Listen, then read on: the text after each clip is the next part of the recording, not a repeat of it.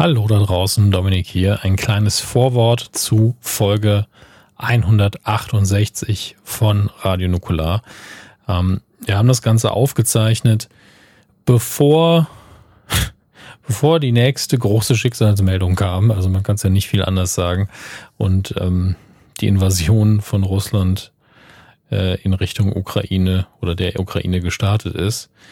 Ähm, ich möchte jetzt auch gar nicht konkret drauf eingehen, was hier gerade aktueller Stand ist, weil ähm, wer weiß, wann ihr diesen Podcast hört, aber das ist eben der Zeitpunkt der Veröffentlichung, dass das gerade ein akutes, drängendes politisches Thema ist und natürlich obendrauf auf die Pandemie auch noch dazukommt und uns alle belastet. Wie gesagt, während ähm, der Aufzeichnung war das vielleicht am Horizont ein Thema, aber eben noch nicht akut. Ähm, nichtsdestotrotz wäre es auch so so, dass wir da im Vorgespräch, ähm, wenn wir denn eine Folge jetzt frisch produzierend hätten, ähm, minimal drauf eingegangen wären. Vielleicht hätten wir gesagt und werden das vielleicht in der nächsten Ausgabe auch machen, wie es uns persönlich mit der aktuellen Nachrichtenlage geht. Aber wir sind politisch, weltpolitisch und ähm, in diesem Bereich einfach nicht qualifiziert, gute Aussagen zu treffen. Wir können dann nur ähm, euch auch anraten, euch zu informieren und ähm, in, nur, aber auch das nur insofern, wie es euer Gemütszustand eben hergibt. Ähm, und wir wollten auch nicht darauf verzichten, jetzt zu veröffentlichen, nicht für uns, weil wie ihr merken werdet, wir haben jetzt auch keine Sponsoren heute an Bord, außer uns selbst und außer Max ähm, Store, ähm, sondern es geht auch darum, euch die ähm, Möglichkeit zum Eskapismus nicht wegzunehmen. Das, das wäre ja Quatsch. Deswegen nach diesem kleinen Vorwort wird auch einfach eine ganz normale Folge Radionukular folgen, in der ihr euch dann hoffentlich ein bisschen verlieren und ablenken könnt. Ähm, aber wenn ihr irgendwie von uns eine Stellungnahme in der Hinsicht erwartet habt, ähm, das hier ist hier am Ende des Tages. Wir sind natürlich ähm, äh, sehr pazifistisch eingestellt gegen jeglichen Angriffskrieg. Ähm, da kann man ja nochmal im Größe darüber diskutieren, wann jetzt militärische Aktionen notwendig sind. Darum geht's bei uns aber einfach nicht und das gehört hier auch nicht wirklich hin. Nichtsdestotrotz haben wir natürlich absolute Anteilnahme und Mitgefühl mit den Opfern in der Ukraine und haben euch im Blogpost auf radionukular.de auch ein, zwei Links zur Verfügung gestellt, äh, wo, wo ihr wiederum andere Auflistungen von Hilfsorganisationen findet, ähm, ihr könnt das natürlich auch alles selber ergoogeln. Wir wollten euch da einfach nur die Option geben, das möglichst schnell zu finden, möglichst schnell auf eine Antwort zu kommen, wenn ihr darüber denn selber nachgedacht habt und bisher keine Zeit hattet, das irgendwie selber zu recherchieren. Und natürlich, wenn ihr mit dieser doppelten seelischen Belastung, die uns jetzt gerade alle mitnimmt, also wir, wir alle kennen, glaube ich, jetzt jemanden, der entweder Corona hat, hatte oder sehr bald haben wird. Vielleicht habt ihr es selbst. Ähm, und ähm, wir sind ja leben eben immer noch unter diesen Einschränkungen der Pandemie und ähm, zusätzlich kommt jetzt auch noch ein Krieg um die Ecke. Das ist nichts, was irgendjemand von uns kalt lassen wird. Und deswegen haben wir euch auch nochmal die ähm, URL und die Nummer der Telefonseelsorge verlinkt im Blogpost. Die Nummer sage ich hier auch nochmal kurz, die 0800 111 111. Also 0800, dreimal die 1, 0, dreimal die 1. Ähm, das ist nur ein Beispiel natürlich. Es gibt auch andere kostenlose Ange Angebote und auch die Telefonseelsorge mit der genannten Nummer ist kostenfrei anonym und ihr könnt es auch online in einem Chat machen, wenn ihr nicht gerne telefonieren wollt. Das ist alles möglich. Ähm, ihr müsst da nicht alleine durch. Achtet aufeinander und ähm, ja, ich, wir verstehen auch komplett, wenn ihr jetzt sagt, nee, ich kann mir jetzt nicht noch irgendwie zwei Dödel geben, die jetzt irgendwie vier Stunden lang über The Book of Boba Fett reden. Eine Serie im Universum von Krieg der Sterne. Ich krieg das jetzt gerade nicht hin. Absolut verständlich. Dann macht's nicht. Und ich weiß, genauso viele Leute werden auch gerade gedacht haben, nee, das ist genau das, was ich jetzt brauche. Und für euch ist die Folge dann da. Ähm, tja, das war's soweit. Und wie gesagt, hiernach geht's ganz normal weiter. Ähm, es ist für keinen einfach gerade. Und äh, ich weiß genau, dass wir in zwei, drei Wochen alle auch schon wieder. Nee, ich weiß es nicht.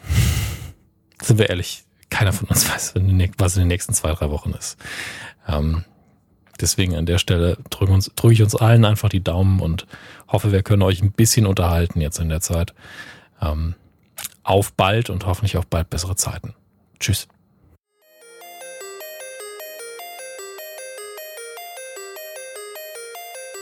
Drei Männer im scheinbar aussichtslosen Kampf gegen das Vergessen der Kindheit. Die Wrestling-Karten gezückt, die Ghostbusters-Figuren poliert, das Gummibärenbandenlied auf den Lippen. Zwischen Kawabanga, Trinkpäckchen und den ersten Zombie-Filmen auf VHS. Ein Aufbruch in die Vergangenheit mit 1.21 Gigawatt. Es ist Zeit für Dominik, Max und Chris. Es ist Zeit für Radio Nukular. Nukular!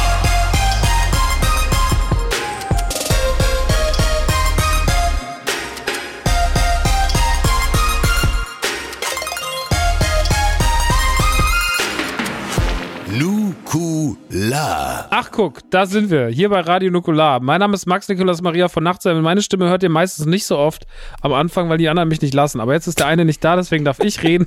deswegen herzlich willkommen bei Ausgabe 168. Heute mit dem großen Thema Boba Fett. Äh, Christian Göhn haben wir zu Hause gelassen, weil der hat mit Star Wars überhaupt nichts am Mut. Genauso wenig wie mit Sand und Schweiß. Äh, aber Dominik Hammes ist großer Fan von all dem. Und deswegen heute auch äh, im Speziellen mein Podcast-Partner. Hallo Dominik. Hallo Max, das mit, mit dem Schweiß nehme ich mal nehme ich wieder raus. Also Sand bin ich so 50-50. Star Wars mag ich sehr. Schweiß, ach, ich weiß nicht. Also gibt Anlässe, Schweiß, bei denen ist Schweiß, Schweiß schön. und Sand war ja die, glaube ich, die, war nicht Schweiß und Sand die Kombi oder so bei ihm? Ich weiß nicht mehr. Ja, Äh, ja. da muss man nochmal die Indiana Jones Folge nachhören. Oh Gott. Naja. Hallo Dominik. Hallo Max, wie geht's dir denn? Ja, ähm, den Umständen entsprechend, ich bin so ein bisschen, also ich bin so ein bisschen müde. Ich habe so ein bisschen schlecht heute, also ich habe heute Nacht wahnsinnig schlecht geschlafen. Ich auch. Und ich habe seit einiger Zeit ähm, Schmerzen. Also ich bin ja generell einfach alt geworden, körperlich. Also, okay, also nicht nur auf dem Papier, Geistig sondern ist auch körperlich. passiert, aber körperlich Geistiges, Verfall. geistig geht's eigentlich immer mehr wieder in die frühen Jahre zurück. Aber tatsächlich ist mein Körper wirklich, der bildet so ein bisschen das Kontrastprogramm zum Rest. Und ähm, da ist es so, dass ich so über den Hüften, auf der, im Rücken, so, also ich, es gibt momentan, wenn ich morgens aufwache, habe ich in der Regel immer Schmerzen. Ich gehe zum Physio, ich habe das spritzen lassen, ich war bequaddeln, ich habe alles gemacht und es ist egal, was passiert. Wenn ich morgens aufwache, stehe ich auf wie ein alter Mann und es muss erstmal mehrere Stunden regulieren, bis es irgendwann fit ist. Ähm, egal, ob ich auf, ich habe letztens war im Urlaub, äh, also deswegen war ich in der letzten Ausgabe auch nicht dabei. Da habe ich auf einer sehr, sehr festen Matratze geschlafen. Das war scheiße. Mhm. Ich habe auf einer sehr, sehr weichen Matratze letztens geschlafen. Das war scheiße. Ich habe zu Hause eine mittelfeste Matratze. Das war scheiße. Also alles, was. also es, es gibt nicht die eine Matratze, die irgendwie dafür sorgt, dass ich mit weniger Schmerzen aufwache. Und das Krasse ist, umso länger ich liege, umso mehr Schmerzen habe ich. Das ist natürlich unfair, weil man, wenn man am Wochenende zu Hause ist und hat die ganze Woche und ich arbeite wirklich brutal viel momentan. Also auch gerade mit dem Laden und Co. Und es ist wirklich, es ist teilweise schon ganz schön doll. Und letzte Woche war auch wieder doll, weil ich kam aus dem Urlaub heim und dann war direkt wieder, ne, Laden, Ware, dann hatte ich noch einen Dreh für Kabel 1, dann ein paar Podcasts, äh, dann hier noch was, dann da noch was, dann da nochmal hingefahren, noch ein paar private Struggle-Sachen. Und dann legst dich Samstagabend wirklich, nachdem am Samstag ist ja auch bei uns inzwischen der Laden ist ja wirklich, es ist ja nicht mehr auszuhalten, wie voll der Laden samstags teilweise ist. Ähm, also wir, ich hab, wir haben die Tür aufgeschlossen um 11 Uhr und um 14.30 Uhr war das erste Mal nicht, war keine Person im Laden.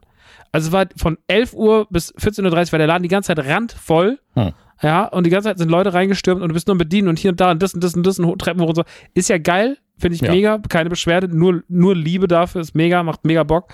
Aber du bist halt wirklich so, uh.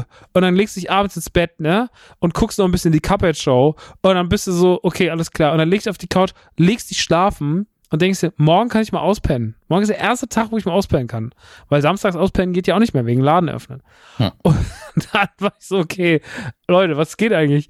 Und dann bist du sonntags morgens, liegst du auf einmal mit 11 Uhr, um 11 Uhr mit unfassbaren Schmerzen im Bett und bist so, das ist doch einfach nur ein Scherz. Jetzt habe ich hier mal sechs Stunden, sieben Stunden geschlafen und es ist doch einfach nur ein Scherz. Weil ich natürlich dann trotzdem spät ins Bett gegangen bin, klar, weil ich ein Idiot bin. Mhm. Ähm, naja, und das ist jetzt gerade so das und naja, ich versuche jetzt gerade so alle möglichen Sachen und gehe zum Physio und der bringt mich dann da, drückt dann auf mir rum und es sind unfassbare Schmerzen, aber nachher ist besser und dann pennst du wieder, das wird schlechter und naja, das ist halt so, also mein Körper ist Schmerz. Heute Morgen hatte ich einfach so, ich bin heute Morgen zum Sport bei meinem Trainer hatte so eine raue Stelle unterm Arm. Die hat so die ganze Zeit einfach nur so, die hat einfach nur so wehgetan. Also die hat mhm. einfach nur so wehgetan, wenn man dann, ich, heute war auch noch Dienstags Armtag. Dienstags ist mein Armtag, Donnerstags ist Leg Day. Und äh, mein Armtag war bestand daraus, dass ich einfach die ganze Zeit musste halt alles, alles machen, was mit Reibung zu tun hat und hat alles auch noch in dem Sektor wehgetan. Also Schwierigkeitsgrad nochmal unnötig erhöht. Und das ist einfach nur scheiße. Das ist einfach nur komplette Kacke. Aber mhm. ähm, ich kann auch irgendwie drüber kichern. Nerven trotzdem weg, muss es äh, auf jeden Fall. Naja, das sind die Leiden des alten Nachtseims und ähm, ansonsten ist also alles okay. Am Wochenende fahre ich äh, nach Disneyland. Ich habe Geburtstag, werd 38 ähm, und fahre deswegen von Freitag bis Montag einschließlich nach Disneyland Paris und freue mich doll, weil meine letzten Geburtstage waren immer so ein bisschen lame und der wird vielleicht ein bisschen besser. Naja, und du? Es ist wirklich mittlerweile so, dass Nikola noch mehr der alte Männer-Podcast ist. Das darf man nicht vergessen. Ich alte, weise Männer. Weiße, nicht weise, das muss man auch betonen. Also an, auf die Weisheit warten wir noch. Aber ich habe in der letzten Ausgabe schon, ich nehme an, du hattest nicht die Zeit reinzuhören, habe ich schon irgendwie nur Krankenhaus-Eskapaden von der Gallenblasen-OP und, äh, und so weiter hm. erzählt. Dann war noch nicht klar zu dem Zeitpunkt, dass ich ja Corona habe, was jetzt mittlerweile bin ich schon wieder freigetestet. Da habe ich noch gedacht, es ist nur eine Erkältung. Hm. Ähm, ja, also das ist, und das mit dem Rücken kann ich absolut nachvollziehen. Ich habe die Schmerzen nicht, aber ich weiß genau, welchen Bereich du meinst. Bei mir ist er so ein bisschen leicht taub bis hin zu schmerzhaft, dass ich genau weiß, okay, wenn du heute auch nur fünf Stunden am Stück sitzt, hast du ein Problem. Dann fangen die Schmerzen wieder an. Deswegen, ich habe heute zum Beispiel, weil ich wusste, wir zeichnen heute noch auf und ich wollte heute nicht im Stehen aufzeichnen, was ich ja manchmal tue, habe ich heute nur Haushalt gemacht gefühlt. Also ich bin wirklich so eine Spülmaschine hier, zack, zack, zack. Wir waren in Isolation natürlich und deswegen, ich sag mal so, wie es ist, wenn man das Haus nicht verlässt und man versumpft so ein bisschen, dann stapelt sich der Müll, dann stapelt sich das Geschirr, du sollst ja auch nicht vor die Tür. Ähm, und da habe ich heute einfach mal zwei, dreimal Spülmaschine, Waschmaschine, den, den ganzen Käse. Und habe gesagt, nicht hinsitzen. Heute Abend sitzt du noch genug. Ähm, mhm. Und dadurch, dass Corona einen halt auch nicht in Ruhe lässt, selbst wenn es ein bisschen vorbei ist, meine Stimme geht mittlerweile, ähm, du bist einfach so müde die ganze Zeit. Du hast kurz mhm. Energie und dann oh, das können wir wieder hinlegen. Ja, danke, vielen Dank auch, weil ich hatte die Motivation längst jetzt, jetzt endlich mal ein bisschen aktiver ins Jahr zu starten, so Ende Februar. Ähm, und dann kriegst du Corona von der Seite reingeflankt und noch eine OP und ich so, ja, vielleicht soll es auch nicht sein. Also, keine Ahnung. Ja, ist krass, ne? Ist echt. ja, ich habe auch irgendwie gedacht, das wird so ein motivierteres Jahr. die, letzten Monate, die ersten zwei Monate waren schon wieder so, ach oh Gott, kann ich ja. nicht wieder einfach ins Bett. Naja. Ähm, ähm, kleiner Hinweis bei dir, wenn das sich nicht bessern sollte, vielleicht ist es Zeit für ein Wasserbett. Also das weiß ich von vielen, die im Rücken Probleme hatten, die dann irgendwann gesagt haben, Wasserbett war das Einzige, was auf Dauer was gebracht hat. Ein Wasserbett? Ja. Ich habe immer, ich habe mal irgendeinen Film gesehen, da hat ein, hat ein Pärchen da drin Sex, die hatte hochhackige Schuhe an und dann ja. ist es kaputt gegangen. Und ich weiß nicht, welcher Film das war aber auf jeden Fall, glaube ich, so, so ein halbsexueller Film mit, mit äh, Jeremy Irons. Naja, auf jeden Fall. ähm, den habe ich auch viel zu jung geguckt, so mit elf. Ähm, und seitdem habe ich eine komische Fantasie von Wasser, Wasserbetten. Äh, Wasserbetten. Es hat immer was Magisches. Ähm, okay. Haben was Magisches. Also ich sag mal so, ich habe schon mal in einem gepennt. Ja. Und äh, das ist nicht per se sexuell, also gerade wenn du alleine drin schläfst, eher nicht. Und ähm, also der Umstieg ist nicht so schwer tatsächlich. Also du musst, du füllst dir das ja so auf, wie es für dich passt. Das, ist, das bestimmt auch so ein bisschen den Härtegrad. Kannst natürlich so wenig reinmachen, dass du fast ersäufst. Das passiert aber eher nicht. Ähm, oder du machst richtig viel rein, dann ist das prall und fest. Also es verteilt, der Druck im Rücken verteilt sich einfach besser. Aber ähm, was ist, wenn jetzt das Wasserbett im Schlafzimmer steht und ich sag, ja, nimm mal so, will doch ein bisschen raus haben. Muss ich dann einen Schlauch in, durch die Wohnung ja, also, dumme Fragen. Da ich weiß gerade eine Öffnung und musst es wieder ablassen. Ja, das ist schon. okay, oder einfach trinken. Würde ich jetzt nicht machen. Einfach trinken. Also, sei du willst es irgendwie mit was Hochprozentigem füllen, das wird dann vielleicht auch nicht schlecht. Also, wenn du da Wodka reinfüllst oder irgendwas mit 90 Prozent, mm. könnte es sein, dass es hält, aber so abgestandenes Wasser ist nicht die beste Idee. Weiß ich nicht. Muss ich mal überlegen. Einfach auch mal ausprobieren, ein bisschen offen sein für neue Erfahrungen auch. Absolut. Auch einfach mal das Wasserbett leer saufen. oh Mann, ey. Ja, ansonsten, äh, die, die Popkultur hat uns wieder, es gibt sehr, sehr viele Dinge zu besprechen. Heute mhm. ist das Überthema Boba Fett. Äh, Star Wars hat gerade wieder, hat gerade, es gibt gerade viel im Star Wars-Universum zu besprechen. Obi-Wan mhm. ist angekündigt. Äh, jetzt hat ja auch, jetzt gibt es ja noch so ein paar Sachen fernab des Ganzen. Das Star Cruiser Hotel hat jetzt gerade seinen ersten, hat er seinen ersten Trailer äh, bekommen und ist ja eröffnet ja am 1. März und bekommt harsche Kritik. Harsche Kritik. Weil die Preise hab, so hoch sind oder weil sie wirklich nicht so weil die Preise doll sind. Also die Preise sind eines der, der, der Sachen. Aber es ist auch, dass die Storyline ist ja angesiedelt. Also es hat ja eine Storyline. Für die Leute, die nicht wissen, was das Star Cruiser Hotel ist, erkläre ich es ganz kurz. In Disney World eröffnet ein Star Wars Hotel, das aber nicht nur einfach ein Hotel ist, wie wir das jetzt zum Beispiel das Marvel Hotel im Disneyland, was halt einfach so gebrandet ist, aber am Ende des Tages halt ein Anführungsstrichen normales Hotel ist, sondern es ist, ähm, es erzählt eine Storyline. Mhm. Eine Storyline, in der man zwei Tage Part ist. Und ähm, ich glaube, wenn die Storyline vorbei ist, gehst du auch aus dem Hotel raus. Hm. Also es ist kein Hotel, in das du gehst und du bist dann da eine Woche, sondern du bist dort zwei Tage. Und den Rest musst du dann in einem anderen, in einem anderen Disney-Hotel verbringen. Das ist bisschen so stressig auch. Eine Mischung aus einem Krimi-Dinner und Live-Action-Roleplay, ne? Genau. Und äh, die Story ist angesiedelt zwischen den zwei liebsten Star Wars-Filmen, die die Star Wars-Welt je gehört hat, nämlich Star Wars Episode 8 und 9. Und, wird also äh, auch jeden, jede Sekunde schlimmer, die Erfahrung. Sehr gut. Ja. ähm, und ja, keine Ahnung. Da sind halt sehr, sehr viele Leute gerade ähm, ziemlich wütend und ich habe mich da gestern so ein bisschen durch die Kommentare gelesen, weil äh, es gibt ja auch Storylines, wie gesagt, da drin und ähm, das ist auch so ein bisschen an so ein, die Star Cruiser sind anscheinend schon mal aufgetaucht, und waren eigentlich aus dem Kanon gestrichen, jetzt sind sie wieder drin. Dann sind da Storylines drin, die die Star Wars Fans verärgert haben, weil die eigentlich raus waren. Und da, also es, es, es war wieder sehr, es war wieder sehr filigran das Problem. Es hat aber wahnsinnig viel Wut ausgelöst. Und da, wo viel, wahnsinnig viel Wut in alten weisen Männern aufkocht, da bin ich auf jeden Fall immer gerne der Mensch, der die Kommentar Spalten durch, durch, äh, durchstreift und sich einfach durchliest und jedes Mal einfach so denkst so, wie kann man eigentlich so wütend sein? also, ich verstehe euch einfach auch langsam nicht mehr. Äh, aber da werden wir heute bestimmt noch ein, zwei Mal drüber reden, weil wir heute auch wieder eine Serie besprechen, die auf jeden Fall für Kontroversen gesorgt hat in den letzten Wochen. Ähm, naja, auf jeden Fall. Ich habe überhaupt keine Meinung zu dem Star Cruiser Ding. Ich meine, die Leute haben gesagt, Disney will nur mein Geld. Da habe ich gesagt, oh, das ist aber überraschend. Ähm, was? Ist ja immer, was? Disney will mein Geld? Drecksladen! ähm, Nee, also Disney äh, will natürlich euer Geld und ich glaube, wenn man da so ein Hotel hinzimmert, was so eine Experience ist, ähm, wenn es geil gemacht ist, äh, würde ich absolut cool damit. Ich meine, man muss mal überlegen, dass dieses alberne Hotel in ähm, im Phantasialand, was die jetzt aufgemacht haben, was da, was in dieser das, da hast du ja so Kabinen. Da schläfst du ja in so Kabinen. Ach so, ich, ich dachte, es wären so Videokabinen für eine Sekunde. Da dachte ich, was ja, ist ja, da Video, passiert? du schläfst in Videokabinen. Du oh guckst, oh guckst schön Wichsfilmchen und schläfst in Videokabinen. Nein, die haben so dieses Ganze, das ist ja alles so ein bisschen ähm, so Steampunk-mäßig angelehnt in Phantasialand und da schläfst du auch wirklich in so sehr kleinen, engen Kabinen. Musst du mal ein Review-Video auf YouTube mhm. angucken. Und äh, es ist super eng, es ist super klein, es ist sehr, sehr unbequem.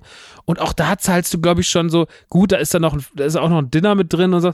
Aber ich glaube, da zahlst du schon für zwei Tage mit einem Pass, irgendwie mit einem Fastpass für diese Bahn, die noch dazu gehört und so, zahlst du irgendwie so 600 oder 800 Euro so, und ähm, ich glaube, die, die Experience zwischen einem Star Wars-Ding und also ich weiß ja, wie, wie Batu bzw. Galaxy's Edge aussieht. Mhm. Und äh, wenn sie auf dem Level weitergemacht haben im Hotel, dann ähm, sind die 5000 Euro vielleicht auch zumindest zur Hälfte gerechtfertigt. Der Rest ist halt der typische Disneyland-Aufschlag. Mhm. Ähm, keine Ahnung, ich, äh, wenn ich die Kohle irgendwann hatte, ich, mir ist tatsächlich, wäre es das wert, weiß wie du dazu stehst, also ich würde ich bin so ein Star Wars-Fan, ich sage so, um die Experience zu erleben, ich will es schon sehen.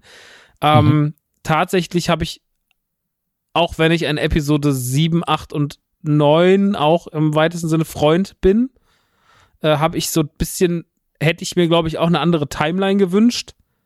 Ähm, also kann das sogar im weitesten Sinne nachvollziehen, weil es einfach nicht die, meiner Meinung nach die nicht spannend, die spannendste Timeline ist über Star Wars. Ähm, aber irgendwie interessiert mich das alles. Und dadurch, dass mir Galaxy's Edge so gut gefallen hat und auch Rise of the Resistance, was ja dieser Ride ist dazu und der ist ja auch komplett auf, äh, komplett auf Episode, auf der neuen Trilogie, auf den Sequels äh, aufgebaut und der ist auch bombastisch. Da bin ich so, yo, ich wäre auf jeden Fall in. Natürlich wäre jetzt eine Mando-Geschichte wahrscheinlich für alle irgendwie mehr wholesome so, oder eine Classic-Geschichte, aber ist halt jetzt nicht so. Ist, ist die Kritik Ähm, jetzt nach der Eröffnung reingekommen, also von den ersten Die Leuten? Öffnung auch ist ja noch nicht so richtig. Ja, eben, das, das ist eben mein Es ist ja noch nicht auf, Dominik. Das ist doch der Witz. Ja, aber das, Es das, dann gibt's ja wirklich keinen Sinn. Wenn man nur die Eckdaten hat, klar, man kann sagen, boah, für den Preis erwarte ich aber was. Ja, man Das sieht halt im Video ein bisschen was und die Leute sagen, es wird halt billig aussehen. Es wird halt aussehen wie ein frühes, äh, das ist jetzt eher für dich ein Pluspunkt. Viele sagen, es sieht aus wie eine billigen alten Star Trek-Serie. Ähm, das wurde ein paar Mal, habe ich gelesen und so und äh, keine Ahnung. Also ich kann mir ehrlich gesagt kein Bild davon machen, weil ich irgendwie, ich habe die Bilder gesehen und war so, naja, was habt ihr denn erwartet? Dass ihr ein echtes Raumschiff steigt? Also ja, bei dem Preis könnte man auch eigentlich Raumschiff fahren. Also aber, den, ähm, den, den Ride, den du gezeigt hast, das ist ja ein Ride, das ist nochmal was anderes. Aber wenn das so die Qualität wäre, würde ich mich, glaube ich, jetzt rein, was das angeht, nicht beschweren. Rein von der Kulisse und so weiter. Weil das sah wirklich super aus. Rise of the Resistance ist großartig. Ja. Rise of the Resistance, ein wunderschöner Ride, der äh, wirklich, der wirklich fantastisch gemacht ist und der ja auch als einer der immersivsten und besten Rides der Welt gilt, jetzt schon nach zwei Mhm. Jahren Eröffnung oder drei Jahren, zweieinhalb sind es jetzt. Ähm, der ist wirklich krass. Also es gehört für mich auch als jemand, der viel Achterbahn und viel Bahnen und Dark Rides und sowas gefahren ist, immer noch zu einer der krassen Sachen, die ich, oder vielleicht die krasse Sache, die ich hier gefahren bin Mhm. weil halt auch noch die Star Wars Note dazu kommt. Aber allein dieses, ich steig aus und da stehen halt so die First Order, so 50 First Order Trooper und das sieht halt alles aus wie in einem Hangar und so. Und dann Mhm. wirst du von diesen ganzen First Order Generals da angefuckt und sowas. Das war schon richtig gut. Eben. Naja, Und bei dem Hotel bin ich so, mir ist egal, wann das spielt, weil wenn, wenn das jetzt nicht meine Lieblingsepisode in Star Wars ist, dann kann man ja immer noch eine eigene Geschichte erzählen, die das ausfüllt, weil ich das Universum ja einfach mag. Ähm, wenn das jetzt die Prequel-Trilogie wäre, wäre ich auch so, naja, okay, ist mir vielleicht ein bisschen zu bunt, aber erzählt mir doch mal eine geile Geschichte, dann ist mir das egal. Ähm, weil auch da gibt's ja Coruscant. Wenn es da zum Beispiel angesiedelt gewesen wäre, eine Prequel-Trilogie, wovon man ja nur zwei Szenen oder so hatte, da wäre ich richtig happy. Ähm, und da, da muss man sich, glaube ich, einfach überzeugen lassen, wenn es denn mal auf ist. Aber bei dem Preis wäre natürlich meine Erwartungshaltung auch hoch. Gleichzeitig denke ich mir immer, so diese Optik, wenn die jetzt ein Video raushauen und das gefällt euch nicht. A, das kann man noch mal ändern. B, das kommt ganz oft ganz anders rüber als in der Realität. Also mein Lieblingsbeispiel ist da immer noch, als der Star Trek Reboot 2009 in die Kinos kam und man hat die ersten Standbilder davon veröffentlicht. Das sah so scheiße aus, weil das so über Make-up-mäßig war, so viel fakes Licht drauf geworfen. Die sahen alle aus wie ihre eigenen Actionfiguren. Und, das, und man kann von dem Film halten, was man will, aber das war im Film nicht so. Im Bewegtbild sahen die alle völlig vernünftig aus, die Kostüme waren cool. Ähm, und, und so sah es de facto nicht aus. Die sahen aus wie Menschen. Und ähm, deswegen warte ich bei sowas immer die erste Erfahrung ab. Aber bei dem Preis ist natürlich schnell passiert, dass Leute sagen, das ist nicht genau das, was ich will, plus 1000 Prozent, also finde ich es scheiße. Hast du eigentlich ein Ticket gebucht? Nein, ich finde es trotzdem scheiße. Ah, okay, gut. Weil, das halt. Also Ne? ich glaube, das ist ein sehr, sehr großer Teil, der dort gerade ins Internet schreit, äh, das auf gar keinen Fall sich leisten will und wird und möchte und auch es vielleicht nie geplant hatte, das zu tun. ja, Ähm, natürlich. Also das ist halt die Sache. Und ja, dann auch so, ja, selbst wenn es nur 1000 Dollar kosten würde, in ein Episode 8 bis 9 Universum werde ich in meinem Leben Ja. nicht eintauchen, bla bla bla. Und jo, erzähl uns nochmal alles, was ihr nicht macht. Das ist immer ganz, ganz wichtig. Absolut. Naja, ähm, aber gut, Obi-Wan gibt's ja noch nicht so viel, außer viele Gerüchte. Ach, ich freu Hast du so. schon so Tipps, hast du schon so Tipps oder so Sachen, wo du sagst, das erwarte ich oder das wünsche ich mir von Obi-Wan? Also erstmal liebe ich es ja, das ist, also ich musste das ja auch bei Twitter überall posten, wegen Jesus von Nazareth, also diese, diese ganzen Teaserbilder, die einfach wirklich aussehen, als würde man eine Jesus-Verfilmung machen. Das fand ich einfach sehr süß, weil das ja einfach schon immer diese, dieser Gag war, dass irgendjemand ein Bild von, vom jungen Obi-Wan aufgehangen hat, weil er gedacht hat, das ist Jesus. Ja. Ähm, das aber nur am Rande. Was ich erwarte, ist, dass wir überrascht werden. Weil äh, die Meckerer kamen natürlich auch da wieder um die Ecke und gab dann direkt Clickbait-Artikel dazu, dass die sich beschwert haben, ja, es ist die dritte Serie, die jetzt auf Tatooine spielt und da gibt's nur Sand. Super. Ähm, verstehe die Ausgangssituation bei einem Universum, das so riesig ist. Verstehe ich. Ähm, de facto ist es nun mal so, Obi-Wan ist nun mal irgendwann zumindest auf Tatooine, sonst fun funktioniert das ja alles nicht. Ähm, Ich glaube aber tatsächlich, dass wir nicht die ganze Zeit auf Tatooine sein werden. Es gibt ja immer noch Raumschiffe in dem Universum. Man kann den Planeten ja auch noch mal kurz verlassen. Ähm, Mhm. ich glaube, in der Hinsicht könnte man uns überraschen und das fände ich auch gut, weil das dem Ganzen wirklich wohltun würde. Und ansonsten, ich, ich habe so ein bisschen Angst vor der, ähm, also und damit meine ich gar nicht keine böse Absicht von mir in Richtung Ha- Hayden Christensen, von dem ich glaube, dass er hier wahrscheinlich besser sein wird als in, den, in der Prequel-Trilogie. Mhm. Ähm, aber ich habe so ein bisschen Angst vor der Wiederkehr von Darth Vader. Ich weiß noch nicht warum. Aber das Mhm. stelle ich mir schwierig vor. Und vielleicht ist das auch Mhm. nur Angetease und dieses Duell ist auf einer ganz anderen Ebene, als wir uns das jetzt vorstellen oder wie, wie es nahe liegt. Ich glaube, dass wir Darth Maul noch mal sehen. Ähm, Mhm. Mhm. weil das ja, glaube ich, in einer der Animationsserien, ich habe den Kampf irgendwann mal gesehen, auch noch mal vorkam. Wir wissen auch, dass er im neuen Kanon ja auch lebt. Ähm, Clone Wars ist er auf jeden Fall am Start. genau, und tritt noch mal im Duell gegen Obi-Wan an. Rebels glaub, ist er auch am Start. Ja, und ich glaube, im Duell gegen Obi-Wan auf Tatooine stirbt er dann nochmal, sozusagen. Ähm, Spoiler für eine Serie, die schon ewig raus ist. Ähm, ob das jetzt in die, dieser Timeline nochmal passiert, ist ja eh nochmal offen. Ähm, aber de facto haben wir ihn ja im Abspann von Solo nochmal gesehen und deswegen gibt, ist er am Leben erstmal, bis wir was Neues wissen. Und äh, ansonsten wird's eben schwierig, wenn man Darth Maul ausklammert und Darth Vader ausklammert, dann können sie sich ja komplett was Neues einfallen lassen. Ansonsten passt er ja nur auf, dass es, dass es Luke als Baby gut ankommt.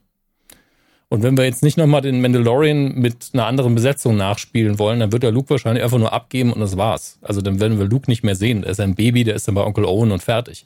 Hoffe ich zumindest, weil ich habe keinen Bock, dass wir ständig bei dieser blaue Milch saufenden Familie abhängen müssen, die dann irgendwie Wasser abbaut in der Wüste ähm, und irgendwelche ähm, Power-Converter besorgen geht, weil das ist auf Dauer ein bisschen öde. Ähm, deswegen wird man ihm vermutlich von extern nochmal irgendwie ein Abenteuer draufdrücken und deswegen glaube ich auch, dass er, äh, er wird wahrscheinlich zum Teil auf der Flucht sein, weil die Order Hä, 66 ja noch Ich wollte läuft. gerade sagen, also das wird ja wahrscheinlich ein ganz großes Thema. So, Ja. Dass die Order 66 da auf jeden Fall eine richtige Rolle spielt.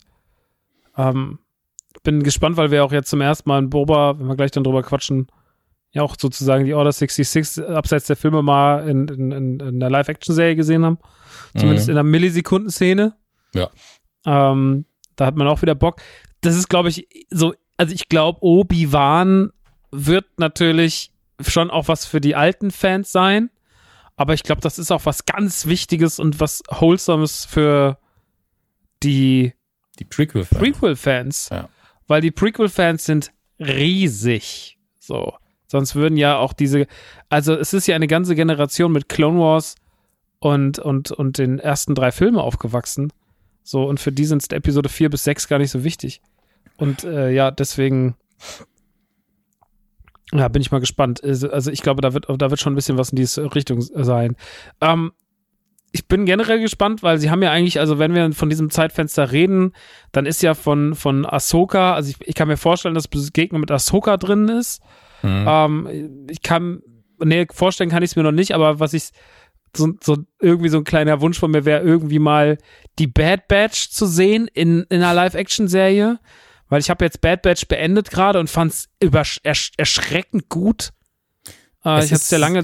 Hast du es geguckt? Hast du es fertig geguckt? Fertig geguckt und ich habe, glaube ich, die ersten vier, fünf Folgen geguckt. Und es ist sehr, sehr gut gemacht. Und ich wette, ich hätte eine, noch eine höhere Meinung, wenn ich es zu Ende geguckt hätte, weil die ein paar schöne Sachen angelegt haben. Aber es war so kindkompatibel, was ja sinnvoll und gut ist, dass ich zu dem Zeitpunkt das Interesse nicht so stark hatte. Weil es ist ja wirklich so, du kannst das mit dem zwölf bis, also mit einem zwölfjährigen locker gucken.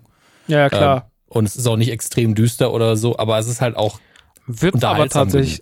Hm? wird hinten raus, wird hinten raus erschreckend düster. Okay. Gibt dann so, gibt dann so eine Szene auf, Cam also gibt so eine Doppelfolge, die finalen Folgen auf Camino, was ja dann platt gemacht wird, weil man ist ja so in dieser Timeline, wo das Imperium quasi die Klontrupper äh, auch schon wieder absägt und, die- und die Sturmtruppler äh, an, die, an die Front setzen. Und ähm, die Camino-Folgen sind düster hinten raus. Und du hast auch echt krasse Dinger drin. Du hast zum Beispiel zwei Folgen mit Fennec Shand. So, was ich auch krass finde, Cool. der, mit der jungen Fennec Shand. Und du hast eine Folge mit Cat Bane, was ja jetzt nicht gerade Mhm. ungewöhnlich ist bei den Animationsserien. Aber du hast dann auch zum Beispiel eine Folge, in der Fennec Shand auf Cat Bane trifft. Hm. Und das finde ich zum Beispiel wieder ganz geil angesichts der Boba Fett Sachen. Ähm, Ja. aber auf jeden Fall die Bad Batch finde ich irgendwie, also die Bad Batch würde ich gerne mal äh, live Action sehen. Ich, äh, kann natürlich auch Cal auftauchen. Ja, wir haben jetzt auch zum Beispiel BD äh, mhm. aus, aus Fallen Order in, in, äh, in Boba drin. Also mit Cal scheint ja auch irgendwas zu sein. Könnte auch sein, dass er auf Cal trifft mit BD, weil der scheint ja auch irgendwie auf Tatooine zu sein. Man weiß es nicht. Cat mhm. Bane könnte mal auftauchen. Ich, du, ich lasse mich so ein bisschen davon treiben. Ähm, was ich mir aber tatsächlich zwischen den ganzen, vielleicht holt man den nochmal raus und den nochmal raus und den nochmal raus, fände ich es auch wirklich schön, da einfach mal neue Leute zu sehen. Also Figuren, mhm. die ich noch nicht kenne. Ja. Weil, ähm, aber egal, da reden wir gleich drüber, wenn wir, wenn wir zur Kritik zu Boba kommen. Und habe ich schon ein paar Kritikpunkte auch. Also ich feiere das nicht nur alles bedingungslos ab, auch wenn ich es natürlich geil fand. Aber naja. Ähm, genau, Obi-Wan kommt im Mai. Ansonsten gibt es jetzt Star Wars News-mäßig nicht so viel. Es kommt noch das Lego Skywalker-Saga-Spiel, was, glaube ich, ganz cool wird. Aber ich glaube, da braucht man keine Worte drüber verlieren. Hm. Ähm, nee. Ich kann noch was ganz anderes anbringen, ganz kurz allerdings, weil mhm. wir vorher über Internetdiskussionen und so geredet haben. Ich bin gerade in, in so einem neuen, ah, was heißt neuer Hype? Das stimmt eigentlich gar nicht, weil es gibt nichts de facto Neues aber ich habe gerade wieder eine neue Stufe in meinem guten alten Kevin Smith-Fandom. Und vorher musste ich dran denken, weil er in, in einem seiner Podcasts hat er halt gesagt, ey, eigentlich oder für ihn verdient Spider-Man No Way Home eine Oscar-Nominierung als bester Film. Mhm. Bei zehn Nominierungen gab es da auch schon kommerzielle Filme, die es da reingeschafft haben in den letzten Jahren. Ist einfach nur eine Meinung von dem Film, weil er ihn emotional so abgeholt hat find, sowas finde ich immer, weil es eine positive Meinung ist, völlig egal. Also find, ja, findest du den Film geil, findest du, hat einen Oscar verdient, okay, cool. Mhm. Kann man einfach sagen. Aber du weißt ja, was dann im Internet wahrscheinlich passiert ist direkt danach. Weil irgendjemand hat einen Artikel dazu geschrieben und dann alle so, hat der ja keine Ahnung von Filmen und der seine Filme sind ja sowieso alle scheiße und der verdient das auf keinen Fall, dieser Kommerzkack, also ein ries riesiger Shitstorm. Und das ist der Moment, wo die Leute einfach nicht verstehen, dass Kevin Smith das Internet einfach auswendig kann. Der ist einfach raus und hat ganz neutral und positiv geredet, so, ey, ich habe nur eine Meinung über meinen Film gesagt, äh, das sind meine Gründe, ähm, die muss man nicht teilen. Im Übrigen, ich trete dann und dann hier live auf. Weil er gerade getrendet ist, ohne was dazu getan zu haben, hat er einfach Tickets verkauft. da habe ich wirklich da gesessen und habe ganz leise applaudiert, weil ich war wirklich so, er ist höflich, er ist weiterhin positiv, er begründet nur grob, warum er das gesagt hat. Und nebenbei so, übrigens, hier ist mein Podcast live, könnt ihr vorbeikommen. Geil. Und ich war so, deswegen mag ich jemanden unter anderem so. Wenn er einfach weiß, ja gut, mhm. negative Presse, die wo ich nichts Schlimmes getan habe, de facto, sondern nur gesagt habe, ich finde diesen Film gut. Mehr hat er ja wirklich nicht gesagt. Wirklich. Nutze ich einfach, um Tickets zu verkaufen. Und er hat absolut ja, richtig recht. so. Absolut recht. Und absolut, es kam. Absolut meine ähm, Meinung. Ja, und es kam in der Post dann noch zwei Sachen. Zum einen Clerk, nicht Clerk, sondern Clerk. Punkt. Das ist eine Doku über ihn von einem befreundeten Regisseur gemacht, die tatsächlich sehr, sehr gut ist. Gibt's leider nur als Import im Moment. Ähm, fast so die komplette Karriere bis jetzt zusammen. Deswegen war das für mich so, oh wow, ich krieg gerade meine letzten 20 Popkulturjahre in einem spezifischen Rahmen nochmal komplett vor Augen geführt mit zusätzlichen neuen Interviews und Eindrücken. Das hat echt Spaß gemacht. Und er hat ein neues Buch rausgebracht, was das Gleiche tut, de facto, mit einigen ähm, Texten, unter anderem auch von Ben Affleck, sehr, sehr herzlich, mit dem er sich ja wieder verbunden hat. Und äh, wie heißt das nochmal? Ich glaube, es hat Secret Stash, A Visual History. Und das ist so ein bisschen gemacht wie tatsächlich dieses, das erste Buch, was mir da eingefallen ist, ich glaube, es ist die Star Wars Archives, was so rauskam mit den Original-Kinotickets drin reingeklebt, dass man die sich hätte rausnehmen ja, können. Ja, ja, ja. Und genau auf die Art und Weise ist es gemacht. Es ist unter anderem ein, ein, persönlicher Brief von Emma Thompson drin, die er ursprünglich casten wollte als Gott in Dogma, sau, sau lieber Brief. Ähm, dann sein, seine Bewerbung an die Filmhochschule, die sau witzig ist. Aber wirklich an einer Stelle hat er einfach als Antwort geschrieben, are you kidding me? Und ich denke so, ich habe ihn genommen, aber hey, okay. Also es war wirklich, wirklich sehr unterhaltsam, wenn man sich für Kevin Smith interessiert, ist da gerade sehr viel da und äh, man merkt aber auch, dass es sehr viel mit dem Herzinfarkt zu tun hat, den er vor zwei Jahren hatte, nach dem Motto, okay, ich muss jetzt nochmal alles rausballern, damit, wenn ich mhm. tot bin, alles da ist, so nach dem Motto. Mhm. Ähm, also das ist irgendwie immer die Grundmotivation gewesen anscheinend. Aber ähm, das war sehr schön, das alles nochmal zu sehen und äh, noch schöner natürlich, dass er noch da ist. Das ist natürlich das Schönste daran. Ähm, ansonsten ist aber auch noch abseits von Star Wars relativ viel andere Popkultur reingeprasselt. Du ähm, weiß, wie weit bist du jetzt bei Dave, was ich, wo ich heute zum ersten Mal reingeguckt habe? Ich bin mit Dave Staffel 2 durch. krass. Ich habe heute es angefangen, du hast in Nukular damals schon hohe Töne davon gehabt und ich weiß nicht mehr, was du genau gesagt hast, aber ich habe es geguckt und war so, haben die eigentlich geguckt, was für eine Serie können wir schreiben, die Max Nachtsheim mag? Das also ist genau was, das ist alles, was ich dazu, was ich immer wieder sage. Ja. Ich gucke das über jedes Mal so. Ich habe auch, während ich die Serie geguckt habe, Christian, also Nanu von, von, von Autokino, immer wieder Sprachnachricht geschickt war so, die sind doch einfach in meinem Kopf. Also das ist doch alles, wenn ich eine Serie schreiben könnte, ne? Mhm. Also wenn ich es wirklich könnte und wenn ich auch so Zeit hätte und gute Leute, die mir helfen und so, das wäre schon so das, was ich anstreben würde vom Niveau und vom, vom, vom Wahnsinn her. Ja, es ist auch dieser, dieser Mix irgendwo zwischen Napoleon Dynamite, der echten, ernsteren Hip-Hop-Welt, dieser absurde Humor, dann die, die sehr schrägen Sexkisten, die drin sind, die aber psychologisch dann auch nochmal sau interessant sein können. Es fehlt eigentlich nur, und ich weiß nicht, wie es in Staffel 2 ist, fehlt nur noch, dass irgendwie Star Wars thematisiert wird, dann hast du es eigentlich. Star Wars wird tatsächlich nie thematisiert. Ähm, aber es ist, das Krasse an Dave ist ja, also ich habe jetzt die zweite Staffel geguckt, ähm, die erste Staffel ist halt sehr, sehr krass noch auf Humor aufgelegt, ausgelegt. Mhm. Die ist, also ich finde, ich weiß nicht, wie es dir geht, ich finde die wahnsinnig witzig. Ich habe bei der ersten Staffel gab es ein paar Szenen, wo ich wirklich Pause drücken musste, weil ich nicht mehr klarkam und ich habe die alleine geguckt. Und alleine lacht man ja eh schon mal schwieriger, weil es ja. mit Freunden einfach schöner ist, zusammen zu lachen. Aber ich habe teilweise bei Dave alleine es gab diesen Moment, ich glaube, in der dritten oder vierten Folge, am Anfang, wenn die Mädels irgendwie wollen, dass er mal seine Hose aufmacht. Und er hat ja nach eigener Aussage so einen entstellten Penis. Mhm. Und dann sagt es, das ist einfach nur so, seine Ausrede ist dann so in der Panik so, die Kamera fährt immer mehr und er sagt, I have AIDS. Und man ist so, das ist deine Ausrede mit elf, weil das du nicht willst, dass Mädchen deinen Penis sehen. Und ähm, Ey, und dann diese ganze, und auch immer diese komischen Momente, wenn dann dieser City einsetzt und er diese komischen Gummibeine ins Bad zieht und, so, und dann danach oh. mit dem Stock und diesem Tempo, das so sauer. Das mit dem Stock hat mich fertig gemacht. Das was, das, was macht er denn damit? Und dann, oh, okay. Ja. Ey, das ist, also Dave ist, es ist auf jeden Fall sehr, sehr speziell, aber das krasse ist mhm. an Dave, dass es ex, also das hat wirklich am Ende des Tages, zum Beispiel, wenn man jetzt Gator nimmt, so, seinen, seinen besten mhm. Freund, äh, oder sein, sein Hype-Man in der Serie, das ist ja im echten Leben sein bester Freund, der ist ja kein Schauspieler. So, aber der macht es trotzdem so nice und ich, der redet ja dann zum Beispiel auch so, der ist ja die ganze Zeit so, ja, man, no, no, no, ist ja immer so hyped und immer so, findet mhm. immer alles geil und ist immer so positiv. Und ähm, jede andere Serie hätte den einfach so stehen gelassen, hätte den relativ eindimensional so erzählt, aber in Dave sagt man halt irgendwann so, naja, der hat halt eine bipolare Störung. Mhm. Und dann räumt man die Figur irgendwie noch so anders auf und gibt ihr noch so eine andere Tiefe und macht die viel greifbarer und viel ernster. Ähm, und die zweite Staffel macht davon noch viel mehr. Also die zweite Staffel ist extrem weird teilweise.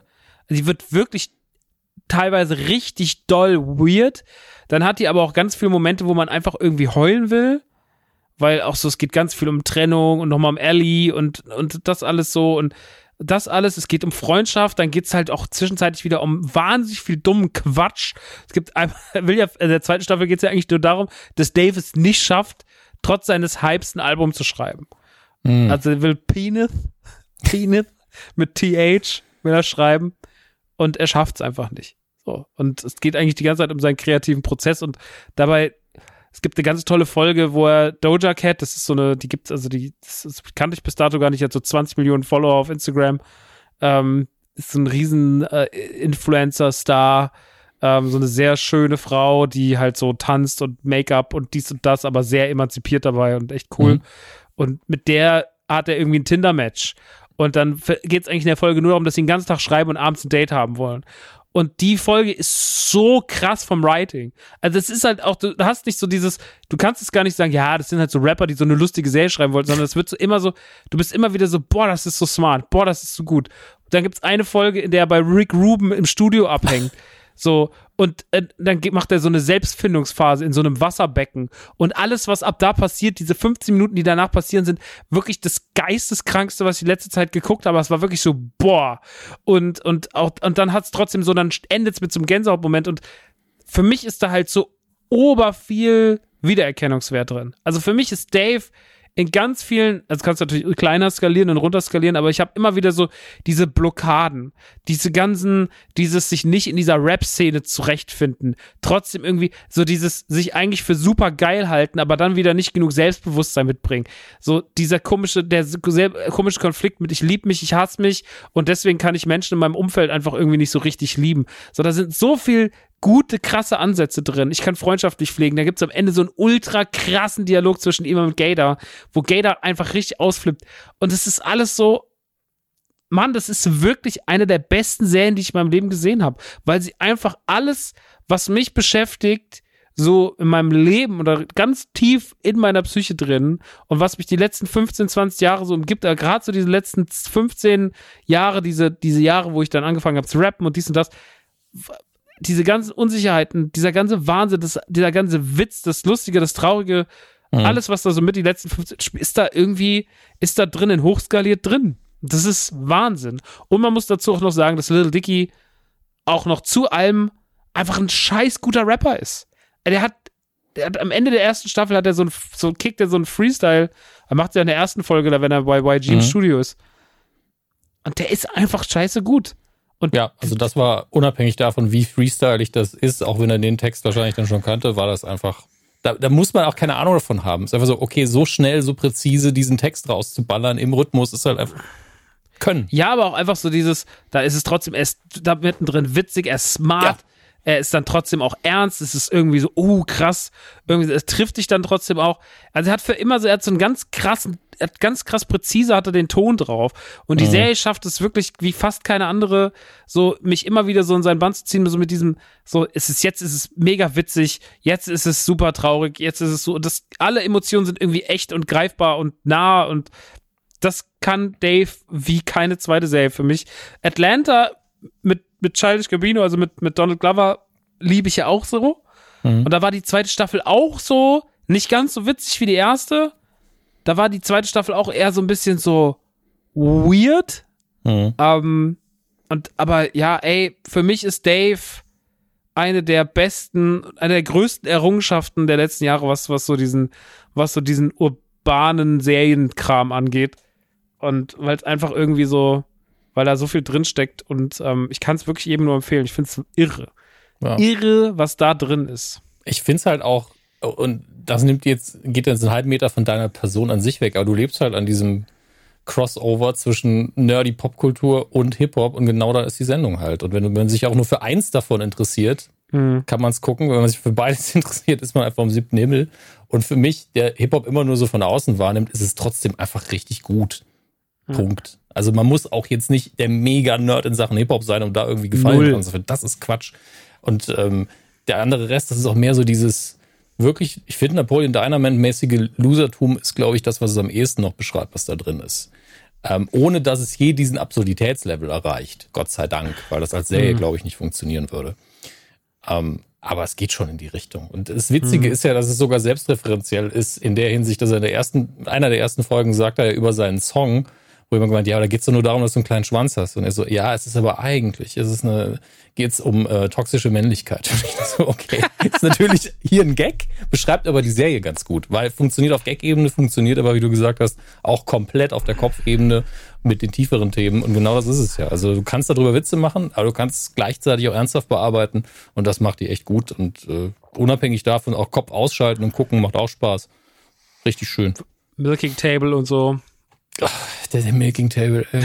aber, das, aber ich finde das total gesund, wie die beiden, also ich weiß nicht, vielleicht trennen die sich noch, wie du jetzt äh, angespielt hast, aber ich finde es total gesund, wie die beiden sehr holprig versuchen, ihre Beziehung auf sexueller Ebene irgendwie zum Laufen zu kriegen. Ich finde das so richtig schön, das zu sehen, wie schwer das Leuten fällt. Ähm, weil das wird nie thematisiert im Fernsehen. Klar ist das jetzt irgendwie besonderes, sie haben natürlich für die, für die Witze hier besonders äh, edgige Fetische genommen und sowas, die jetzt nicht so häufig vorkommen. Aber natürlich machst du das dann. Natürlich geht's da nicht darum, ja, ich würde einfach mal gerne ins Gesicht kommen, also so, so ein Standardding, sondern natürlich nimmst du dann den Milking Table. Äh, warum auch nicht? Das passt ja auch zu ihm tatsächlich. Das passt total zu ihm. Also seine, also seine ganze Umgang mit Sexualität. Also, Mann, ich kann das wirklich allen nur gucken. Das ist One in a Million, das Ding. Das ist wirklich, da steckt so viel drin. Das hat so viel, das macht so viel Spaß. Und ähm, ich habe da echt viele Leute zu gebracht, das zu gucken. Und die sind, keiner mhm. hat's bereut. So, Jessie ist die Einzige, die immer so sagt, naja, sie hundertprozentig fühlt sie es nicht. Aber das verstehe ich auch. Ja. Ähm, aber keine Ahnung, weil, aber ich muss auch sagen, also mir hat das auch so ein bisschen meine, ich bin ja trotzdem so eigentlich sehr, sehr, also ne, es gibt ja immer noch Leute, die sagen, hey, du bist doch der Rapper. Aber ich bin ja schon lange kein Rapper mehr. Also ich habe ja mit Rap auch schon zu Koppelport-Zeiten nichts mehr im Hut gehabt. Auch wenn man da vielleicht Rap-Passagen drauf hatte, aber ich bin ja einfach, ich, ich fühle mich von nichts weiter weg in meinem Leben als vom Rapper sein. Mhm. Ja, ähm, und von, mit der Hip-Hop-Szene anbandeln. Aber ich muss sagen, das weckt auch in mir wieder so eine Liebe, so die Serie. Also ein bisschen so diese Liebe zum Rap, die ist so ein bisschen wieder da. Und das ist auch irgendwie schön. Ja, ich meine, man muss es ja auch nicht aktiv machen, um sich irgendwie an dieser. Nee, aber ich habe mich auch sehr lange vom Rap distanziert, so auch als Hörer. Okay. Und dann ist es halt für mich so, ach, ist schon geil. Schön. Dann Ja. ganz anderes Programm, aber eigentlich doch nicht so weit davon weg. Äh, Mrs. Maisel ist wieder angelaufen auf Amazon Prime. Ähm, Dave übrigens auf Disney Plus, falls ihr es gucken wollt.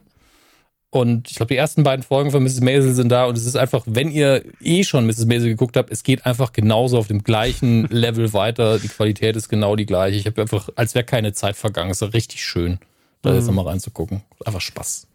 Ja, ich mag das auch. Miss Maisel ist einfach ähm, fabelhaft in allen Hinsichten. Ich fand allerdings, muss eine Sache noch bei, ich kann, jetzt sind ja zwei Folgen da. Mhm. Ich fand die erste Folge war so ein bisschen holprig, die zweite fand ich sehr gut. Ähm, ich habe aber überhaupt keine Ahnung, was die Staffel von mir, also wo die, wo die Richtung hingeht. Ich kann Das liegt, überhaupt glaub nicht ich- die Fahrtrichtung äh, vorgeben. Ja, das liegt, glaube ich, daran, dass das mit dem Cliffhanger aufgehört hat. Deswegen war ich in den ersten zwei Minuten noch so ein bisschen verloren. So, was war da nochmal? Aber man kriegt es dann zwischen den Zahlen ja auch nochmal so mit, dass die große Tour für sie quasi abgesagt und gecancelt worden ist. Und ähm, dann ist Weil man so, ja, gut, Child muss, Baldwin quasi fast geoutet hat. ja, das äh, gut versteht man dann auch gerade zu der Zeit, dass es vielleicht nicht so gut ankam. Ja, dass ein schwarzer Ähm. Soul-Sänger in den 60ern nicht so gern geoutet wird. Ich habe den, ich habe einen sehr äh, spezifischen Tweet zu, dazu gesehen, wo ich gedacht habe, also ich schätze sie sehr. Äh, Morgan James, eine Sängerin aus den USA, die ich, die ich auch mal live gesehen habe, die ist echt gut.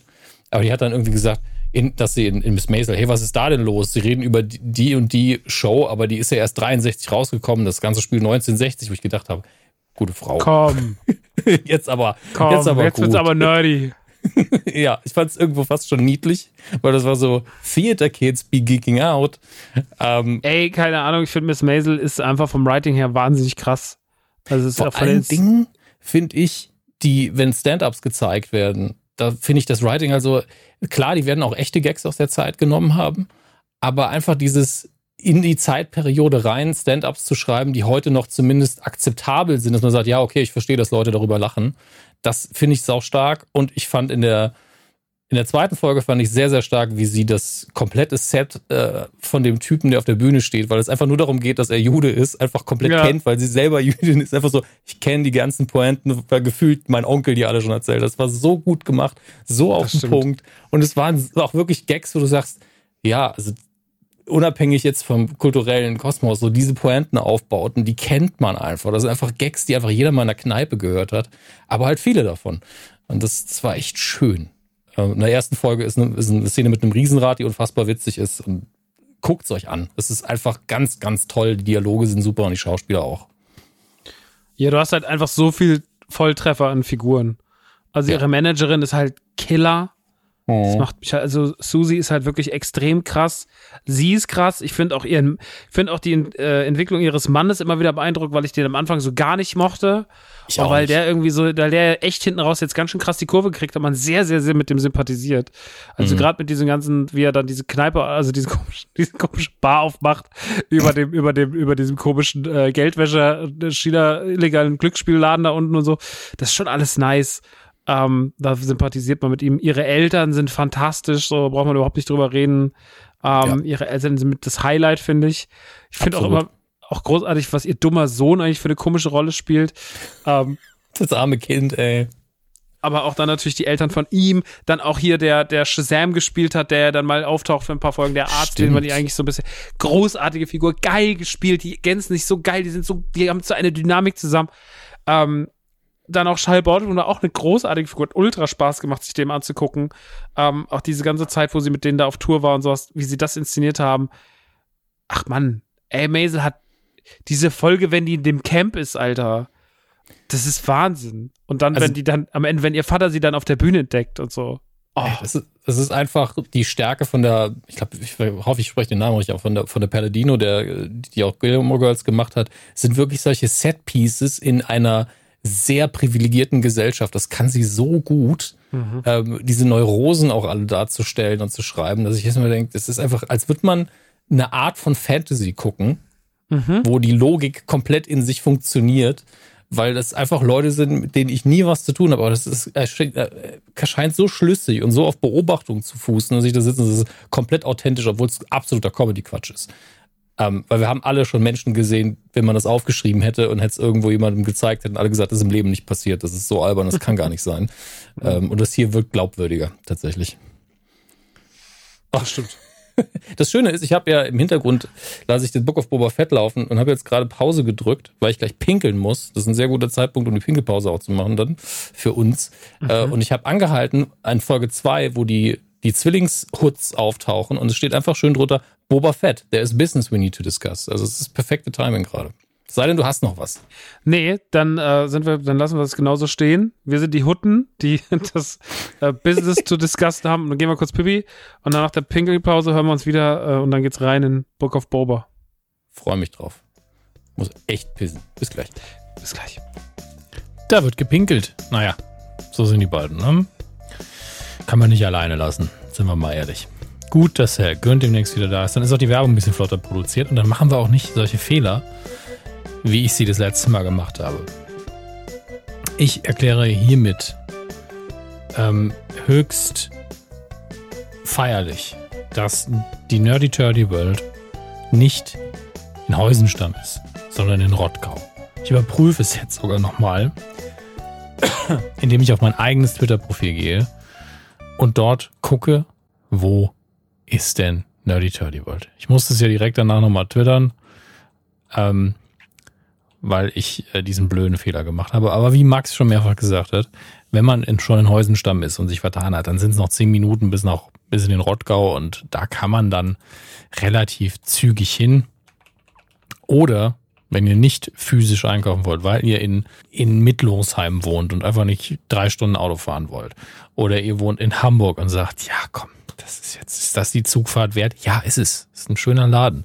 Ähm, aber vielleicht könnt ihr einfach nicht. Ja, und dann geht ihr natürlich auf nerdyturdygang.de. Dort findet ihr jede Menge Spielzeug. Ihr könnt Gutscheine für Geburtstage verschenken.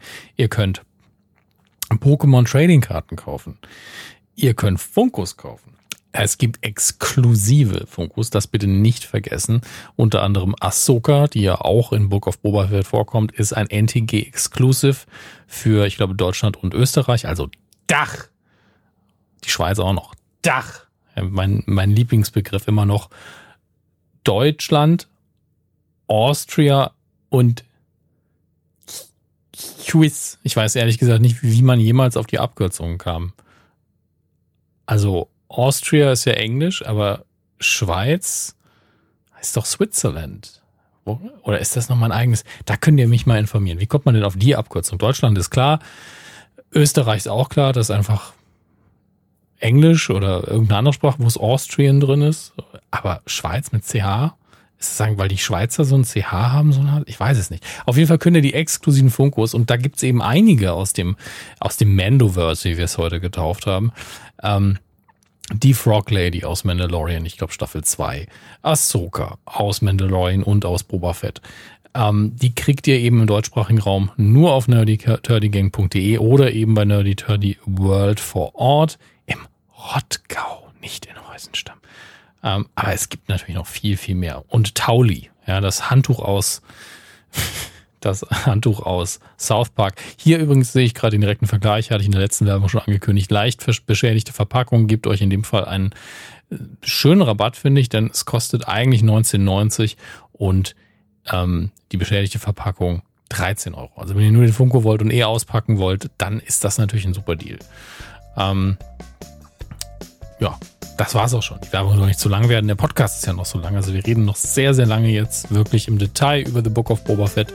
Ähm, machen sogar nochmal eine Pinkelpause, aber da gibt es keine Werbung, keine Sorge. Und äh, dann verabschieden wir euch in den wohlverdienten Schlaf, Feierabend, in die Lehre bis zum nächsten Podcast. Ich weiß nicht. Tschüss, hier geht's weiter. Dann sind wir wieder zurück aus der Werbung.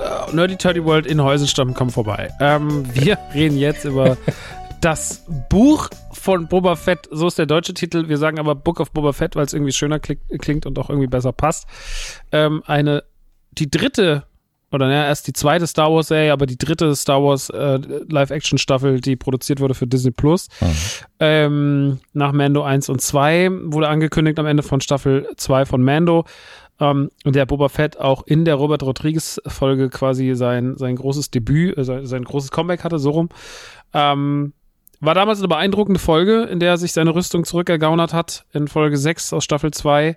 Äh, man hat die Slave One gesehen, man hat ihn gesehen, ähm, Timur, wie heißt er nochmal? Timura Morrissey. Ähm, Tim, Timura Morrison äh, spielt äh, Boba Fett. War damals auch Django Fett mhm. im, in, in, den, in den Prequels. Und ähm, ja, ist jetzt wieder da. Und man hat am Ende gesagt, so, so, er kriegt seine eigene Serie. Man sieht noch, wie er Bib Fortuna vom, vom Thron schmeißt. Und ähm, damit war klar, Boba Fett kriegt irgendwas eigenes, war damals nicht, uns allen nicht so bewusst, was es eigentlich wird. Wird es eine Serie, wird es ein Film, ne, wo hieß nur Ende, Ende 2021 auf Disney Plus. Es wurde eine Serie. Und ähm, tatsächlich, dass es am Ende von Mando passiert ist, hat irgendwie jetzt aus der jetzigen Sicht noch mehr Sinn ergeben, mhm. weil tatsächlich sich eigentlich da schon angedeutet hat, als das, was man es verstehen muss. Man muss es ein bisschen als Spin-off sehen zu, zu Mandalorian. Also Mandalorian spielt dort ja auch, kann man ja zwischen spoilerfrei sagen. Es wird eh jetzt sehr viel gespoilert. Also wir werden jetzt ja, hier nicht mehr. Wenn es noch gar nicht geguckt also, habt, bitte nehmt Abstand. Wenn es gar nicht, dann, wenn es, entweder ist es euch egal, ja. Oder ihr müsst wirklich ausmachen, weil, weil das ist wirklich jetzt der komplette Spoiler-Talk. Alles andere macht keinen Sinn. Ähm, Mandalorian spielt natürlich auch in dieser Staffel eine wichtige Rolle. Man hat so ein bisschen erwartet, dass der Gehalt von Mandalorian so groß ist und dass auch schon so weit die Story vorankommt. Das hätten wir, glaube ich, alle nicht erwartet. Aber in, der, in dem Sinne hat uns diese Staffel ganz schön überrascht. Ob das kann man positiv oder negativ auslegen. Mhm. Ähm, und man nimmt sich Boba Fett vor, eine Figur, die in der Star Wars, im Star Wars-Universum ein wahnsinniger Mythos ist, weil man über Boba Fett eigentlich, wenn man nur von den Filmen ausgeht, sehr wenig weiß. Aber diese Figur äh, über, die, über die Jahrzehnte mit einer der meistgehyptesten Star Wars-Figuren ist, die es vielleicht jemals gab. Das äh, fängt beim guten Design an, mhm. weil die Figur einfach geil aussieht. Ähm, und Mythos ist ja auch oft dafür da, ähm, dass ein Hype entsteht. Und ja. Boba Fett ist ein Riesenhype-Thema, wenn man auf die letzten 40 Jahre Star Wars zurückschaut. Ja. Nicht wahr? Dominik. Definitiv. Also ich, ich erinnere mich ja durchaus noch an die Zeit, als er noch ein Mythos war. Ich bin ja alt. Ich mich auch, ja. Nur zu eurer Info, wir sind nicht die Jüngsten. Ähm, und ich erinnere mich vor allen Dingen daran, als ich so mehr in die, in die Nerdkultur so reingedriftet bin, dass einfach Spielzeug mit Boba Fett immer ein Riesending war, weil eben dieses Design, dieser mandalorische Kampfanzug so ähm, cool ist und ich finde ihn auch cool. Das einfach, allein dieses Helmdesign ist einfach super, weil es einerseits krass aussieht wie, ein, wie so ein typischer Ritterhelm mit diesem äh, angedeuteten Kreuz, andererseits total futuristisch und was komplett eigenes. Dann kommt auch noch der, die, die, die Farbe kommt noch dazu. Dann dieses Detail, was sie bis jetzt immer noch beibehalten haben bei Boba Fett selbst, dass einfach diese, diese, diese Delle oben im Helm drin ist, weil irgendwann mal einer so richtig raufgedotzt haben muss. Ich weiß gar nicht, ob sie das Mysterium je ähm, aufgedröselt haben. Und Kennst du die Geschichte dazu nicht? Nee, also die angebliche Geschichte? Ja. Das war ja so ein bisschen, weil die, die, die Delle im Helm ist ja anscheinend durch Cat Bane entstanden. Ah. Weil anscheinend gab es in, äh, in, in einer nicht, es gab anscheinend Clone Wars Folgen, die nicht in den Kanon aufgenommen wurden, die produziert, die angefangen wurden zu produzieren, aber die dann nicht reingenommen wurden. Mhm. Das, was ich jetzt zitiere, ist ganz lose und ohne Gewehr. Ja. Aber das wurde so an mich rangetragen. Ähm, und da gibt es wohl einen Standoff zwischen Boba Fett und Cat Bane, deswegen kennen die sich auch. Also die sind ja auf jeden Fall, wenn die in der Serie aufeinandertreffen, sagt er so, äh, redet ja auch Cat Bane sehr schlecht über Boba Fett. Wo sind, was sagt er nochmal, wo sind, äh, egal, auf jeden Fall regt er sich, äh, sind, sind nicht gut aufeinander zu sprechen. Und äh, tatsächlich muss Cat Bane für die Delle fahren, muss auf ihn geschossen haben, muss ihm einen Helm geballert haben. Aber auch das ist ja schon, Kanon oder nicht, ist ja schon neuere Geschichte, weil das, wo man Boba Fett ursprünglich herkommt, ist erstmal das Star Wars Holiday Special, wo er vorkam, bevor er in den Filmen war. Das darf man nicht vergessen. Da ist auch mehr Boba Fett drin, als danach über Jahrzehnte kam. Ähm, das ist und dann, eh so abgefahren, ja. Ja, und dann sehen wir ihn als Kopfgeldjäger, der einfach mal locker flockig mit Darth Vader verhandelt. Und ich glaube, das war einfach, dass wir alle gesagt haben, Badass. Okay, der Typ ist, der ist hart. Ja. weil, er redet mit dem anderen Helm und er zeigt Minimum an Respekt. Gerade das, was womit er durchkommt. Ähm, und ich glaube, das hat einfach den Leuten gereicht. Und dann hat er noch einen Abgang, der einerseits immer, also heute so ein bisschen slapstick-mäßig aussieht für, für mich, mit die Sache mit dem Jetpack. ähm, gleichzeitig ja. ist es aber auch ein Unfall. Es ist nicht so sehr, dass man sagen kann, okay, er wurde besiegt, sondern er ist aus Versehen sein Jetpack aktiviert worden. Was hätte er machen sollen? Ähm, und damit ist er weg von der Nummer. Und man hat einfach nicht genug von ihm gesehen, um ihn A wirklich zu erfassen. Aber man ist cool, man will mehr von ihm wissen. Man ist angeteased für über, über Jahrzehnte hinweg und ist so, ja, ich kaufe mir noch mal ein Spielzeug mit dem, der ist cool. Und dann gibt es natürlich im Extended Universe Comics mit ihm. Es gibt andere Geschichten Wahnsinnig mit ihm. viel Comics. Ja, und bei er ist in Shadows of the Empire ist er drin, ein, ja. einer der wichtigsten äh, Bücher, die es früher gab für Star Wars. Und so. genau das ist letztlich das Ding, dass, dass, dass man eine Figur in den Filmen hatte, die so, die so einen Einschlag gehabt hat auf uns und wo man aber so wenig Infos hatte, dass man im Extended Universe ja einfach machen konnte, was man wollte. George, Lucas hat ja in der Hauptsache damals gesagt, es darf nicht mit den Filmen in Konflikt geraten und die Hauptfiguren dürfen nur benutzt werden, wenn ich absolut Sanktionen gebe dafür. Ähm, und deswegen hat man mit Boba Fett natürlich sehr viel gemacht. Ähm, und das war auch alles, glaube ich, cool. Das, was ich davon gesehen habe, war auf jeden Fall immer in Ordnung.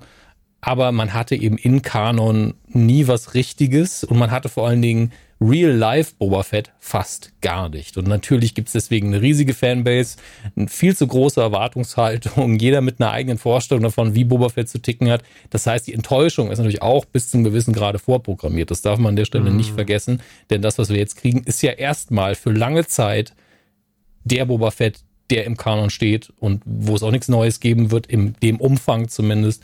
Das ist der definitive Boba Fett für jetzt. Und ich glaube, mhm. deswegen gibt es auch die Leute, die kritisch sind, sind oft sehr kritisch, weil sie sagen, ja, das ist aber nicht mein Boba Fett. Standard natürlich. Wie ich auch immer sage, ich werde meinen Batman nie sehen in irgendeinem Film, nie genau den, den ich haben will, aber ich muss damit leben, das ist eben so. Ähm, trotzdem kann ich Spaß haben an einem Batman-Film, in dem er vorkommt, Dinge tut, die mhm. ich nicht cool finde äh, weil der Rest cool ist. Ich finde, Ben Affleck mhm. war ein super Batman, aber in dem Film ist sehr viel Scheiße passiert in den beiden. Finde die beide nicht so gut, aber Ben Affleck war ein super Batman. Tut mir leid, hat es mhm. gut gespielt. Ähm, Kostüm war auch in Ordnung. Ähm, und genauso ähnlich geht's mir auch mit den Nolan-Filmen. Da ist auch nicht alles super. Aber ich hatte sehr viel Spaß damit. Ja, nun ist es ja eh so, dass äh, Fans, Star Wars-Fans ganz besonders, die scheitern ganz gerne vor allem an ihren eigenen Erwartungen. Ich glaube, die größte, die größte Hürde für viele Star Wars-Fans da draußen ist, dass die Erwartungen einfach für sie exorbitant hoch sind. Ich mhm. erlebe das immer wieder, wenn ich auch anderen Leuten über, so zuhöre, wie sie über Star Wars reden. Wenn sie, ich hatte letztens jemand im Laden, der hat mir versucht zu erklären, warum Episode 8 nicht so gut war. Da habe ich gesagt, was war denn nicht so gut? Und dann hat er gesagt, na, ich hätte es einfach anders gemacht. Dann habe ich gesagt, ja, was denn? Und er konnte es mir nicht sagen. Okay. Es war wirklich einfach wie ein. Ich hätte es anders gemacht. Irgendwie hat es so nicht gepasst. Ich so, aber was ist denn dein Problem? Ja, einfach so. Das ist so nicht Star Wars gewesen. Aber warum war es denn nicht Star Wars? Es war doch Star Wars. Ja, nee, ich hätte es anders gemacht. Ähm, naja, und da kommt man immer wieder, an, kommt man, gerade jetzt, wo ich den Laden habe, kommt man in interessante Gespräche mit interessanten Wahrnehmungen. Äh, sehr, sehr, sehr viele gesunde Star Wars-Meinungen. Sehr, sehr wenig ungesunde. Ähm, letztens hat mir irgendwann ein langer irgendwann erzählt, was, was mit den Raumschiffen in Episode 8 nicht erzählt habe, ich mich einfach umgedreht und bin hinterher habe die Funko-Ecke aufgeräumt, weil mir echt so dumm war. Weil ich echt dachte, du, ist alles okay, ist jetzt auch hier voll im Laden, ich muss jetzt weg. Ähm, keine Ahnung. Also äh, ja, aber die Erwartungen sind hoch und so ist es natürlich auch bei Boba Fett. Ich, ich muss auch sagen, dass mir natürlich unter äh, Boba Fett jetzt irgendwie was, wenn man das erste Mal davon hört, es wird eine Boba Fett-Serie geben zu dieser Figur, die ein Mythos ist, die von der wir immer, der wir im Kopf hunderte von Badass-Momenten wahrscheinlich zugeschrieben haben, aber die Mhm. de facto eigentlich im offiziellen Kanon nie stattgefunden haben. Also es gibt das berühmte Boba Fett Videospiel und es gibt natürlich, was du gesagt hast, Comics und er war in Shadows of the Empire und Bücher, Literatur, er hat überall Kurzfilme, Fanfilme, keine Ahnung. Also ist ja überall vertreten gewesen. Aber eigentlich wissen wir über Boba Fett fast nichts. Sehr, sehr, sehr, sehr wenig, was wir auf dem Papier über Boba Fett wissen. Und jetzt lernen wir was über Boba Fett kennen, lernen wir es lernen und, und äh, das, man kann eigentlich nur enttäuscht werden. Man Ja. kann eigentlich, man kann eigentlich am Ende des Tages nur enttäuscht werden, weil die Erwartungen wahrscheinlich einfach zu unterschiedlich sind und viele Leute werden ähm, mit ähm, schlechten Gefühlen aus dieser Serie rausgehen. So wie bei Solo damals auch. Das ist immer das Problem, wenn man so, eine Mytho, so einen Mythos Ja. anfasst. Man hat natürlich auf der einen Seite, so weiß man so, alle werden es gucken, weil alle wollen wissen, was passiert, aber alle sind, das ist wie ein Harry Potter so, ne? Also wenn, wenn, wie, wie hoch waren die Erwartungen der Kids, als sie gehört haben, Harry Potter wird verfilmt und wie viel waren also, das ist aber nicht wie in meinem Kopf. Ähm, deswegen Ja. muss ich gleich eine Sache, eine Sache finde ich an der Serie ganz gut. Die geht nämlich nicht groß darauf ein, was in der Zeit passiert ist, in der wir ihm diesen Mythos zuschreiben. Also Boba Fett verzichtet ja bewusst darauf, uns Vorgeschichten zu präsentieren, äh, die irgendwo vor dem Salak spielen. So, der Salak ist der, ist der erste Punkt in der Geschichte, den wir haben, bis vielleicht auf die Rückblende auf, auf Camino. Und ansonsten haben wir nichts. Und deswegen bleibt alles, was davor war, weiterhin Mythos. Das ist ja das Schlaue, was wir denken, wir kennen Boba Fett, jetzt nach der Serie, aber eigentlich wissen wir über den Badass Boba Fett, über den krassen Kopfgeld Boba Fett nix. Und vielleicht ist es auch Absicht. Vielleicht, um den Mythos zu wahren, vielleicht, weil sie haben eine Doku gemacht, die ein paar Wochen vorher erschienen ist, die hieß und, und hinter dem Helm. So, also man hat, man ist sich diesem Thema ja auch bewusst. Man macht ja nicht eine Doku drüber und ist sich dessen nicht bewusst. Ähm, ich glaube, die hat ja sogar Favreau produziert. Natürlich. Natürlich, wie alles. ähm, und man will ja auch so ein bisschen, also vielleicht will man den Mythos erhalten, vielleicht hält man sich dieses Fensterchen aber auch offen und sagt so, vielleicht erzählen wir irgendwann so, wie der, der junge Indiana Jones, der junge Boba Fett und gehen sie mal auf die, auf die wilden Jahre ein. Kann ja alles passieren. Star Wars hat ja, die, die Optionen sind ja inzwischen gegeben, dass man einfach sagt, wir machen eine Serie draus, dann kommen nochmal acht Teile raus über den Young Boba Fett. Wer weiß das schon? Kann irgendwann passieren. Ähm, und deswegen geht man eigentlich auf eine, geht man auf eine andere Zeit, eine Ära ein von Boba Fett und äh, das äh, zeichnet natürlich eine andere Geschichte. So, ähm, denn, und da fängt die Enttäuschung für viele an. Die Staffel startet in der ersten Folge damit, dass Boba Fett aus dem Salak abhaut. Hm. Ähm, dass man sieht seine Flucht aus dem Salak. Und viele haben sich gedacht, der wird wahrscheinlich zwei Folgen aus dem scheiß Salak klettern. Na, der kletterte halt in zwei Minuten raus. Diese Und ich sag dir ganz ehrlich, ich fand, es war wirklich so, yo, damit ist das Thema durch. Was Ja. soll der sich da jetzt noch wochenlang aus dem Ding quälen? Der ist kurz Ja. davor zu verrecken, der muss da irgendwie schnell, der muss da schnell irgendwie handeln. Raus mit dem. Weiter geht's. Fand ich absolut okay. ganz ehrlich, ich habe den Witz jetzt schon 15 Mal gemacht. Ich meine, nochmal, was soll er denn da noch machen? Eine Kneipe aufmachen? Also wirklich. Das. Was wir dann, Boba Fett hat dann erstmal bei der tausendjährigen Verdauung einen kleinen Pub aufgemacht. Bobas Bar. so, Staffel 2 ist er dann raus oder was? Und da, da trifft Ja. er dann noch die Darmbakterien, die fünfmal so groß sind wie in der Realität bei uns. Und dann, dann freundet er sich mit denen an und gemeinsam kämpfen sie dann gegen die Milz von dem Vieh. Was, wirklich, äh, klar, man kann sich noch ein paar epische Sachen einfallen lassen, aber er ist in einem Darm. Bitte nein. Also wirklich, das, was sie da gemacht haben mit dem Sturmtruppler und dem Sauerstoff, ergibt komplett Sinn, dass es nicht einfach war, rauszukommen, klar. Aber ich, mich, also, man kann über Charakterentwicklung in dieser Staffel sehr viel reden, was da nicht funktioniert. Das werden wir heute auch noch machen. Aber ich habe keinen Bock, irgendjemandem zuzugucken, wie sich mehr als fünf Minuten durch einen Darm kämpft. Mhm. Also maximal in einem anderen Genre. Aber das ist was anderes. Was völlig anderes. Was ganz anderer Boba Fett. Ja. Oh Gott. Nee, ich war, also ich war auch damit völlig cool, weil ich mir dachte, jetzt ist das Thema wenigstens durch. Ja. Und das, das musste auch schnell durch sein, fand ich. Also das ganze Salak-Thema, da war ich wirklich so, ey Leute, absolut cool für mich. Ja. Ähm, und dann erzählt man, man hat ja immer, man hat ja immer sozusagen die Gegenwart, äh, in der man halt äh, Boba Fett äh, schon in der Position sieht, in der er am Ende von Mando Staffel 2 ist, nämlich dass er in Jabba's Palast ist. Bib Fortuna ist tot. Und er ist jetzt der Daimyo. Was im Übrigen einen der geilsten Begriffe findet, die ich jemals für in dem, in dem Science-Fiction für Mafia gehört habe. Er ist der neue Daimyo. Lieb ich wirklich noch und nöcher. Ich finde Daimyo so ein krasses Wort. Ähm, er ist der neue Daimyo, muss sich aber Respekt verdienen auf den Straßen, weil den hat er noch nicht wirklich. Äh, er ist in Mos Espa und ähm, er ist auch immer noch nicht so ganz ähm, er ist auch immer noch nicht so ganz fit, deswegen muss er immer wieder in den Bagdad-Tank steigen. Und wir sehen Rückblenden. Wir sehen Rückblenden am Anfang zu Clone Wars auf Camino. Wir sehen aber dann vor allem Rückblenden, ähm, was eigentlich nach dem Salak passiert ist, beziehungsweise auf den Salak. Und dann geht es sehr, sehr lange um die Zeit direkt danach, nämlich dass er von Tusken, äh, also beziehungsweise von den Tusken Raiders, äh, aufgenommen wird, dort erstmal gefangen gehalten wird, äh, sich dann in einem Kampf bei einer, bei einer, bei einer, wo sie diese komischen, diese schwarzen Nüsse ausbürdeln, ich weiß gar nicht, wie die heißen. Ähm, die haben ja irgendwie so einen Begriff, die haben wir vergessen. Und ähm, alles hat im Star Wars-Universum einen Namen, aber ist auch nicht so wichtig. Genau, also es ist auf jeden Fall dieses, diese, diese, diese, diese, wo sie das Wasser draus trinken.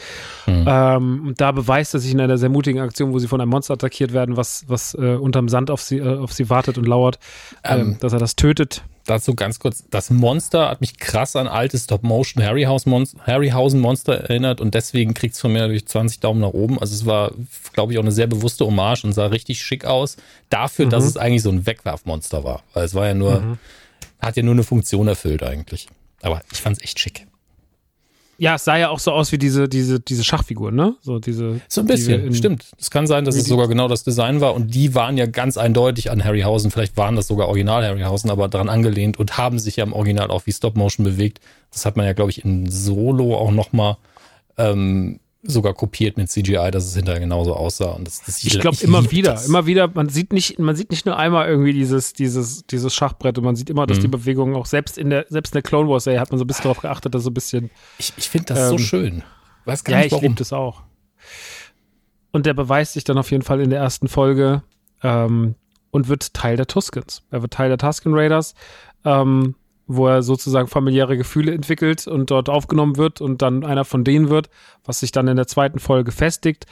Und ähm, wenn wir jetzt bei der ersten Folge bleiben, so dieses, er findet dort seine Rolle und parallel muss er sich als Daimyo beweisen und man merkt, dass der Bürgermeister, ähm, der hat anscheinend irgendwie Mock, Mock, Mock Scheiß oder so, Mock Scheiß. äh, der hat ein großes Problem mit ihm. Mock Scheiß. Aber Mock Scheiß klingt immer super. Der hat ein großes Problem mit ihm ähm, und lässt ihn eigentlich, will ihn umbringen lassen. Ähm, das ist auf jeden Fall, das ist erstmal die Ausgangsposition, das ist sehr langsamer Start. Die erste Folge ist ein Mhm. sehr, sehr langsamer Start. Ich mochte die, weil ich erstmal war, ich fand's, fand's mutig, so anzufangen, mutig diesen Taskenweg zu gehen, mutig sich so viel Zeit zu nehmen. Ich mochte aber von Anfang an eine Sache nicht und das ist ein reines Inszenierungsding. Ich habe es auch schon in anderen Podcasts gesagt. In dieser Folge und in Folgen danach noch mehr, ich hatte direkt ein Problem mit der Handschrift von Robert Rodriguez. Verstehe ich. Also, Und das ist für mich auch, nehme ich vorweg, ist für mich der größte Kritikpunkt an der gesamten Staffel Boba Fett, ist Robert Rodriguez Folgen. Folge 1, 3 und 7. Das ist richtig schlecht teilweise. Ich muss leider In der unterschreiben. ersten noch am wenigsten. Ja, ja, ich muss leider unterschreiben, dass auch in den Folgen meine größten Probleme liegen. Ähm, Mhm. Inwiefern man das jetzt, wir wissen, gemeinsam haben die Folgen alle, wer die Regie geführt hat. Inwiefern das jetzt seine Schuld ist oder nicht, können wir natürlich nie wirklich sagen. Ähm, aber es ist schon auffällig. Also insbesondere, weil ich weiß gar nicht mal, welche Folge war das, die äh, von äh, Bryce Dallas Howard in, in äh, wo ich weiß jetzt gar nicht, wie ich die richtige Reihenfolge der Namen fünf. genommen habe. Ähm, bitte? Bryce Dallas Howard, Bryce Dallas Howard hat Folge 5 gemacht Ja, und die ist halt einfach. und Filoni 6. Ja, Und Steph Green hat Folge 2 gemacht. Und äh, Folge 4 vergesst tatsächlich immer den Namen. Aber alle Folgen, mh, es ist nicht, ich habe selten in meinem Leben was erlebt, wo ich sage so, die, in sieben Folgen hast du fünf verschiedene Regisseurinnen mh. und alle haben eine gewisse Handschrift und jeder inszeniert Star Wars auf seine Art und Weise. Und ähm, es ist so beeindruckend zu sehen, wie Menschen es. Also es war bei Mandalorian schon beeindruckend, aber Mandalorian hat bei Mandalorian hat, hat meiner Meinung nach keiner verkackt. Hm. Aber ich finde bei ähm, auch Rod Rodriguez nicht. Rodriguez hat in der zweiten Mando-Staffel mit seiner Boba Fett-Folge richtig gut das Ding Ja. geschaukelt und ich fand es richtig nice. Und deswegen war ich auch völlig, hätte nie in Frage gestellt, dass es gut, dass es gut wird. Aber als die erste Folge rum war, war ich so, hm, nimm mal zum Beispiel Kämpfe. Am Anfang die Kampfsequenz zwischen, zwischen ihm und diesen und, und, und, und Fennec Shand und diesen Jungs mit den Schilden, wenn sie raus aus der Bar kommen, aus dieser, aus dieser Kneipe. Ähm, und der Kampf ist so komisch, der ist so seltsam, auch der ist auch so Schnitt. Und da fallen mir schon Sachen auf, die der immer wieder im Schnitt macht. Mhm. Es, und in der dritten Folge fällt, fällt es einem noch mehr auf, wenn sie mit Black Chrysanthemum ihn dann aus diesem Tank zieht Und dann Black Sand läuft immer auf ihn zu und er schneidet immer Zeitlupe auf normale Geschwindigkeit. Da werde ich beim Gucken wahnsinnig. Und das nimmt der ganzen Folge auch den Drive. Weil er schneidet es so seltsam zusammen. Dann haben auch Leute gesagt, ja, deswegen Disney, weil die da keine Gewalt zeigen dürfen. Dann bin ich so, habt ihr mal den Folg, habt ihr mal den Start gesehen von der Bryce Dallas Howard Folge, wie Mando mit dem Darksaber diesen Typen durch den Tisch zimmert? Das ist keine Kinder, das ist keine Kinderszene. Nee, So, das ist auch keine ist- das ist Kinderserie eine der- einfach. Das ist eine der brutalsten Star Wars-Szenen, die ich je gesehen habe. So. Und die findet in der gleichen Staffel statt. Also grenzt sich dieses Ar- Argument schon aus. Und das ist ein Problem, dass, dass, äh, dass Rodriguez ganz komisch inszeniert. Er macht in der Ja. siebten Folge hat er Entscheidungen, wo ich mir wirklich echt ein paar Mal in den Kopf gegriffen habe. Ich habe, wie gesagt, die, jede Folge zweimal gesehen. Und diese Folge, ich habe es auch schon bei Gelbe Leute gesagt, wenn der Rancor das erste Mal auftaucht und dieser Obsthändler da in die Knie geht, oh, das ist so schlecht. So. Und das ist ein reines Inszenierungsproblem. Das ist kein Star Wars-Problem. Und das ist leider, äh, oder auch dieser, wurde ja auch dann Meme, die Szene, wie dieser Typ von der, von der, von der Moped-Gang dann irgendwie so diese Drehung macht, wenn er Black Crescenten so aus der Sackgasse zieht. Eieieiei, da sind ganz schwierige Entscheidungen dabei. Und die muss man leider, muss ich leider sagen, ist eine ganz komische Art und Weise, wie, wie, wie Robert Rodriguez hier Star Wars inszeniert. Und es ähm, ist in der ersten Folge nicht so schlimm und sogar beim zweiten Mal gucken gar nicht so schlimm in der dritten Folge, auch wenn natürlich diese Verfolgungsjagd am Ende wirklich 20 km/h zu langsam ist. Äh, mindestens. Ähm, Eher 60. Also ist, aber ich, ich, ver ich verstehe es auch einfach nicht. Also wirklich, ich, ich, ich verstehe es nicht, weil ich habe Rodriguez schon, ich habe schon viele Sachen von Rodriguez gesehen. Und ich war oft auch beeindruckt davon, wie er Action inszeniert hat. Aber auch im Mando, als er diese Boba Fett-Folge gemacht hat, habe ich mich damals gefragt, sag mal, wie lang ist Mando eigentlich oben ohne Bewusstsein und wie oft rennt er nochmal auf das Kraftfeld zu? Weil irgendwie ist das zeitlich seltsam gerade. Also das, das ist mir ein paar Mal zu oft passiert. Und auch, auch hier in der, also die, die siebte Folge ist, finde ich, der schwierigste Aspekt, was das angeht. Vielleicht gehen wir da später nochmal ein, wenn wir das chronologisch machen wollen. Aber er hat ganz oft Einstellungen, die episch sein sollen, aber er schneidet sie dann, bevor sie episch werden. Ich weiß nicht, ob, ob das für dich Sinn ergibt, nachdem du die Folge zweimal gesehen hast. Aber als ich die siebte habe ich zweimal gesehen, aber ich, und da habe ich beim ersten Mal ich gedacht, irgendwas war hier komisch in der Optik. Und dann beim zweiten Mal habe ich gesehen, er macht hier eine geile Kamerafahrt, aber die hört auf, bevor sie wirklich geil werden kann. Und dann schneidet er zu was anderem rum, was auch so eine epische Einstellung sein soll, um die Figuren cool dastehen. Und er schneidet wieder kurz, bevor der Moment erreicht ist, wo ich sage, jetzt sind die Figuren cool.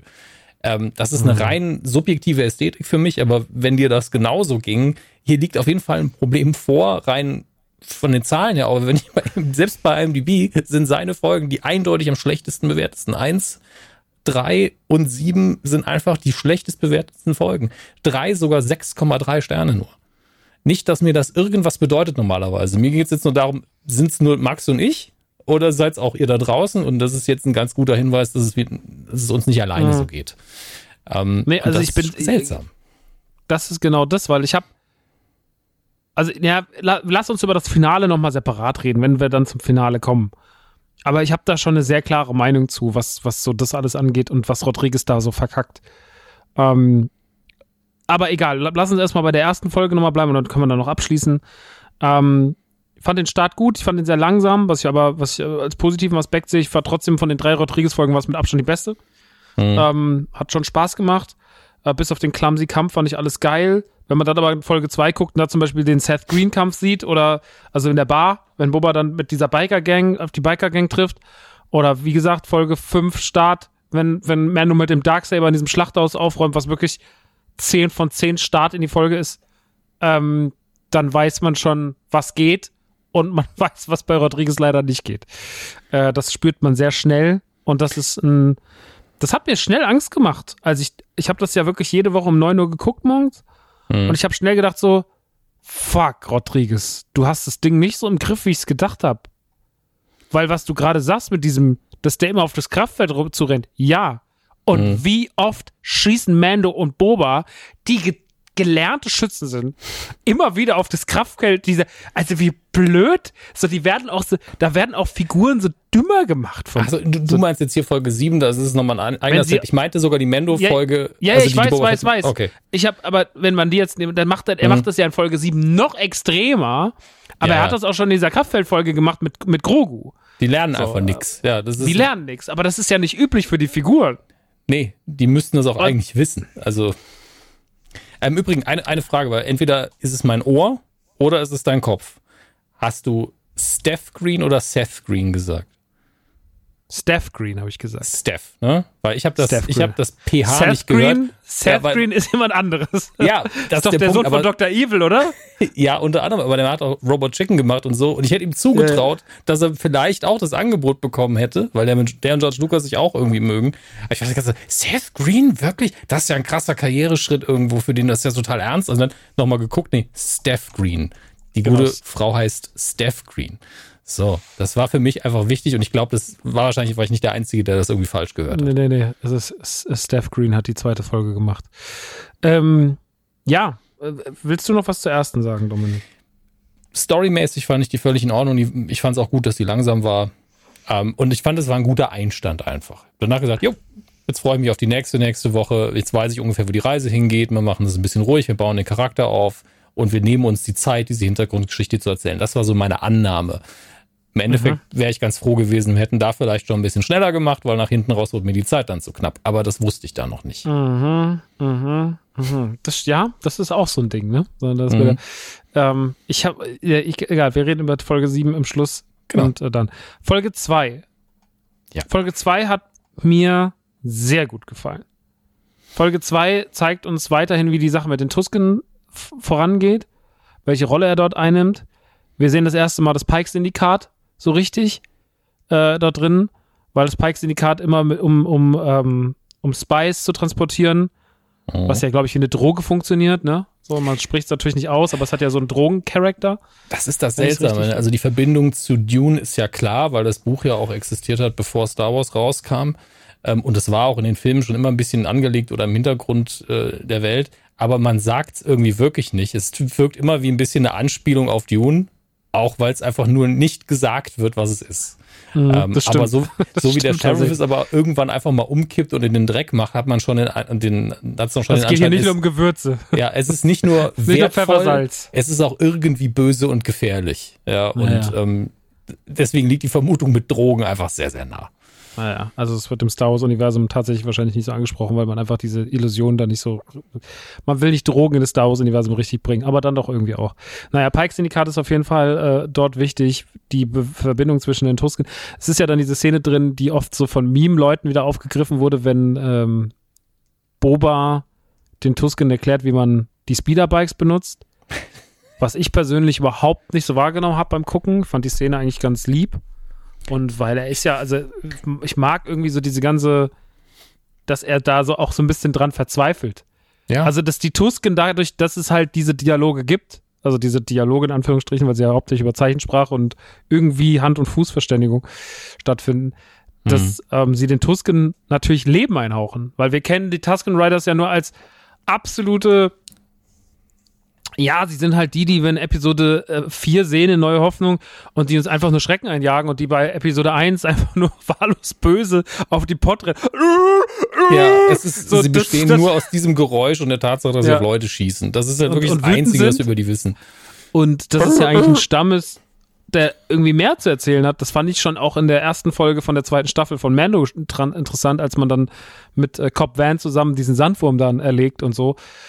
Und äh, deswegen fand ich das eigentlich alles ganz schön. Also diesen ganzen, diesen Prozess äh, zwischen, zwischen Boba und den Tusken und auch dann mit dieser komischen bewusstseinserweiternden Echse und dem Weg, dem Drogenmarsch zum Baum und dann den Gaffy-Stab da rausholen. Das fand ich alles toll. Also das war eine schöne, das hat mir wahnsinnig gut gefallen und ich habe also jetzt rede ich nur von der Vergangenheitsszene, wir kommen ja gleich noch zu den Szenen, die in der Gegenwart passieren, wo ja noch mal ganz was anderes los ist. Ja. Aber so diese ganze Rückblende fand ich super. Ich fand alles an der Taskengeschichte auch toll, insbesondere sein Werdegang innerhalb von denen. Die Sache mit den Bikes hatte halt einen gewissen Comedy-Faktor, aber den fand ich halt menschlich. Aber das ist doch Star Wars. Äh, ja natürlich. Ich sag Also nur, Star Wars wenn, ist doch immer Fun. Aber das ist ja das Problem von vielen. Ja, sie sehen Boba Fett und sagen, das ist der John Wick, dieses und selbst John Wick hat komische Momente, das möchte ich nur mal kurz an der Stelle sagen. Aber das ist der eiskalte Killer hier. Und ich so, ja, wie wir am Ende vielleicht merken, stimmt das vielleicht einfach nicht mehr. Und das ist ja auch mal ganz gut, dass eine Figur sich auch mal ändern darf. Und ihr wolltet vielleicht den Boba Fett, den es gab, bevor das hier alles angefangen hat. Aber der ist es halt nicht. Und ehrlich gesagt, ich finde das so viel besser. Und das mit den Tasken finde ich super, weil er sich erstmal, es ist ja so eine klassische Gangster, kriminellen Gefängnisgeschichte eigentlich, dass er sich Respekt erkämpfen muss. Mhm. Und dass er dabei auch noch der härtere Kämpfer wird, was, was wirklich auch super angelegt ist, weil es hinterher Sinn ergibt, weil er Cat Bane besiegt, weil er im Nahkampf besser ist, was er bei denen gelernt hat. Das ist ein Moment, den ich super fand, weil ich auch das Gefühl hatte, er lässt Cat Bane einfach gerade machen, weil er weiß, je näher er an mich rankommt, desto eher habe ich eine Chance. Und dann habe ich ihn. Ähm, und all das habe ich geliebt, weil Boba Fett ist eine Figur, und das ist äh, gleichzeitig eine große Schwäche auch an vielen Momenten in der Serie, die nicht viel spricht. Er kommuniziert sau, sau wenig. Er kommuniziert eher durchs Kämpfen, durch seine Präsenz und durch seinen Blick vielleicht noch. Und das ist bei den Tasken natürlich, deren Sprache er fast nicht kann, ähm, ist das nochmal viel, viel wichtiger. Deswegen muss er diese dummen Grimassen noch machen mit Brumm, Brumm, wir fahren jetzt Motorrad. Mhm. Ähm, aber das ist ja nicht durch Zufall witzig. Das ist so, okay, wir wissen, er muss kommunizieren, dann ist es halt lustig, dann nutzen wir das für einen Gag. Und das ist für mich alles in Ordnung. Du, also hier kann man sich nur entscheiden, finde ich es grundsätzlich blöd, dass man auch mal lachen darf in der Boba Fett-Serie oder nicht. Ich finde es immer gut, wenn man auch mal lachen darf und es ist auch nicht zu viel. Ähm, ah, das Internet deswegen. zieht ja den Moment so raus und sagt so, guck, wie lächerlich Boba Fett ist. Oder guck, wie, wie lächerlich Timura Morrison als Boba Fett ist. Und das ist halt wieder so, ja, wenn wir halt einfach nur einen Satz aus dem ganzen, aus dem ganzen Buch zitieren der dumm ist, dann haben wir natürlich, dann ist es einfach, das Ganze irgendwie ja. fortzuführen. Aber in der Situation an sich ist es nicht aufgefallen tatsächlich als das. Und das ist auch meiner Meinung nach nicht als Moment aufgefallen, in dem er besonders lächerlich dasteht, nee. weil er einfach, er ist ja trotzdem eine Respektperson. So, also die hören ihm ja Boba zu. Er ist auch, er, er, hat ja auch immer so, er, der Damio ist natürlich nicht mehr der, der, er, er ist, also er hat sich schon geändert natürlich, ist ja auch klar mhm. bei der Geschichte, die man dir zeigen möchte aber er ist ja keine Witzfigur. So, und nee, das muss man nicht. da schon mal, deswegen, also mich hat das dann wieder so dieses, yo, wir zeigen das und wir zeigen das Rennen aus Folge 3 und dann sagen Leute so, guck mal, wie schlecht Boba Fett ist. Und das ist halt wieder so ja. dieses, okay, wenn man alles ausblendet, dann sind das bestimmt keine guten ja. Szenen. Wenn ich aber ich alles in Kontext setze, ist es scheißegal. Ich habe mal einen Freeze-Frame gemacht aus einem Trailer für Winter Soldier, wo Scarlett Johansson für eine Sekunde richtig scheiße aussieht. Ist sie deswegen eine hässliche Frau? Also das ist halt einfach blöd. Und leider Gottes, und da kommen wir wieder zu der Sache, die mich ja immer mehr aufregt, ja, negative Star Wars-Artikel klicken sich halt wie bescheuert. Also wirst du immer Leute finden, die gerade Spaceballs-mäßig die ganze Wüste durchkämmen und genau das bleibt dann im Kamm hängen. Und dann sind sie so, hier mhm. ist ein Screenshot, wo Boba Fett einfach lächerlich aussieht und das steht natürlich für die und ganze das Serie. Und hat alles kaputt gemacht. Ja, und dann musst du halt nur noch, du musst nur diese Überschrift schreiben, das Foto machen, dann schreibst du noch fünf Zeilen und dann der ganze Rest ist egal und dann kommen die Kommentare. Also es ist halt, wir, ja, wir sind ja auch nicht mit allem glücklich, wie ihr jetzt schon gemerkt habt. Aber es ist halt einfach Quatsch zu sagen, hier ein Bild, das lächerlich, selbst wenn es lächerlich ist, es ist eine Szene in einer Serie. Und diese dumme Verfolgungsjagd, die viel zu langsam war, ist auch eine Sequenz in einer Serie von sieben Folgen. Ist einfach lächerlich zu sagen und das macht alles kaputt. Das sind wie die Porks in Episode 8, die machen nicht den Film kaputt. Wenn man die nicht mag, mag man die nicht, die sind in sieben Szenen drin, fertig. Das ist es. Und vor allem haben wir ja hier auch wirklich eine sehr, sehr, sehr schöne, respektvolle Folge, die den Umgang und ne, diesen ganzen Werdegang, warum er so ist, wie er ist und warum er vielleicht auch seine Denke ändert, die ist extrem gut be also begründet. Ich brauche danach gar nicht mehr so viele Antworten, weil, weil, weil das ja alles hier erklärt wird. Die Folge ist eine absolute Erklärung seines Sinneswandels. Und das finde ich super. Und dass er dann auch da sagt, so ich habe, äh, wir herrschen hier nicht mit Angst, sondern wir herrschen hier mit Vernunft. So, wenn, und dass er, also womit er ja dann auch eigentlich auf, in Mos Espa dann irgendwie handeln will, um einfach was anderes zu machen als Jabba oder Bib Fortuna. Hm. Das ist ja schon erstmal irgendwie eine geile Einstellung, weil sich einfach was ändern soll. Ähm, was dann in der Gegenwart natürlich zu einem unfassbar, unfassbaren Szene führte, wo ich wirklich auf der Couch stand, wo ich mir dachte so, fuck, das ist ja, das ist ja ein Start, Alter. Das ist natürlich die, wir sehen zum ersten Mal seit Ewigkeiten wieder zwei Hutten. Und ähm, nicht Direkt nur das. Zwei. Also, also die ganze Szene, wenn sie in dieser Bar stehen, hier bei, bei Gaza und, und äh, dann hört man diese Trommeln draußen aus der Ferne. Und dann kommen diese Hutten um die Ecke. Und dann noch Black Crescent nebendran. Ich war halt so, okay, das ist nuts. Das ist einfach nur verrückt. Ähm, das war richtig krass. Also, pff. wie ging das dir so da? Das fand ich ein Moment auf jeden Fall.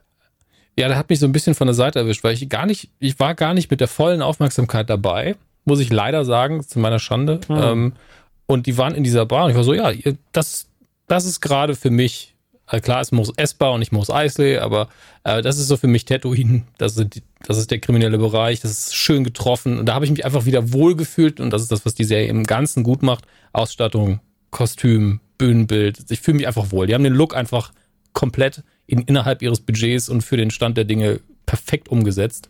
Und deswegen habe ich, ich fühle mich gerade wohl im Star Wars-Universum. Und dann habe ich das so ein bisschen dahin gehen lassen und so, ja, okay, das ist jetzt nicht intellektuell gerade hochwertig, die werden halt so ein bisschen bestochen, alles cool. Und dann auf einmal kommt eben dieser Auftritt und die denken mir so, oh, oh, oh, oh, wir, wir ziehen gerade einen Passer aus dem Ärmel. Okay. Warum, wir legen mal ein bisschen die Eier auf den Tisch. Damit habe ich jetzt gerade nicht gerechnet, mhm. ähm, so früh in der Serie und war auch schon überrascht. Gerade, dass man nicht nur sagt, ähm, weil es war immer Jabba der Hutte. Man so, ja, die Hutten sind irgendwie XYZ. Ich wusste nix über die Hutten außer dem einen. Und dass sie alle so, wie man hätte sein können, dass das einfach ein, ein sehr, sehr übergewichtiger Hutte ist und die anderen sind viel schlanker, wer, wer hätte es wissen können. Ähm, natürlich im Extended Universe gab es die wahrscheinlich schon und ich kenne halt nicht alles, gebe ich jederzeit zu, auch nicht von den alten Sachen. Ähm, aber dass sie dann direkt Zwillinge rausballern, um es ein bisschen besonderer zu machen. Ähm, und dieses kleine Detail mit dem scheiß Fächer, ich fand das so charmant auf eine gewisse Art und Weise. Und dann ein Hardcore-Wookie, von dem wir ja auch noch Gott sei Dank genug sehen in der Staffel.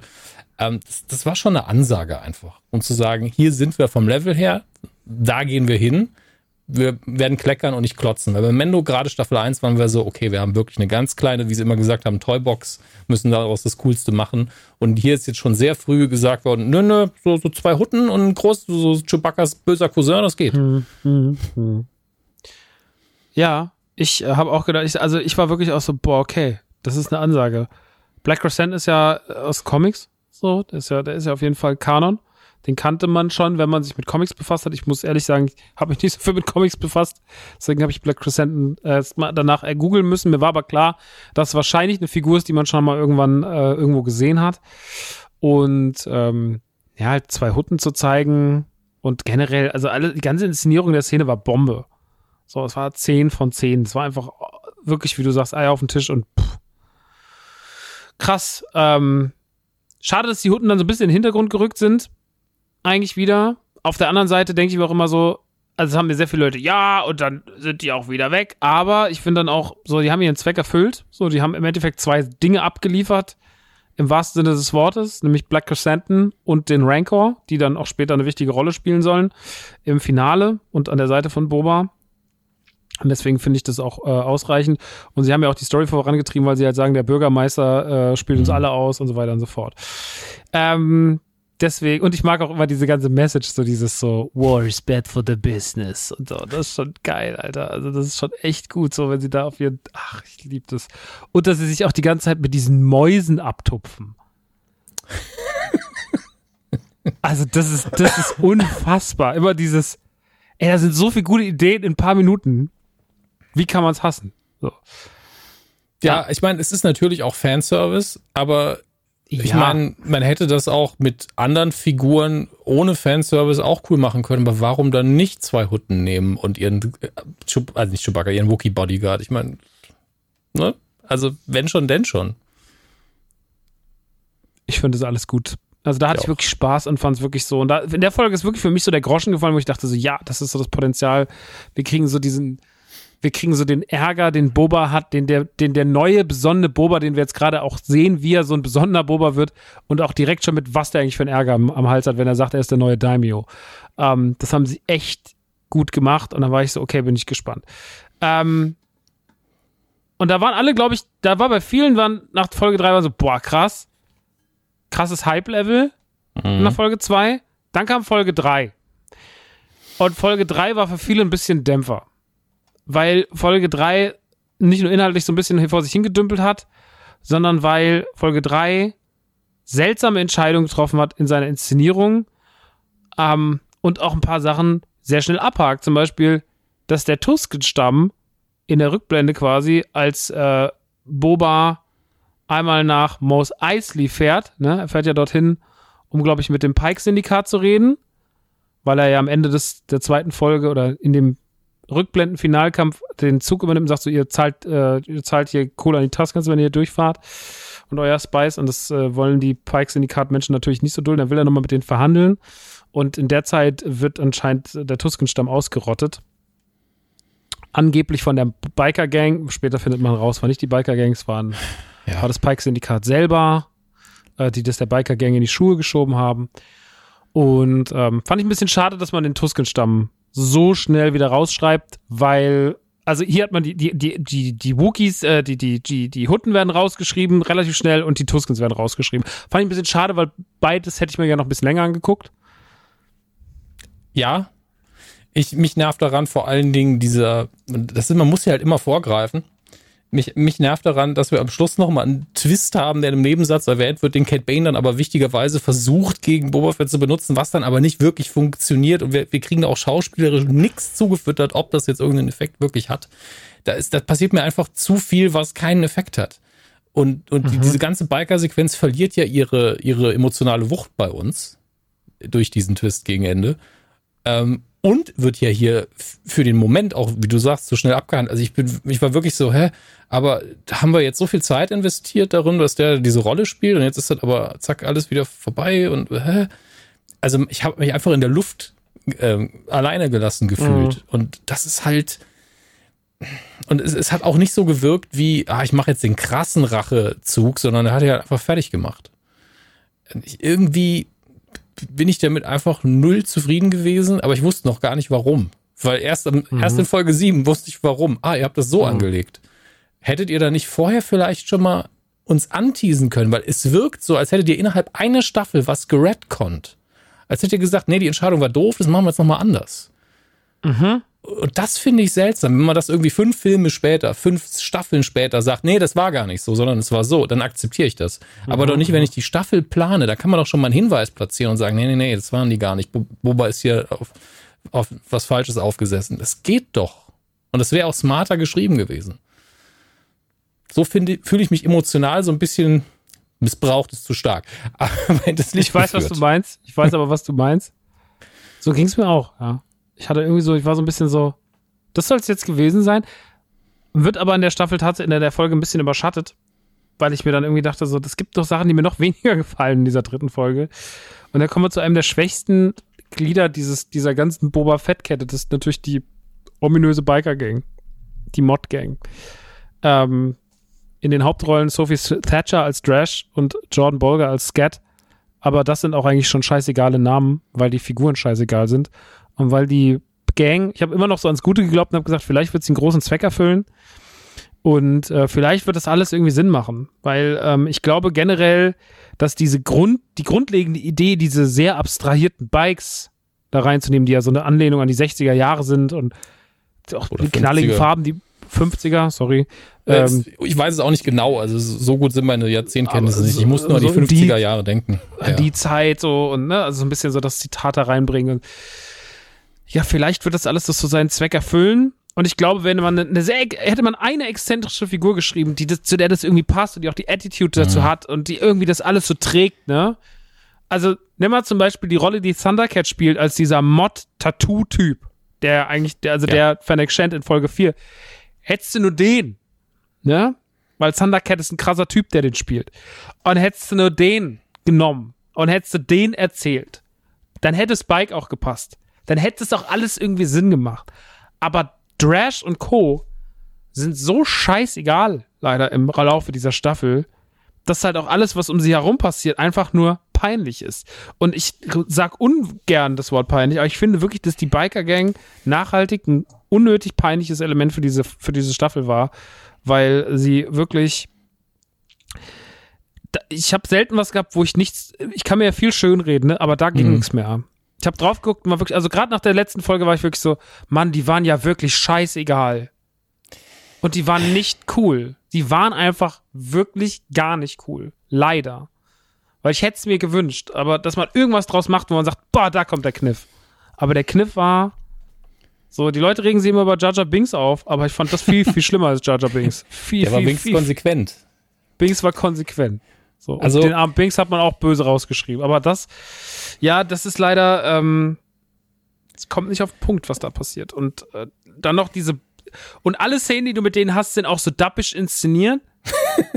also da hast du diese, ich liebe das, wenn du dappisch sagst, aber es passt auch sehr gut. es ist so, also diese ganze, ne, die, die berühmte Verfolgungsjagd, die das Meme dieser Staffel wurde, oder auch ähm, dann dieses andere Meme dieser Staffel, was halt, wo dann halt Scat irgendwie diese komische Drehung macht, wenn er Black Crescent da zieht.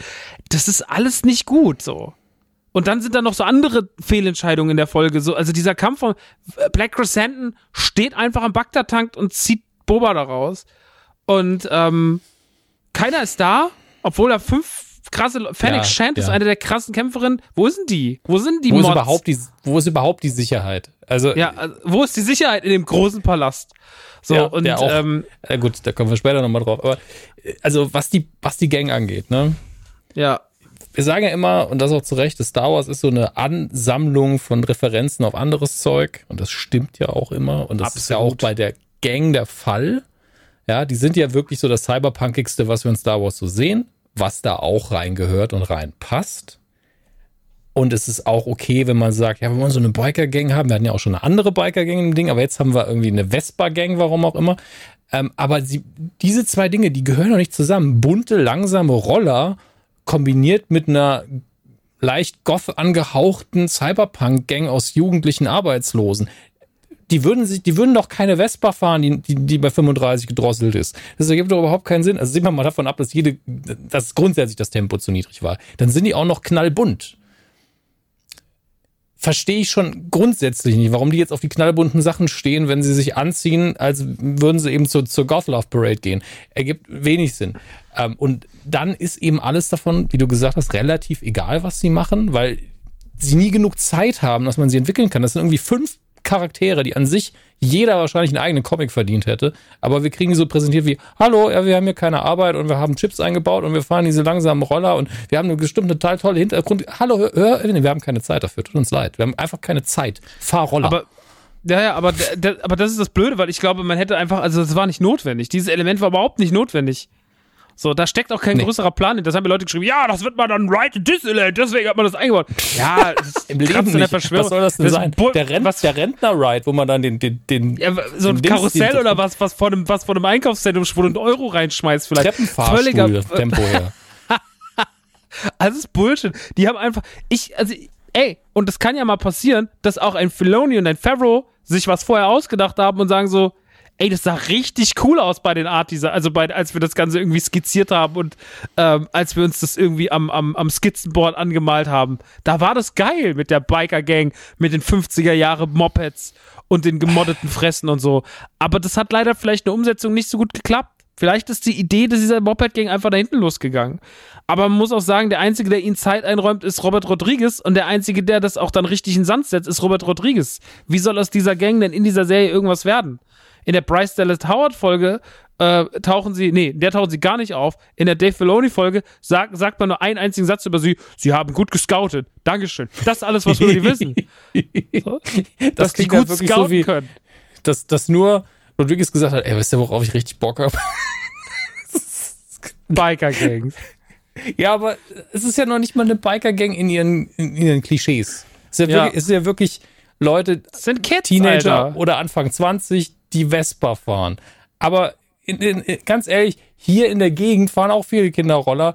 Da ist ständig die Polizei, weil die die zu, zu stark frisiert haben. Und das ist hier einfach nicht passiert. Das raff ich immer noch nicht. Wie ein Robert Rodriguez eine Verfolgungsjagd inszenieren kann, die so langsam ist, dass ich mit der Rikscha jeden überholt hätte. Und ich bin kein guter Radfahrer. Also das ist, es ergibt einfach keinen Sinn.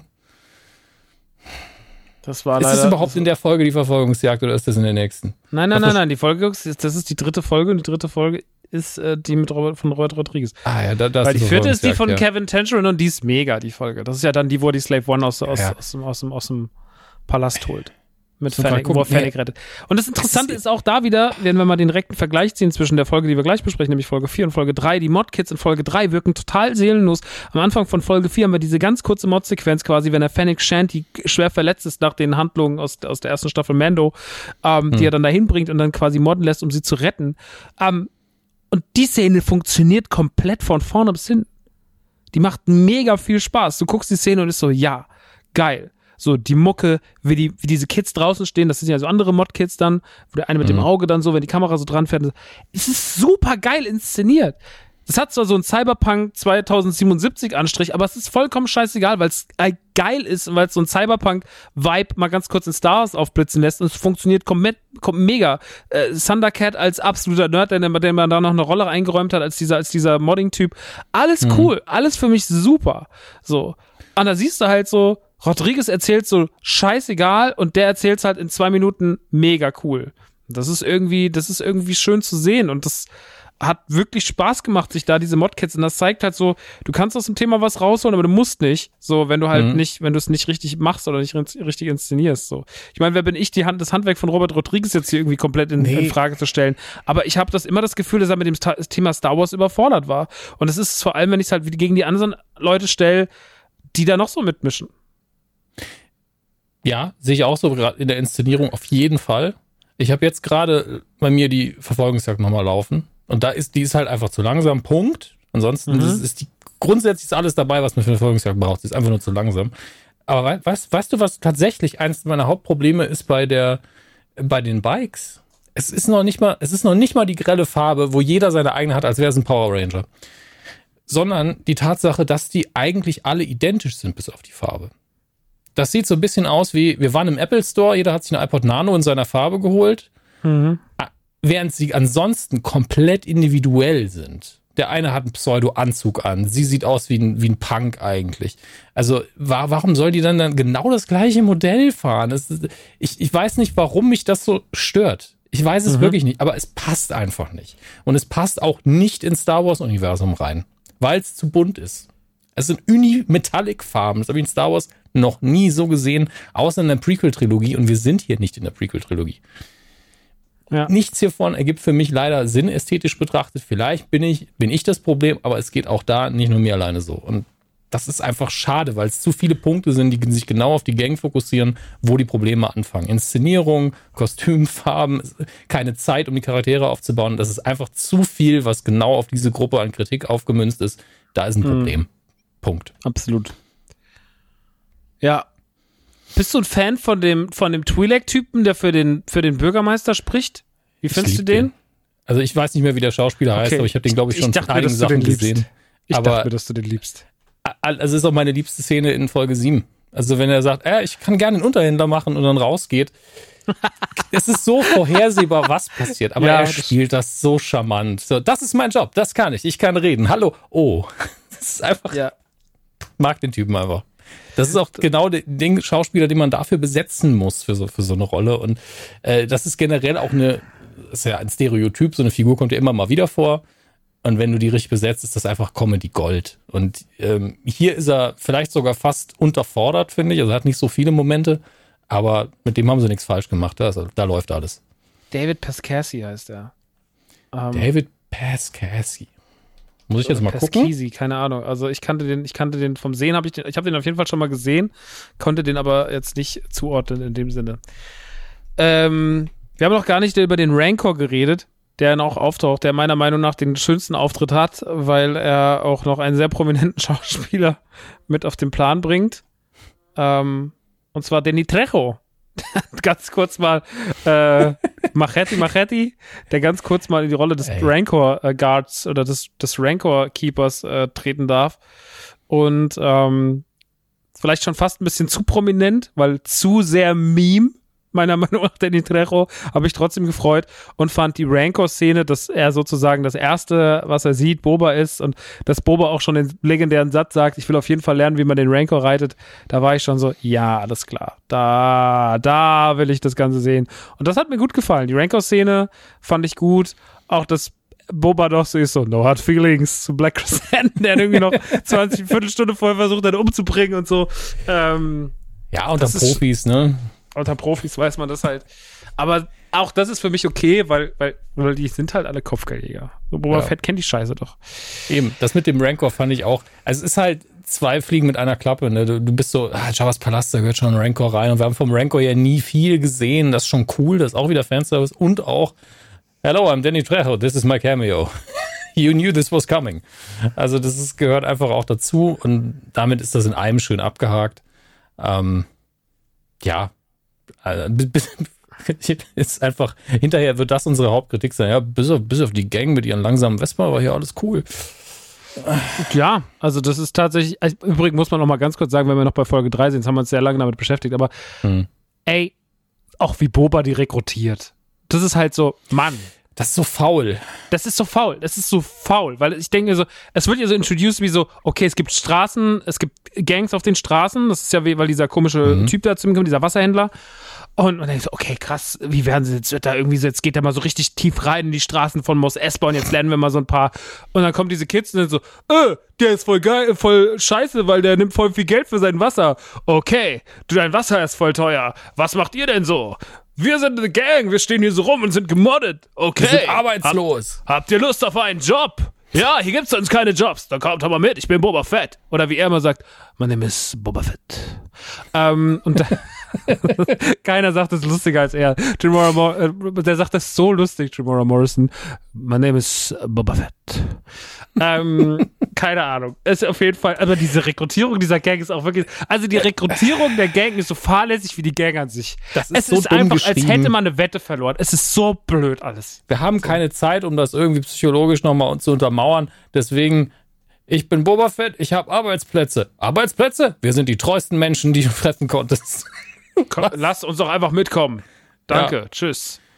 Ich, ja, schade, weil das ist wirklich, also alle, ich glaube, und das Absurde ist ja, es ist ja wie wenn, es ist wie das Speichen-Meme, ne? Wo der Fahrradfahrer fährt, nimmt den Stock, steckt ihn sich die Speichen, fällt mhm. hin. Hätte man die Gang weggelassen, hätte es hätte nichts gebremst. Es gibt so eine Figur hätte diese ganze Gang ersetzt und hätte wahrscheinlich ja. tausendmal mehr gemacht. Ein guter Biker, eine gute Figur. Ein guter hätte, Biker ersetzt eine durchschnittliche Biker. Oder, nimm, oder nimm, nimm von mir aus sie, wenn du sagst, okay, wir wollen trotzdem mal eine, ne, eine starke weibliche Figur. Nimm diese Dash. Die hat eher meistens Screentime bekommen von ja, denen. Dann nimm doch einfach nur die. Der Rest hm. war wirklich scheißegal. Ja. Scheißegal. Schade. Schade, schade, schade.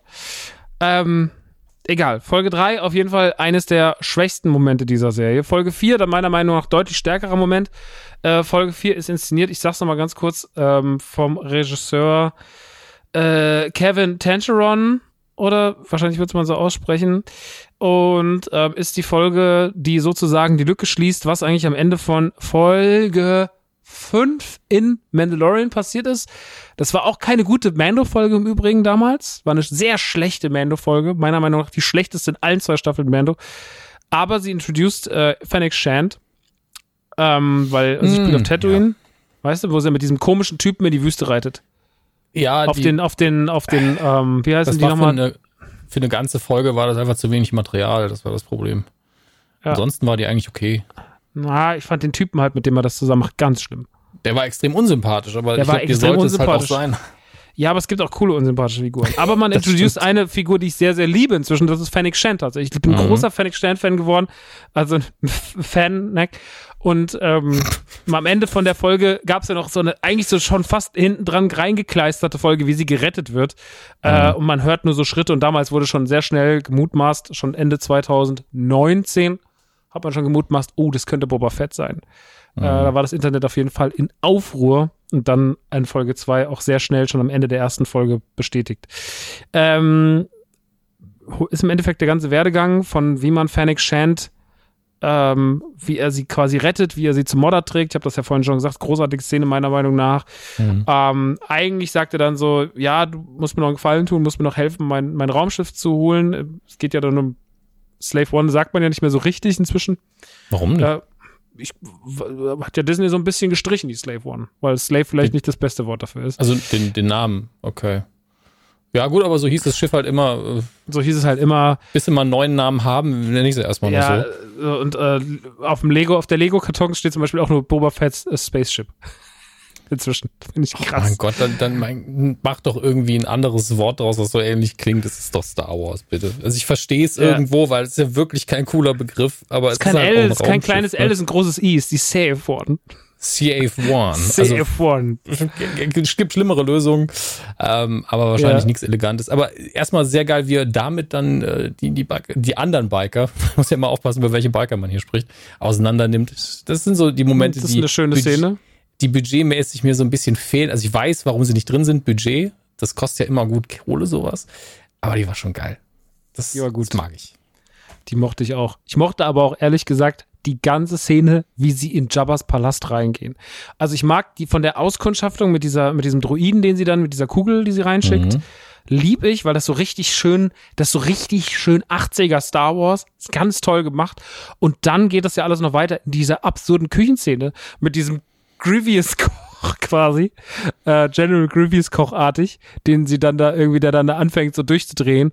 Oder auch mit dem, und was ja einer meiner heimlichen lieb großen Helden dieser Staffel ist, ist der Rattenfänger-Druide, der einfach aussieht, als wäre er von Jim Henson erfunden worden, weil der so blöd, der sieht aus wie Rizzo die Ratte als Roboter.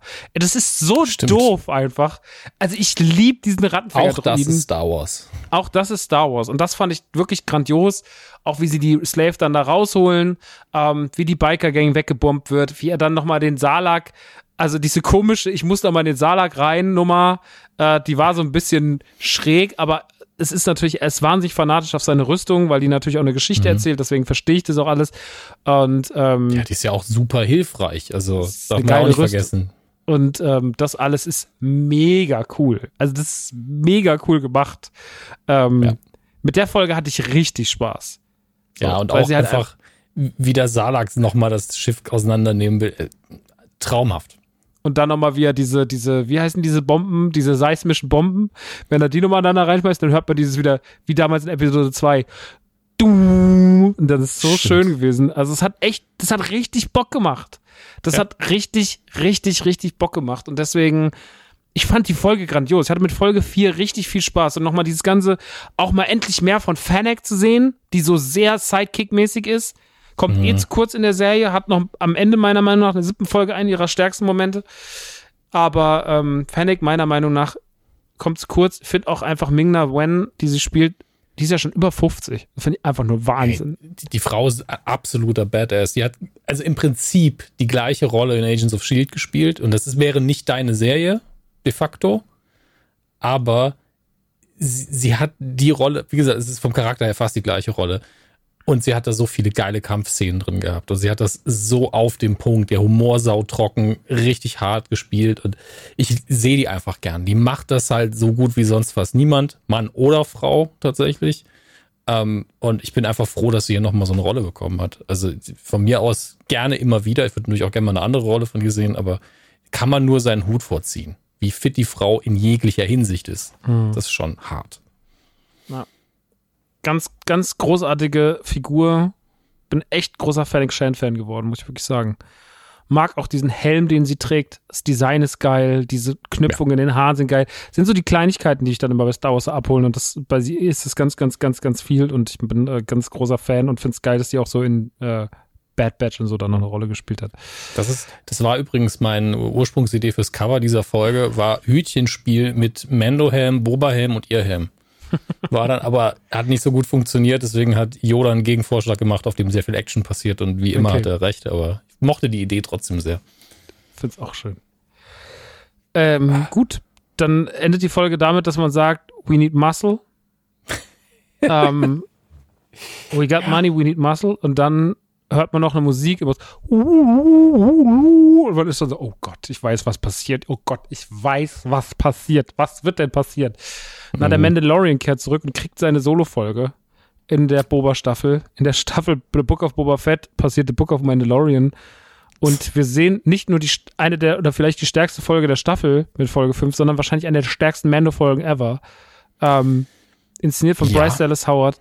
Fuck, war das gut. Also fuck, war das eine. Auch beim zweiten Mal gucken saß ich davor und war so, wie anbetungswürdig kann man was schreiben und inszenieren. Da ist ja alles dran krass. Die hat ja keinen schlechten Moment. Ich bin gerade nochmal am Durchgehen, aber ich glaube, ich muss dir komplett zustimmen. Bin mir nicht mehr sicher, weil der große Grogu-Teil ist hier ja noch gar nicht, oder? Oder ist der auch hier drin? Da ist gar kein Grogu-Teil drin. Eben, das ist nämlich der Punkt. Ich habe die im Kopf schon ein bisschen zusammengemorpht, aber dann ist die Folge nämlich gut, weil ich fand den Grogu-Teil in der nächsten Folge dann fast zu lang. Da reden wir dann drüber. Mhm, mhm, mhm.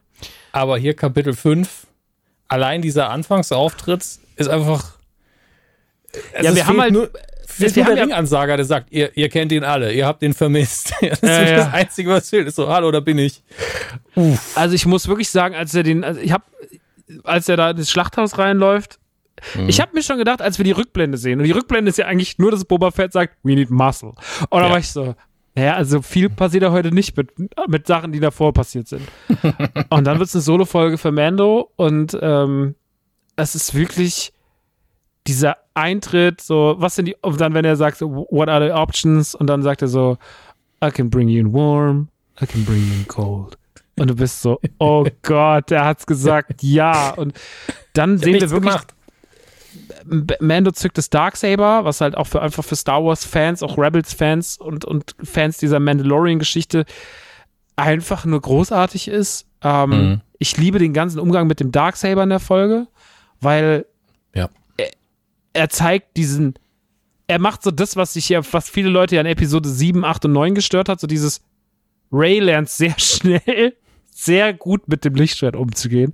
Und Mando nicht. Mando hat, also Mando ist, er sagt ja auch in diesem Kampf gegen Paz Whistler oder im Training gegen die Armorers, sagt er ja so, es ist, wird immer schwerer mit jedem Schlag und Mhm. das gibt dieser Waffe so eine Bedeutung. Es gibt ja so eine, das ist so eine bedeutungsschwangere Waffe, dieses Darksaber. Ähm, und das merkt man, dass er sich dann im Kampf auch verletzt. Trotzdem ist er ein Badass. Das ist wahrscheinlich der größte Badass-Moment, den wir mit Mando je hatten, wenn er da reinläuft.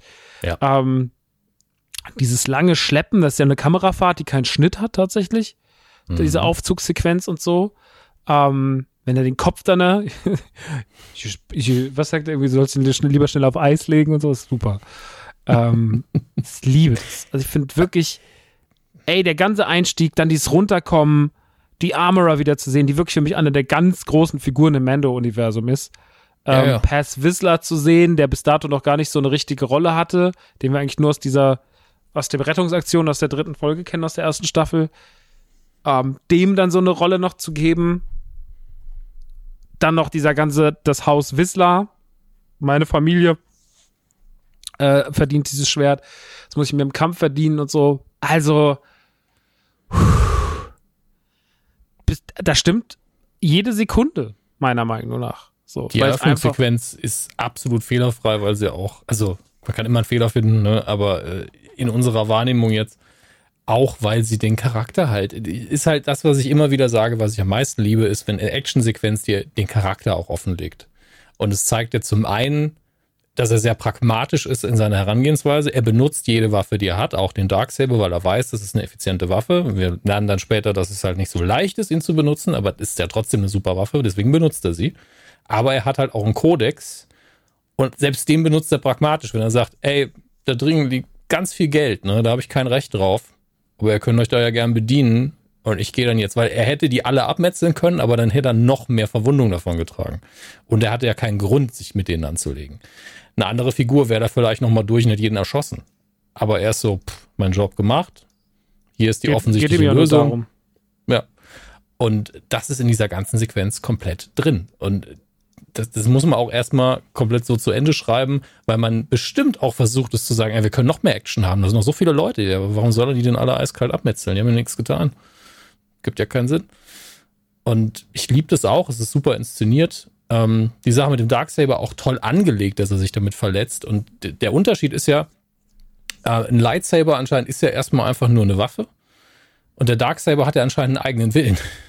Und, und da, da liegt für mich dann der große Unterschied. Im einen Fall, den Lightsaber benutzt du, wenn du die, wenn du die Macht beherrschst. Im anderen Fall hat der, hat der Darksaber anscheinend selber sowas ähnliches, irgendeine Intention und du musst damit erstmal klarkommen lernen. Und das äh, finde ich spannend. Das macht die Waffe nochmal neben ihrer Geschichte wesentlich besonderer für mich. Ähm, und nimmt ihr so ein bisschen dieses, äh, was du beim Lichtschwert halt hast. Das ist natürlich, Lichtschwerter sind ja einfach eine Waffe, genauso wie der Darksaber, die ich eigentlich nicht gern benutzen würde im wahren Leben, weil du dir damit einfach locker den Fuß abhacken kannst. Ähm, da musst du einfach sehr, sehr gut mit sein. Aber der Darksaber hat dann noch, noch mal so ein Sicherheitsprotokoll drin, dass du sagst, nee, wenn du nicht das machst, was ich will oder dich nicht so verhältst, wie, wie mir das jetzt tickt, dann ist es auch schwierig, mich zu benutzen. Ich bin so, okay. Das macht die Waffe einfach interessant und einzigartig. Und das Lichtschwerter haben bisher nur unterschiedliche Farben. Also, da ist er schon ein bisschen faszinierender. Und äh, so doof das klingt, ich liebe das immer, wenn Hauptfiguren verletzt sind. Dass er damit dann auch erstmal wieder klarkommen muss, wenn er sich dann da hinschleppt und zu seinen Auftraggebern und, und die dann auch noch so, nö, setz dich doch, ist doch noch was. Nee, ich habe keinen Bock auf die Scheiße. Das, das habe ich auch sehr geliebt. Das fand ich echt schön. Ach Gott. Ja, es ist einfach Star Wars in Reihenform, was da passiert. Und dann siehst du halt wirklich zwei Figuren, die du schon mal gesehen hast, die aber auch gar nicht so sympathisch dabei wegkommen. Also es ist ja so dieser ganze This is the way. Das ist ja auch irgendwann einfach nur noch dieser Glaubenskrieg, den diese Mandalorianer Ey, das, haben. Das, das nervt ja auch irgendwann auf so eine komische Art und Weise, ne? Also es, ich, ich mache das wahnsinnig, weil sie sagt so, hast du deinen Helm abgenommen? Und dann sagt er so, ja. Und dann so, dann bist du raus. Und dann bin ich so, Mann, Alter, jetzt lass den doch mal da drin, der ist mega der gute Typ. Also, was, das macht dich so. Ja, also so, so äh, Dieser fiktive Sci-Fi und Fantasy-Religionen können richtig nerven, weil sie einem wirklich diese Regeln aufdrücken ähm, die man natürlich nicht fühlt. Also wenn du in einem Film einen katholischen Priester und irgendwas mit Zölibat bist, du so, ah ja, ja, das ist halt so, das ist echt mhm. schwierig. Und sobald es Fantasy und Sci-Fi ist, bist du so, was soll der Quatsch? Lass es doch. ähm, weil du es halt nicht fühlen kannst. Aber ich finde es hier toll, weil der Glaubenskrieg ja wirklich in der Figur von Mendo so gespiegelt ist, weil der ist ja schon mal, also ich glaube, Grogu gegenüber hat er ja abgenommen. Und ansonsten hat er es nur, also bei Droiden bin ich ja wirklich der Meinung, das zählt nicht. Ja, da hat der Droide schon recht gehabt damals. Er hat ja diese sehr, sehr wichtige Szene, wenn er sie, wenn er sie von ganz vielen Leuten abnehmen muss. Ähm, mhm. Folge 7, Staffel 2 mit Mayfield. Stimmt, stimmt. Wenn sie das Kraftschild, da gab's denn das, da nimmt er ja wirklich vor vielen Leuten ab. Ja, das ist halt der Punkt, wo es klar ist, wo du nicht Und am Ende steht er ja kannst. auch quasi als im Kampf gegen Moff Gideon, wenn dann Luke Skywalker reinkommt, steht steht Mando, nee, dann nimmt er vor Grogu ab, aber ja. er steht ja vor Bo-Katan. Genau. Aber äh, da ist ja schon passiert vorher, ja. Naja. Das ist halt das, das Ding. Aber was ich halt, es war halt so ein Glaubensentscheidungsmoment für ihn, dass er dann gesagt, ja, okay, dann musst du jetzt Buße tun, da und da. Und da habe ich ja gedacht, ja gut, oder er ist frei, ne? Also, oder er sagt einfach für sich, ja gut, dann war es das jetzt mit der Religion, aber er macht es nicht. Und das finde ich sau interessant. Ich habe gedacht, jetzt kommt das Intro rein. Uhu, sie steht im Mandalorian, es wird einfach durchgestrichen. Somebody. Ja, ähm, dann passiert diese, also ich äh, trotzdem, also ich finde halt trotzdem so, dass, also das macht, auf der einen Seite nervt sich, auf der anderen Seite finde ich es aber auch alles faszinierend, weil ich diese ganze Armora und ihre ganze, ihre ganze Haltung und auch diese Ruhe, die sie immer ausstrahlt, die ist ja noch nie uns panisch oder äh, aufbrausend begegnet äh, mhm. in den Mandalorian-Staffeln davor und auch hier nicht, finde ich mega. Und immer so dieses, und für sie ist alles halt so, na, wenn einer sagt, ja, das ist halt scheiße gerade, dann sagt sie, this is the way. Und das finde ich immer so, okay, es ist halt einfach ihr fucking Kodex. So. Sie lebt ihn halt wirklich auch und lässt sich auch durch diesen Kodex nicht aus der Ruhe bringen. Ähm, fand ich alles großartig. Dann macht sich Mando ja auf die Reise, äh, beziehungsweise er lässt noch was machen. Er lässt ja dann noch seinen Beskar-Stab um, umschmelzen quasi von ihr. Mhm. Wichtiges Detail. Und alle in meinem Umkreis haben gesagt, der macht der ein Kettenhemd. Der macht Krogu ein Kettenhemd. Ich war so, seid ihr eigentlich bescheuert? Der macht dem doch kein Kettenhemd. Es gibt wirklich noch diese Folge Gelbe Leute, wo wir immer auch sehr viel über Boba geredet haben. Und das war der Tag, die wurde, die Folge wurde released in der Dienstag auf Mittwoch Nacht. Und dann kam die Folge 6 raus, wo man wusste, dass es ein Catnap ist. Und ich war so, was ein Scheiß, ein Catnap. ich habe fast Freundschaften gekündigt, deswegen Catnap, fickt euch doch. Und dann wird's einfach ein Catnap. Ich war so, oh Mann, ey. Ähm, ich ich habe halt auch lang darüber nachgedacht, was wird es denn jetzt sein, ja. bevor man halt also äh, ja Chainmail an sich gesehen hat. Man hat ja schon so diese kleinen Ringe gesehen. Äh, und ich dachte mir wirklich so, was könnte es denn für ihn sein? Und habe ich wirklich kurzfristig gedacht, machen die, macht er jetzt nochmal so einen Ball wie den, den er aus der Razor Crest irgendwie mit dem er rumgespielt hat? Weil ein Jedi könnte ja durchaus mit einem Ball aus Beskar einfach Leute töten, wie bescheuert. Das habe ich auch gedacht. Da ne? war ich auch. Ich war eher bei sowas wie einem Beskar-Ball. Dann natürlich diese, diese, diese komischen kleinen, ähm, wie sagt man? Ösen? Nein, was, was sagt man denn zu diesen kleinen? Naja, diese Kettenelemente halt. Das hat mich dann schon stutzig gemacht. Ja, ja, klar, mich auch. Und dann dachte ich ja so, das ist ja Mithril. Also es ist jetzt einfach die, die, die, die Frodo-Bilbo-Kettenhemd aus, aus Zwergenstahl-Variante hier. Also, ich glaube, ist Mithril eigentlich, naja gut, Zwergenstahl ist ein DSA-Begriff, aber ähm, trotzdem, warum machen wir genau das Gleiche? Das fand ich halt so doof, weil es ist, Star Wars darf das ja immer, darf sich immer irgendwo was rausnehmen und sagen, ich nehme das jetzt für mich. Sie ist Spice, ne? Aber äh, warum Grogu mit Kettenhemd? Ich war wirklich so, ich fand es auch ein bisschen seltsam. Gleichzeitig ist es sinnvoll, weil er will halt ihn beschützen. Ja, und er weiß ja, wie sinnvoll eine Beskar-Rüstung ist. Mhm. Und äh, jemand, also ein Jedi theoretisch mit Beskar-Rüstung ist halt schon, muss man auch mal sagen. Also wenn du jetzt einfach Obi-Wan vorstellst in der Mandalorian-Rüstung, Mhm. dann ist nicht mehr viel, was ihn aufhalten könnte. Mhm. Aber ähm, wahrscheinlich hatten die auch keine bessere Idee, wenn ich ehrlich bin. Ja, ich weiß noch nicht, was von dem Kettenhemd. Also er kriegt's ja dann. Man sieht ja auch, dass er es trägt, aber Mhm. hat ja noch keinen Zweck erfüllt. Bin gespannt, wo es. Aber das wird ja noch. Der wird schon noch irgendwann wird es noch einen werden. wichtigen, wird noch einen wichtigen Kettenhemd-Moment geben mit Grogu. Bin uns doch alle so ein, sind wir uns doch alle Ich einig. meine, du darfst nicht vergessen, dass es ja auch gegen ein Lichtschwert was aushalten kann. Also, das ist schon heftig. Ja, ja. Bin echt gespannt. Ähm, was noch, was ich auch noch interessant finde, ist ja, in der Szene gibt es ja so eine Rückblende. Also generell, weil wir gerade bei den Zitaten sind, die diese Serie an den Tag legt, der Planet, auf dem wir uns zu dem Zeitpunkt befinden, ist einfach ein Halo-Planet. Was ich wahnsinnig finde, Hm. weil es halt einfach ein Halo-Zitat ist. Also ich glaube, es gab auch schon, ich habe irgendwann mal gelesen, so diese Idee des Halo-Planeten ist auch nicht erst durch Halo gekommen. Halo hat es halt groß gemacht, aber Mhm. ist auch schon irgendwo weiter her. Ja, aber es ist natürlich so, sag mal, Halo ist der bekannteste Vertreter dieses, dieser Form einer Planetendarstellung. Und deswegen fand ich das super spannend, äh, das zu sehen da drin. Es hat auch irgendwie, auch wenn es natürlich zusammengeklaut ist, hat es mega geil reingepasst, hat einen mega geilen Look. Also, der ganze Look in dieser Folge ist auch toll. Ist eine der bestaussehendsten Star Wars Sachen, die ich je gesehen habe, glaube ich, die Folge. Weil die ist echt Kinoniveau. Mhm. Ähm, und dann natürlich auch noch ein Zitat, was ich auch noch krass finde, ist das Terminator-Zitat in der Folge. Mit dieser, wo sie sagen, ja, dann sind die Druidika darüber marschiert und haben alles platt gemacht und du siehst diese brennenden Felder und diese Suchdruiden, die da rumlaufen, ist halt einfach Terminator 2. Das, das war so krass. Ich war so, Mann, ey Leute, ihr habt echt einfach, ihr wollt auch gucken, wie weiter gehen können. Und das hört ja in der Staffel nicht auf. Nerdkultur hat ein riesengroßes Video darüber gemacht, wo er einfach nur 30 Minuten lang Szenen aneinander schneidet, wo Boba Fett zitiert hat. Das finde ich irre. Ein paar Mal auch so ein bisschen über Hahn, Hahn herbeigezogen, aber ich sag mal, in 70, 80 Prozent der Fälle schon so, ja, okay, schon krass. Ähm, und auch da. Aber das ist, darf Star Wars anscheinend einfach. Durften sie schon immer, ähm, aber es ist natürlich immer am schönsten, wenn sie daraus noch was wirklich Neues machen. Ähm, man darf aber auch nicht vergessen, wie viele Genrefilme einfach komplette Sequenzenabläufe kopieren und wie immer wieder das Standardbeispiel, wie viele Sachen einfach Hitchcock als erster gemacht hat und danach hat, ist es einfach Standardvokabular geworden.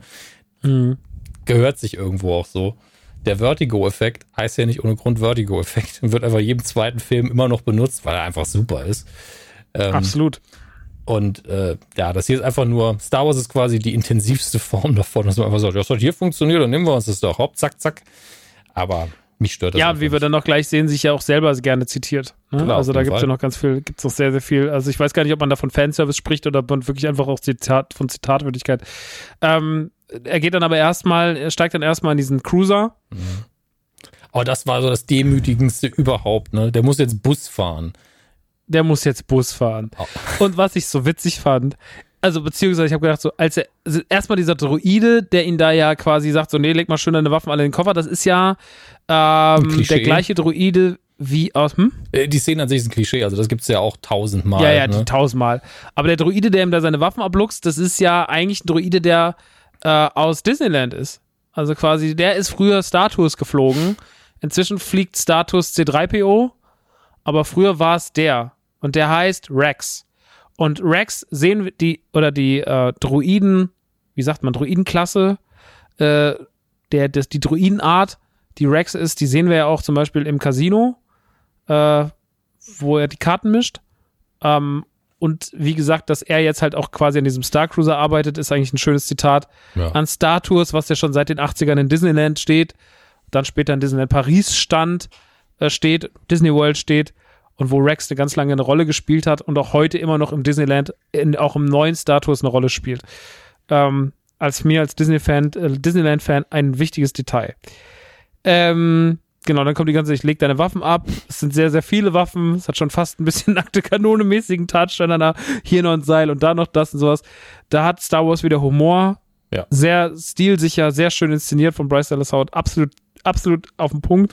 Auch dieses, Das- ich weiß genau, was hier drin ist. Ja. Ich habe nur gedacht, so, bitte macht jetzt keinen Plot daraus, dass irgendjemand das Darksaber klaut. Weil das wäre ja das Schlimmste, das wenn er dann die Kiste einfach, das ist drin. Ich so, ey, das wäre das fahrläss, das wäre der fahrlässigste Plot Aber ever. ich meine, das wäre okay, wenn es eine Mendo-Staffel wäre. Aber stimmt, ist so, hier ist The Book of Boba Fett. Diese Folge gehört nur Mendo und es geht nur darum, wie er sein Zeug verliert. Dann irgend so ein Trottel. Der sich dann wirklich das Auge Scheiße. wegsprengt, weil er den Darksaber auf, äh, einschaltet, wenn er reinguckt. Wie Luke in Episode 4. Ja. Naja, ähm, dann kommt die ganze Szene, dann kommt er natürlich an, er geht äh, Tatooine, äh, beziehungsweise Mos Eisley und er möchte zu unserer Mechanikerin, die wir schon kennen und lieben gelernt haben in den Mendo-Staffeln davor. Denn äh, die hat ihm ein Raumschiff versprochen, eine neue Crest. Und ähm, er geht dann zu ihr und sagt, was ist eigentlich mit meiner Crest? Und sie ist natürlich auf ihre Art und Weise wieder unverkennbar. Ähm, findest sie auch grandios. Sie Ich denke, du super. auch. Du wirst sie lieben. Ja, ja. Klar. Sie erinnert mich ein bisschen an eine, äh, ich weiß nicht mal, wie, wie sie hieß, eine Figur in Cheers. Die, die war letztlich genauso wie sie. Die hat auch eine leichte optische Ähnlichkeit gehabt. Die war auch so schrullig. Okay. Äh, und sie hier ist fast genauso. Ich, ich finde die super. Mann, dass sie auch sagt, dass sie was mit einem Java hatte. Ja, vor allen Dingen, They're really funny. They're really funny. vor allen Dingen wie, wie der Java dann anscheinend auch noch mit ihr flirtet. Und ich so, nein, nein, Ja. im Moment kümmere ich mich, ich kümmere mich nur um mich im Moment. das ist so charmant so dumm. alles. So, das ist alles so blöd. So really funny. Aber schön. Und ähm, dann zitiert sich Star Wars wieder, denn wir sehen kein neues Raumschiff, sondern wir sehen ein sehr altes Raumschiff Mhm. äh, aus Episode 1. Eurem Lieblings-Star Wars-Film da draußen. Wir wissen das. Schämt euch nicht dafür, ist alles gut. Ähm, der Starfighter kehrt zurück. Und da bin ich einfach nur als wirklich unironischer Episode 1-Fan, der ich bin, wirklich vom Stuhl gefallen. Weil ich es so nice fand. Ich dachte so, die setzen doch jetzt nicht Mando in einen scheiß Starfighter, in einen gemoddeten Starfighter. Wie cool ist es? Und sie machen es. Sie setzen ihn in einen gemoddeten Starfighter und die Szene funktioniert. Also dieses ganze Aufbauen dieses Raumschiffs. Dabei ist noch jemand, wir müssen noch eine Figur erwähnen, die ganz wichtig ist in der Szene. BD ist aufgetaucht, der Droide, den Cal gebaut hat in Fallen Order, der äh, assistiert in der ganzen Geschichte. Wie er da hingeraten ist, weiß keiner. Aber es ist BD. Er macht doch Dinge, die er im Spiel macht. Zum Beispiel dieses ganze Teile scannen und zeigen, wo die Teile hin können und sowas. Macht er alles im Spiel. Und ähm, oh mein Gott, was war das alles schön. Was war diese ganze, ich baue das Raumschiff zusammen Szene krass. Ich habe die geliebt. Also das, das war ein bisschen A-Team tatsächlich, was ja. Ja. nicht deine Serie ist und ich weiß nicht, ob du weißt, was ich meine, aber in jeder Folge A-Team wird was gebaut, Wurde was immer, aufgebaut? immer Ja. mit dem Schweißgerät, egal was ist, können auch aus Karton bauen, da muss geschweißt werden, völlig egal. ähm, das war wirklich jedes Mal so und ähm, es, ich habe das alles, vor allen Dingen, das war der Punkt, also du guckst ja diese Folge und bist so, ja, Mando, okay, klar, ergibt Sinn. Trotz Boba ergibt ja Sinn. Also, oh, die nehmen sich echt viel Zeit. Wow, das ist ja echt viel Backstory noch. Aber cool, alles cool. Dann bist du an den Planeten und dann nehmen sie sich nochmal so viel Zeit für das Schiff, dass ich gedacht, kann jetzt nicht deren Ernst sein. Also, also ich kann schon verabschieden, dass ich Boba Fett überhaupt in der Folge sehe, aber es ist ja alles geil, was ich sehe. Und dann so viel Detail und so viel In-Universe-Humor und trotzdem auch nochmal die Szenen an sich funktionieren. Das ist natürlich auch ein Klischee, dass man irgendwas zusammenbaut. Gibt es auch tausendmal. Aber es hat so viel Spaß gemacht. Es, es hat wirklich so viel Spaß gemacht zuzusehen, wie sie das machen, wie sie den Testflug machen, was das Ding kann. Mm. Also sehr viel in meinem Fanherzen befriedigt, wo ich immer denke, das habe eigentlich nur ich. Dieser Spaß an den Raumschiffen, der so detailliert ist, obwohl er ja alles Quatsch ist. Also die hätten ja sagen, der hat so und so viel Java-Power und, und den Circuit hat's noch und wie dieser ganze Tech-Babble, der keinen Sinn ergibt, der nichts bedeutet, aber ich lieb's. Ich lieb's einfach. Ja. Das ist also, kann, kannst du irgendwie, alles- nimmst einfach Specs von einem PC aus 99, liest die vor und sagst, das ist alles im Starfighter drin und ich bin happy. Also, weiß nicht warum, aber ich, ich, mir geht das richtig gut ab. Aber dann auch dieses, wo du einfach weißt, was passieren wird. Wenn er irgendwie sagt, ja, was ist hier mit dem, mit dem Droiden sitzt? Und die so, ja, du magst ja keine Droiden, habe ich gesagt, gedacht, ich nehme das einfach mal raus. Und du bist so, du siehst Grogu in der Sekunde schon da drin sitzen, obwohl du es noch Ja, nicht ja, siehst. klar. Also, weil du stellst dir schon die Frage, die Razor Crest hatte mehrere Räume, er ist Kopfgeldjäger, er kann jetzt maximal einen da rein tun, das wird schon ein bisschen komisch. Die Frage habe ich mir schon gestellt. Und wenn dann Ja. Grogu noch da drin sitzt, dann muss er sie ja immer kalt reinfahren. Mal gucken. Quasi. Ja, aber Bin gespannt, wie sie, also weil die Crest, es ist ja schon ein krasser Unterschied räumlich, ne, von der Crest zu dem Ding. Ja. Aber gut, mal gucken. Also du hattest, glaube ich, noch mal mehr Spaß an dem an der Sequenz, weil ähm, diese diese Canyon-Jagd habe ich nicht mehr so in Erinnerung gehabt. Auch das das äh, äh, Speedster-Rennen und so weiter. Das war, ich war so, ich glaube, das ist genau der gleiche Canyon, aber ich weiß es nicht mehr. Und ich glaube, du hast Es ist der gleiche 1 Canyon, weil sogar die Absperrung, die Anakin durchbricht, ist, da liegen noch die Teile. Also da Wow. macht anscheinend auch keiner sauber. Ähm, ja, es ist, es ist halt ein einziges Zitieren. Also mit einem Starfighter, den Anakin quasi auch geflogen hat. Ja, das ähm, hat noch gefehlt, dass irgendwo Plot- reingeritzt ist sein Name oder so. Das ja, ja, also wirklich, dass er. Aber es ist halt, ey, so viel Episode, also ich meine, äh, J.J. Abrams hat ja eh mit aller Macht alles ignoriert, was in Episode 1 bis 3 passiert ist. Das hat er gehasst. Und hatte ja keinen Bock drauf. Und Mando hat da schon so ein bisschen mehr Zitate wieder in die Richtung gebracht, aber viel kriegen die Episode 1 Fa- bis 3 Fans ja nicht so richtig ab. So, obwohl die eigentlich ein unfassbares Universum haben mit Clone Wars und Co. Fast das größte. Hm. Ähm, Das stimmt. Aber, aber trotzdem kriegen die da so irgendwie nicht so richtig die Liebe für. Man will irgendwie die ganze Zeit. Und das fand ich schön. Also ich bin ja trotzdem jemand, der, ich würde ja sagen, dass ich die neue Trilogie, äh, die, die, die, die, die, die klassische Trilogie genauso mag, wie ich auch die, wie ich auch die alte Trilogie mag, äh, die, die, äh, die Prequels mag, weil ich damit groß geworden bin. Hm. Also gerade mit Episode 1, gerade der hat so eine wichtige Rolle bei mir. Ich fand das echt schön. Das war ein schönes Zitat, was man da Ja, reingepackt Das hat. auf jeden Fall. Ich, ich sehe es halt mittlerweile so, ähm, du kannst als Star Wars-Fan jeden Film natürlich weiterhin einzeln betrachten und sagen, ja, der Film funktioniert als besser als der und dann gewinnt die alte Trilogie sehr oft. Ähm, ja, das stimmt. aber es sind einfach für mich auch innerhalb des Universums Zeitabschnitte und ich finde die, die alte Republik schön. Ich finde einige der Schauspieler, insbesondere natürlich Obi-Wan Kenobi, super äh, in ihrer Besetzung. Hab Momente, die ich geil finde. Und ähm, nee, ich, ich finde auch, dass Episode 1 bis 3 die Einzelfilme wirklich dramaturgische Probleme haben, ein paar andere Probleme haben. Aber ich, aber ich liebe diese Periode innerhalb des Universums trotzdem sehr. Ähm, Und ich finde es auch schön, wenn Geschichten in dem Raum spielen. Wäre natürlich schön, wenn die auch immer super funktionieren, aber das hat man halt nicht immer. Ähm, Absolut. Ein paar von den Raumschiff-Designs finde ich grandios, ein paar finde ich ein bisschen weird. Ich finde zum Beispiel geil, dieses ist wirklich absoluter Deep Cut für mich, dass sie gesagt hat, funktioniert ohne, also der Hyperspace funktioniert ohne einen Undock-Ring. Da war ich so, Gott sei Dank. Erstens hat sie es gesagt. Zweitens hat mich das immer am meisten genervt, obwohl es so logisch war, dass das alte Schiffe halt nicht von sich aus konnten, dass sie so einen dummen Undock-Ring gebraucht haben. Hat ja eigentlich total Sinn ergeben. Ähm, und TIE Fighter konnten ja später auch alle nicht in Hyperdrive, bis auf ein paar Ausnahmen, unter anderem der von Darth Vader. Ähm, aber das sind genau die Deep Cuts, die ich halt mag und hören will. Also, dass sie nicht nur sich die Gedanken machen, weil sie halt die Begründung liefern müssen, sondern dass sie sie auch noch wirklich bewusst in Dialog einbauen. Dass es nicht irgendwie einfach mal im Nachhinein geliefert werden muss, dass dann ein Fan mal fragt, ja, aber der konnte das doch gar nicht. Und so, ja, das ist halt eine Modifikation. Sondern sie machen es direkt in die Folge rein. Und es führt nur dazu, wenn du eh schon Tech Babble einbaust, dann kann da ja auch in Universe ein bisschen Sinn ergeben. Das ist doch schön. Das ist alles schön Absolut.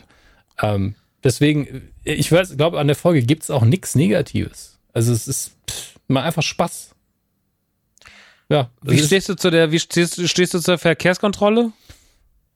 Das ist doch fast schon ein Stilelement von Mando, dass sie das ständig machen. Und da auch das ist so ein sehr, äh, für mich 80er Jahre Stereotyp, dass er, ja, hier kommt die Polizei. Ja, ja, hm, ja, gut. Ein bisschen, bisschen Bandit hier einfach. Ein bisschen Burt Reynolds mäßig, der jetzt von den Cops abhaut.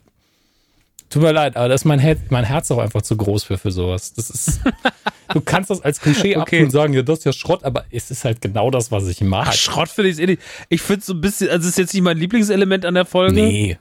aber es ist halt so, also was irgendwie so, okay.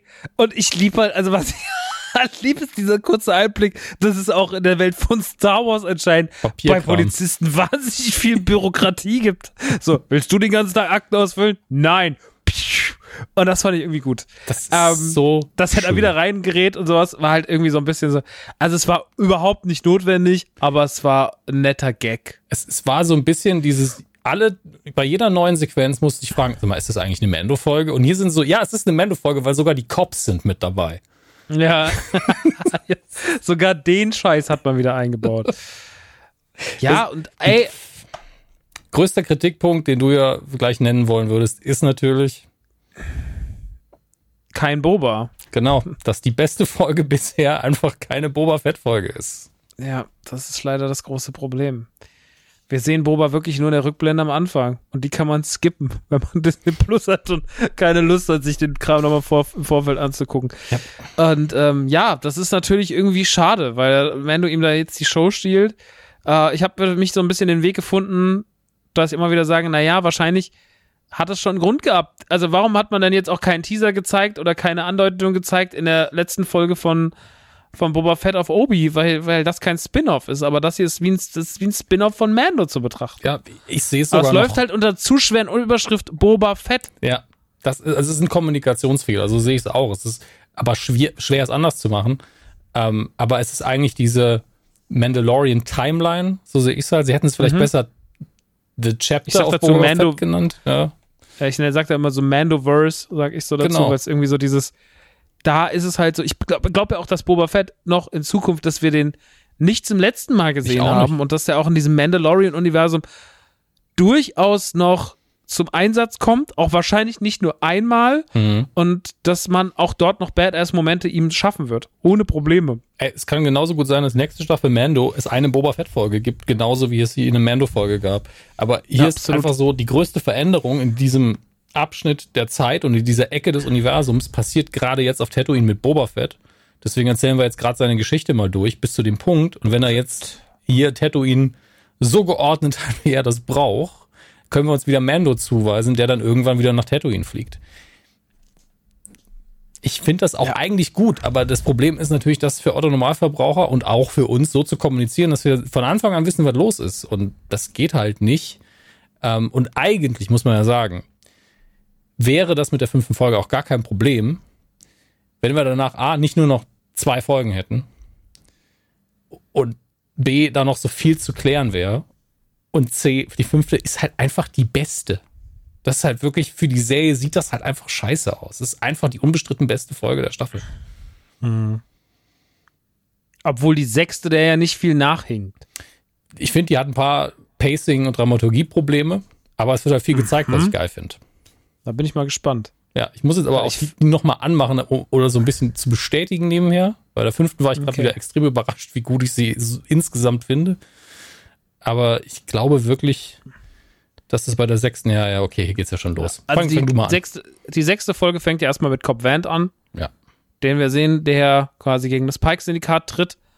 Ähm, das Pike-Syndikat äh, hat, hält, hat gerade einen Handel am Laufen und er unterbricht ihn quasi in bester Western-Tradition.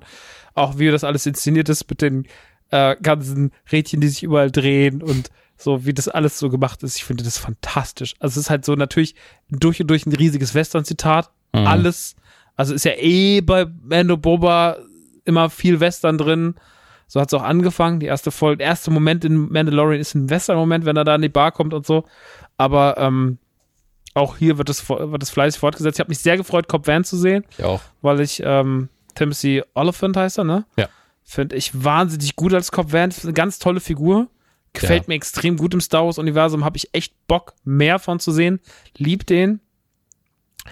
Und ähm, der gute Mann kommt, ähm, also kommt, äh, tritt gegen das Pike-Syndikat an, macht eine relativ große Ansage für Freetown. Das heißt, seine Stadt heißt ja inzwischen Freetown. Mhm. Ähm, aber dann sehen wir erstmal wieder Mando. wir sehen erstmal einfach wieder Mando. Das ist tatsächlich so, auch so eine, wäre so eine schöne Moderationsansage. Aber jetzt wieder zurück zu Mando. Ja, weil es ist so komisch, ne, weil du siehst so diese Convention und dann kommt so dieses Hop, Handa, Danda, dann kommt so die Boba Fett, dann so The Book of Boba Fett und du bist so, na, ich sehe doch heute eh wieder nicht Boba Fett. Der erste, der jetzt kommt, ist mit Mando und seinem, seinem Starfighter, der da jetzt zu Richtung, er sagt ja noch so zu, zu Fennec Stand am Ende so, ich muss noch was weg, muss noch was erstmal besuchen. Naja, und dann fliegt er, dann fliegt er auf den Planeten, wo, wo Luke sich aufhält. Ich weiß nicht, wie der Planet heißt, ehrlich gesagt. Ähm, Auswendig auch nicht, aber es ist natürlich nicht der, den wir in Episode 8 sehen. Das ist er ja natürlich nicht. Nee, das ist er nicht. Das ist er safe nicht. Ja. Und es ist aber der Planet, wo sich Luke zurückgezogen hat, um quasi jetzt Jedi zu unterrichten. Und ähm, er ist gerade dabei, äh, Grogu zu unterrichten. Aber das sehen wir nicht gleich, sondern wir sehen erstmal, dass Mando ankommt. Er wird von einem Druiden empfangen. Wir sehen R2D2. Äh, was schon der zweite nach Cobb Van direkt der zweite schöne Auftritt ist. Ja. Äh, einer Figur, die wirklich freue ich wieder zu sehen, weil sie direkt einfach nur durch äh, bisschen piepen, bisschen rütteln und eine komische Antenne direkt bei mir wieder 500 Sachen triggert, wo ich einfach ausflippe und denke, wie geht das eigentlich? Wie kann dieser scheiß Roboter das jetzt mal schaffen?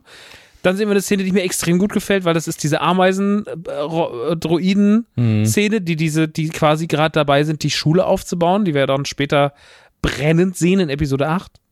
Also im, im Film Episode 8. Und ähm, er soll erstmal warten. Diese Droiden bauen ihm eine Bank. Was ich ein super schönes Detail finde, Ja. dass sie ihm erst einfach mal eine Bank bauen und Mando soll warten. Und äh, gleichzeitig ist, äh, sehen wir dann Luke Skywalker mit Grogu zusammen. Und da kann ich wirklich nur die Technik loben. Ja, die Verbesserung vor allen Dingen. Also diese Verbesserung, ich meine, sie haben ja den Typen, der sie da so ein bisschen auf YouTube vorgeführt hat, einfach dann ihre eigenen Fittiche geholt, was ich ein Bomben-Move finde von Disney. Das ist das Coolste, was man machen kann. Also, Das ist das Beste. Also statt zu sagen, "Oh, wir sind beleidigt, einfach zu sagen, ich kann's besser. Okay, dann komm rein. Finde ich mega. Hier ist, dir, hier ist dein Platz am Computer. ja. Wir haben dir hier schon mal hier ein Windows 98 Recht eingestellt. Mach mal. Ähm, und das haben sie ja getan und ey, also alles mit Uncanny Valley und bla bla bla mal auf die Seite. Das sieht sau krass aus. Also das sieht einfach nur beschissen gut aus. Ich bin, ich habe da wirklich, ich habe das ja auch zweimal geguckt. Hm. Also ich bin auch beim zweiten Mal, ich komme nicht drauf klar, wie gut das aussieht. Also klar gibt's immer mal kleine Momente, wo man es sieht, Ja. aber im Großen und Ganzen ist es so eine irre Leistung, die da passiert, weil sie es wirklich in den ganz entscheidenden Momenten mir vorzugaukeln, dass da Mark Hamill sitzt. So, dass da der 1983er Rückkehr der Jedi-Ritter Mark Hamill sitzt. Und das macht mich wahnsinnig. Ja, man muss schon sehr genau hingucken und sich die Stellen aussuchen, an die man hinguckt. Ähm, natürlich machen sie es smart, natürlich bewegt er sich nicht sehr schnell, etc. pp. Aber das ist ja egal. Also das, was gezeigt wird, funktioniert sehr gut. Und wenn man jetzt noch ein Problem damit hat, dann hat man es vielleicht aus Prinzip. Weil ich verstehe den Standpunkt, ich teile ihn nicht, dass man sagt, ja, warum besetzt man das nicht einfach neu? Dann kann es ein richtiger Schauspieler machen, hat man mehr Freiheit, etc. pp. Verstehe ich, teile ich nicht, solange man so Cameo-mäßig die Leute einsetzt. Weil es ist ja keine Luke Skywalker-Serie. Dann hätten wäre ich auch so, Leute, können wir da vielleicht mal gucken, dass wir Sebastian Stan vielleicht doch nehmen und gucken, wie wir das machen.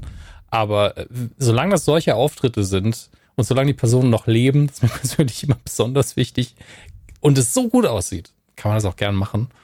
Ähm, Das Schlimme an dieser Sequenz ist, dass ich mich, dass ich wirklich wissen will, wie viel ist hier, ist hier überhaupt irgendetwas echt von der Natur? Weißt du, aber haben sie irgendwie Natur aufgenommen? Weil ich glaube, hier ist alles CGI, was ich hier sehe, vielleicht im Hintergrund irgendwas echt. Und mich hat die Szene technisch begeistert, aber emotional relativ kalt gelassen. Und ich weiß nicht, ob es daran liegt, dass, dass ich weiß, dass alles CGI ist. Weil ich liebe Okay. Bro ja auch und der, der ist mir total ans Herz gewachsen, der ist immer noch sau süß. Aber die ganze Sequenz war für mich so, ah, warum ist die denn so lang? Und Nee, das habe ich nicht so empfunden. ja, ist ja okay. Also, das ist ja auch kein, kein Streitpunkt. Ich fand die nur auf Dauer echt lang. Ähm, und süß finde ich hingegen, dass er beim Gehen dann ab und zu ihn so durch die Luft schweben lässt, damit er nicht langsamer machen muss. Ja, Was das ist ein absurder dass Gag er das uns so springen lässt. So, weil, er, weil er einfach, weil Grogu so langsam ist. Ja, das ist, ähm, also ich glaube, das Einzige, was mich ein bisschen gestört hat, war so seine, seine Stimme ist ja so wie er auch computergeneriert. Also es ist ja so eine Nachempfindung seiner Stimme. Ich, ich habe da jetzt schon, Und das ist so ein bisschen, das ist, finde ich so ein bisschen, das finde ich ein bisschen hölzern. Also ich finde, die Hölzernheit der Stimme passt gar nicht mehr zur sehr guten Optik. Das ist halt mein Problem. Ich habe da schon widersprüchliche Sachen gehört. Zum einen, dass Hamill es irgendwie eingesprochen hat und man hätte noch mal einen Filter drüber gelegt. Dann habe ich gehört, Hamill hätte es komplett selber gemacht, aber dann doch wieder. Ich, ich, ich habe da mittlerweile keine gute Datenlage mehr. Also ich bin da komplett durcheinander. Okay. Ja, ich habe irgendwie gehört, dass es komplett anscheinend äh, komplett generiert ist und aus altem und ey, keine Ahnung, was die dann zwischen. Also ich glaube, die stehen ja auch einfach gerade am Anfang, was diese ganzen, was diese ganzen Voice und Deepfake und sonst was Also, Geschichten angeht. Also ich glaube, das ist krass. da schon echt viel. Also ich habe einmal ähm, was gehört, es gibt so einen Obama-Generator quasi, da tippst du irgendeinen Text auf Englisch ein und dann redet einfach, du hörst, okay, das ist, soll auf jeden Fall Obama sein, aber in einer, ähm, war halt so ein bisschen, ah, hier, Alexa-Stimme. Ähm, und trotzdem bist du so, ey, das ist innerhalb von Sekunden generiert gewesen. Du bist so, hallo, mein Name ist Barack Obama, ich habe heute Bock, äh, Eiscreme zu essen. Also du kannst einfach, was du willst und es ist innerhalb von Sekunden da und erkennbar. Da hättest du einfach vor 20 Jahren gesagt, ah ja, okay, ist eine schlechte Telefonverbindung. Also da sind Krass. sie echt schon sauweit. Ähm, aber äh, man merkt es einfach noch, weil man die Stimme gut kennt, weil man den Schauspieler gut kennt und man ist halt, man guckt ja auch, man, man hört genau hin, man will wissen, wo, wo scheitert es gerade. Ähm, aber es erfüllt schon einen sehr, sehr guten Dienst, muss man sagen. Absolut. Also ich war, war schon echt angetan davon, so generell. Ich fand nur die Stimme so ein bisschen hölzern. Mhm. Aber, ähm, weil wie gesagt, ich habe es auch komplett auf Englisch geguckt und aber das ist so eine Kleinigkeit. Ja. Ansonsten fand ich das alles krass. Ich fand die Szene hatte viel Herz. Ich fand, dass so dieses Ganze, dass da so zwei ikonische Figuren im Star Wars-Universum sitzen und irgendwie miteinander agieren, fand ich irgendwie für mich krass. So, und ich glaube, es fanden noch alle, viele, viele andere Leute sehr, sehr krass. Und ähm, Filoni schafft sich halt hier natürlich auch irgendwie so, nimmt sich auch die Zeit. Ich mag, dass das alles in so einem ruhigen Ambiente passiert. Sieht, wie er dann auch da oben mit ihm zwischen diesen Grashalmen, also zwischen diesen Halmen hängt irgendwo mhm. und hat die Augen zu und Grogu genießt es und so. Und das ist irgendwie, die erzählen das ganz toll und respektvoll. Also Filoni ja, schafft die Inszenierung total respektvoll und schön und ähm, fand die Szene, ich mag die Folge, weil die sich trotz da passiert, in der Folge passiert ja unfassbar viel. Hm. Also er greift ihm ja zum Beispiel in den Kopf, wir sehen nochmal eine Rückblende auf die Order 66, so, die sehr kitschig ist, aber total erlaubt ist, so kitschig zu sein. Ja. Ähm, Geht ja durch die Augen von Grogu, als er noch jünger ist. Und du siehst ja auch ständig die Schnitte auf seine riesengroßen Babyaugen. Ja. Und bist so, ja, klar, so stellt sich das so für ihn dar. Das ist irgendwie schön gemacht. Und generell, ey, da ist, bin ich echt, da bin ich raus und war wirklich so mit allem wirklich mehr als fein. Also das fand ich alles ganz, ganz, ganz, ganz großartig und es hat mir wirklich extrem viel Spaß gemacht, ähm, was sie da so machen, was sie da so abfeuern. Ähm, dann haben wir Ahsoka mhm. drin. Rosarie Dawson taucht wieder in die Rolle von Ahsoka, die sie auch in ihrer eigenen Serie bald verkörpern wird. Ähm, auch krass, dass hier äh, sie dann nochmal auf Luke trifft. Also sie redet ja erstmal Mando das Ganze aus, so dieses typische, du solltest das Ganze jetzt nicht unterbrechen und wenn er das will, wird er sich dafür entscheiden und bla bla bla, ihm so ein bisschen, mhm. sag ich mal so, Jedi-Kram um die Ohren haut und dann sagt er, okay, ja, blöd, oh, scheiße. Und dann haut er auch ab wegen Ahsoka. Ähm, und sie dann sozusagen auf Luke trifft und sagt, du erinnerst mich an deinen Vater und jetzt können wir damit wahrscheinlich emotional nur so mittelmäßig viel bonden, weil wir nicht alles von Clone, ich habe nicht alles mhm. von Clone Wars gesehen. Ähm, ich weiß aber, dass zum Beispiel Laschewski gesagt hat, er hat mir geschrieben, er hat geheult. So. Ja, ich meine, okay, passiert bei Julian bei sowas schnell, aber. ich bin aber auch ganz schlimm Wasserfall bei sowas. Ich bin, bin, je nachdem, was es ist, flennig wie sonst was. Ähm, aber mir fehlt hier halt auch ganz oft der Bezug oder der total emotionale, aber klar, reicht für mich in dem Moment auch völlig, wenn ich höre, ja, du erinnerst mich stark an deinen Vater. Ich weiß ja, wer sein Vater ist. Also ist vielleicht das schlecht gehütete Geheimnis des Universums, der Popkultur, wessen Vater Luke Skywalker ist. Äh, umgekehrt, wer der Vater von Luke Skywalker ist. Ähm, aber äh, er hat auch gemeint, dass Rosario Dawson Ahsoka sehr gut spielt, in dem Sinne, dass sie sich anscheinend genau angeguckt hat, was sind die Mannerisms, die sie hat in der Serie, wie, wie ist ihre Stimme, wie ist da der Rhythmus und dass sie auch so post wie sie aber dass die mit sehr viel Respekt daran gegangen ist. Und wenn du das natürlich mhm. hinzutust, plus diese ganze Dualität zwischen Anakin und ihr, die halt eine total wichtige, also diese Dynamik zwischen den beiden Figuren war halt eben sehr wichtig, weil Anakin ist, glaube ich, ihr Lehrer gewesen. Und klar, also sie müssen da alles richtig gemacht haben, aber es ist ja auch eine Filoni-Folge. Also es ist ja, er erzählt ja einfach nur die Geschichte weiter. Und ähm, er nimmt ja seine eigenen Figuren. Genau. Hier, hier, er macht, er füllt sich ja hier ein Kindheitstraum und sagt so, ich habe hier Luke Skywalker, der sieht relativ echt aus wie der von Paar 80. So, ich packe jetzt meine Ahsoka, die habe ich erfunden. Die bringe ich jetzt zusammen, mach ich einfach. Und das finde ich alles so krass. Filoni ist einfach der krasseste Crack in diesem Star Wars Ding. Ähm, also fand ich alles sehr schön. Und ja. fand auch den ganzen Umgang mit Grogu und, und das ist natürlich so, ich meine, im Endeffekt ist auch das ganze Luke-Training natürlich eine ganz krasse Zitat, Zitate-Schlacht an Dagobah und an Yoda. Also da zielt es ja auch drauf ab. Ja. So, dass er jetzt auch hier quasi eine Rasse unterrichtet, die ihm das Ganze beigebracht hat. Das ist auch irgendwie, finde ich aber auch, finde ich alles legitim, finde ich alles gut. Mhm. Und ähm, naja, wir verlassen dann jetzt mal diesen Planeten, von dem wir gerade den Namen vergessen haben. Äh, Mando fliegt dann erstmal wieder zu Boba Fett. Da sehen wir sogar ganz kurz Boba Fett und sogar die, die Mod Gang und Black Crescent und alle stehen so ein bisschen in Ah, der Planung für die große Schlacht. Ich möchte nur ganz kurz sagen, und das ist der Punkt, wo es mir dann irgendwann zu lang geworden ist. Weil nachdem Mando den Planeten verlässt, haben wir noch mehrere Minuten, wo Grogu mit der Trainingssonde ähm, trainiert. Mm. Was eine coole Sequenz ist, was Fanservice ist, Mhm. was ein anderer Regisseur rausgeschnitten hätte. Weil du es Mhm. nicht brauchst, de facto. Du brauchst es vielleicht in der nächsten Staffel Mando, wenn du merkst, Mhm. er kann jetzt verschiedene Dinge, aber hier brauchst du das einfach nicht. Das ist für die Dramaturgie völlig unnötig und das sind deswegen Okay. ein paar Minuten zu viel.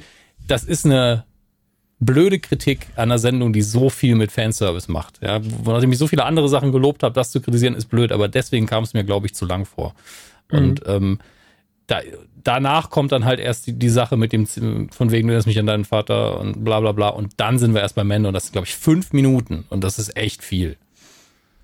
Ja, aber irgendwie es ist es ist glaube ich da den richtigen Ton in Zeit zu treffen ist schon auch schwierig, Ja, weil du hast absolut. da so, ey, du lässt Grogu, das sind drei Generationen von Star Wars Helden. Hm. Luke Skywalker trifft auf Ahsoka Tano, trifft auf Grogu.